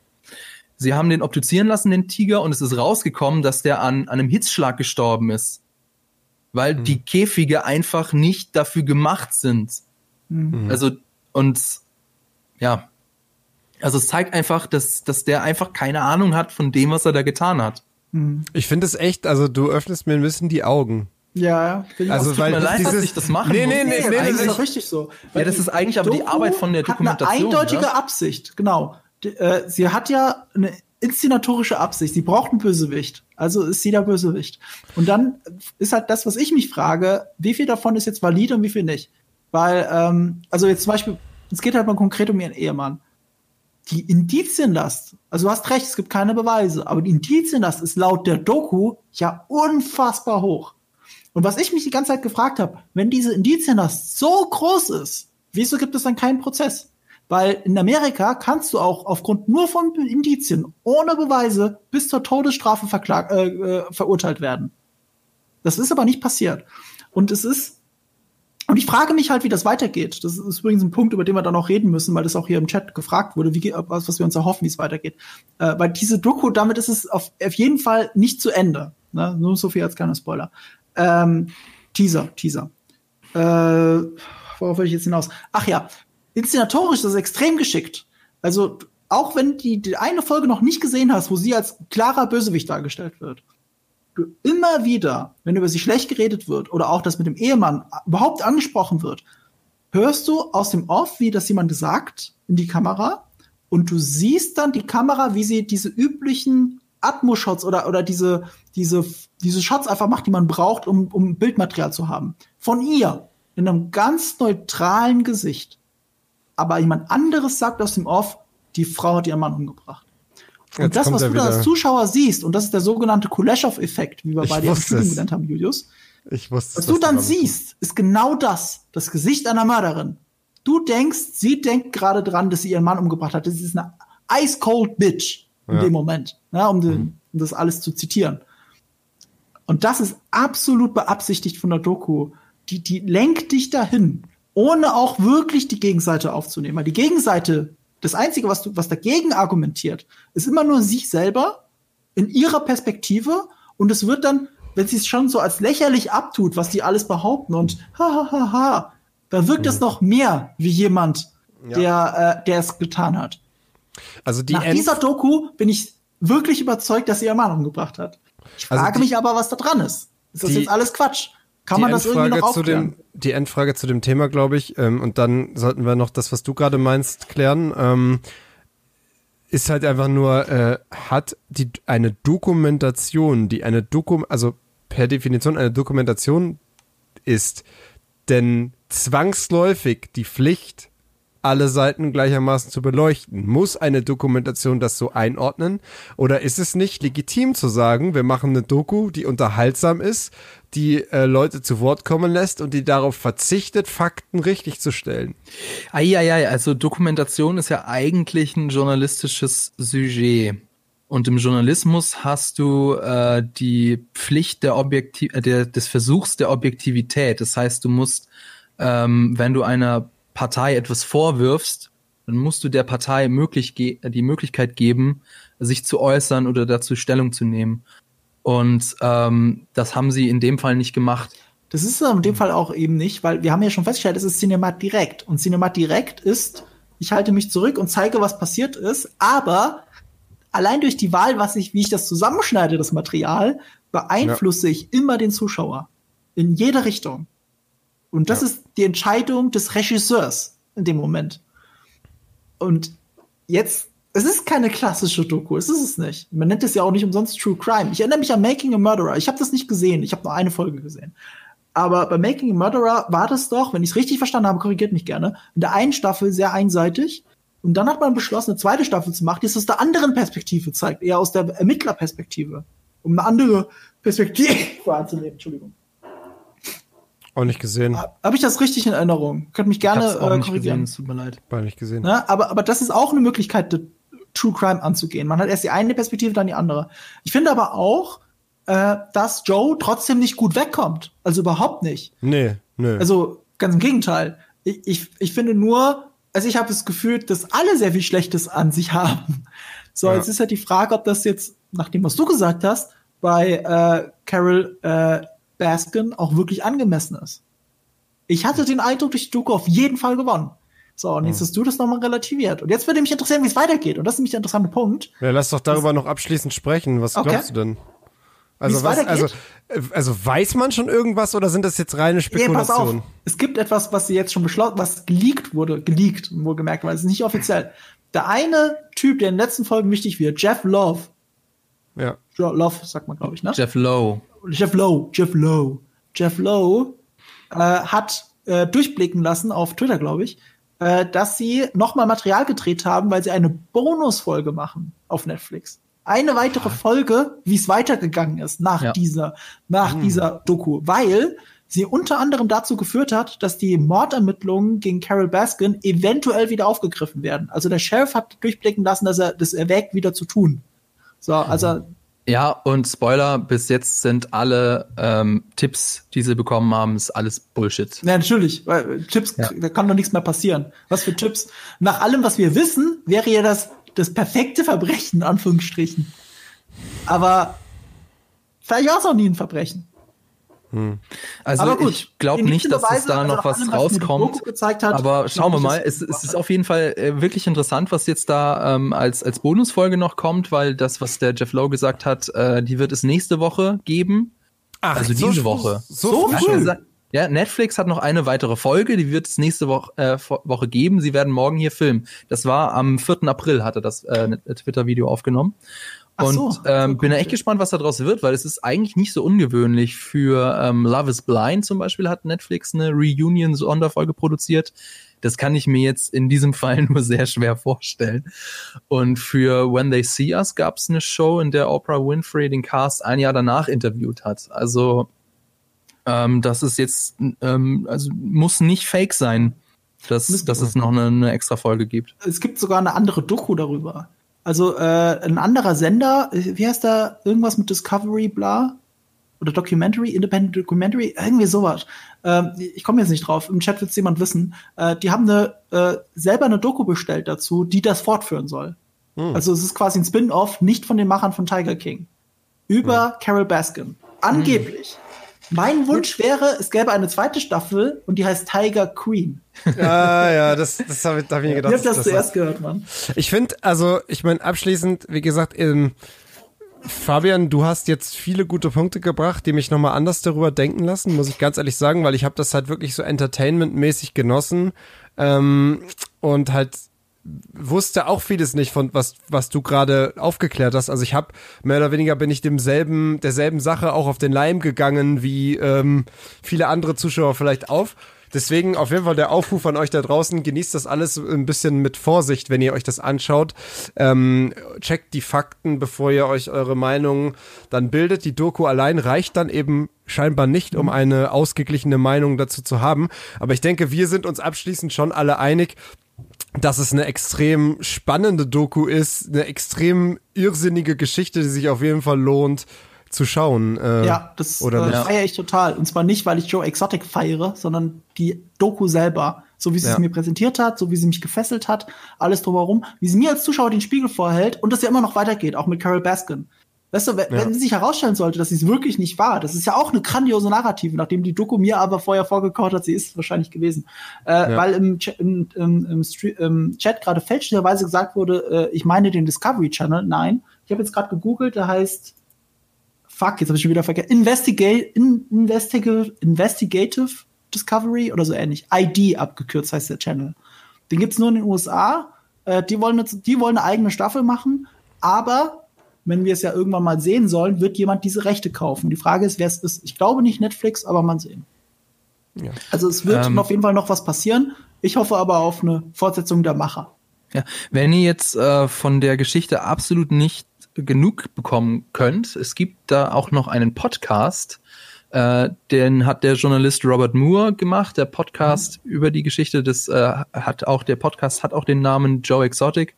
Geht einfach okay. auf eure Podcast-Seite eurer Wahl und gebt da Joe Exotic ein. Da sollte das dann mal rauskommen. Die ist äh, unglücklicherweise mehr oder weniger zeitgleich mit der Netflix-Doku rausgekommen und ist deswegen komplett untergegangen. Ähm, mhm. Finde ich ganz interessant. Die, ähm, ich habe da jetzt nur die erste Folge geguckt. Die äh, ist mehr so eine klassische Dokumentation und gibt vielleicht okay. noch eine andere Sichtweise. Wie heißt der Mann? Äh, Robert Moore. Robert Moore. Wenn ihr jetzt übrigens da draußen sagt, ey, da war jetzt aber, ähm, waren jetzt ein paar Serien überhaupt nicht dabei, die ich unbedingt dabei haben wollte, wie zum Beispiel, was ist mit Westworld, wie zum Beispiel, was ist vielleicht mit Altered Carbon, ähm, dann äh, seid nochmal zum Schluss darauf hingewiesen, dass wir eine Folge von diesem Format nur als Podcast aufgenommen haben, die ihr jetzt schon äh, überall dort, wo es Podcasts gibt, anhören könnt. Und da haben wir auch ein bisschen drüber gesprochen, was für Serien gerade aktuell sind, was man sich eventuell in der aktuellen Lage anschauen könnte. Ansonsten würde ich sagen, sind wir für heute durch, oder? Ging jetzt ja. doch deutlich länger als gedacht. aber war auch sehr spannend. Aber schön, dass ihr immer. dabei gewesen seid. Dass ja. ihr dran geblieben seid. Danke euch euch beiden natürlich. Äh, hat wie immer sehr, sehr viel Spaß gemacht. Danke an unseren Sponsoren Vodafone. Danke an euch, ihr lieben äh, Zuschauer im Chat. Hoffe, es war unterhaltsam zum Zuschauen. Ähm, und danke auch an die Moderatoren im Chat. Und heute danke nicht an die Regie, denn das war ich. Aber äh, danke natürlich an unser äh, Team hinter den Kulissen, die die Overlays so schön gebastelt haben. Darf das ich, ist darf ich einen Wunsch äußern? Ich hätte ja, gerne, klar. dass wir jetzt rausgehen mit deinem Gitarrenspiel und Ice or Tiger. Und diesmal werde ich nicht reinsingen. ja, das ist immer ein bisschen schwierig, über Discord reinzusingen, ne? Okay, Leute, dann Ach so, sind rein. wir zeitversetzt, oder was? Ja, klar. Achso, bei mir sind wir natürlich genau zeitgleich. Ach so, eine Scheiße. Oh. Cause I saw a tiger, now I understand. I saw a tiger, and the tiger saw Man. Haut rein, Leute. Tschüss. Bleibt gesund. Ciao. Jo, ciao. Die Quadrataugen ist ein Podcast, der im Auftrag von Vodafone von Webedia GmbH produziert wird. Die Moderatoren sind der fabelhafte Fabian Behrens, der maximal informierte Marco Risch und der für immer jugendliche Julius Busch. Regie Maximilian Prenger und Raphael Selzer, Produktion Laura Samide. Und wenn ihr jetzt noch nicht genug habt, dann schaut auf unserem YouTube-Kanal GigaTV Mag vorbei oder auf unserer Webseite. Links findet ihr in den Show Notes.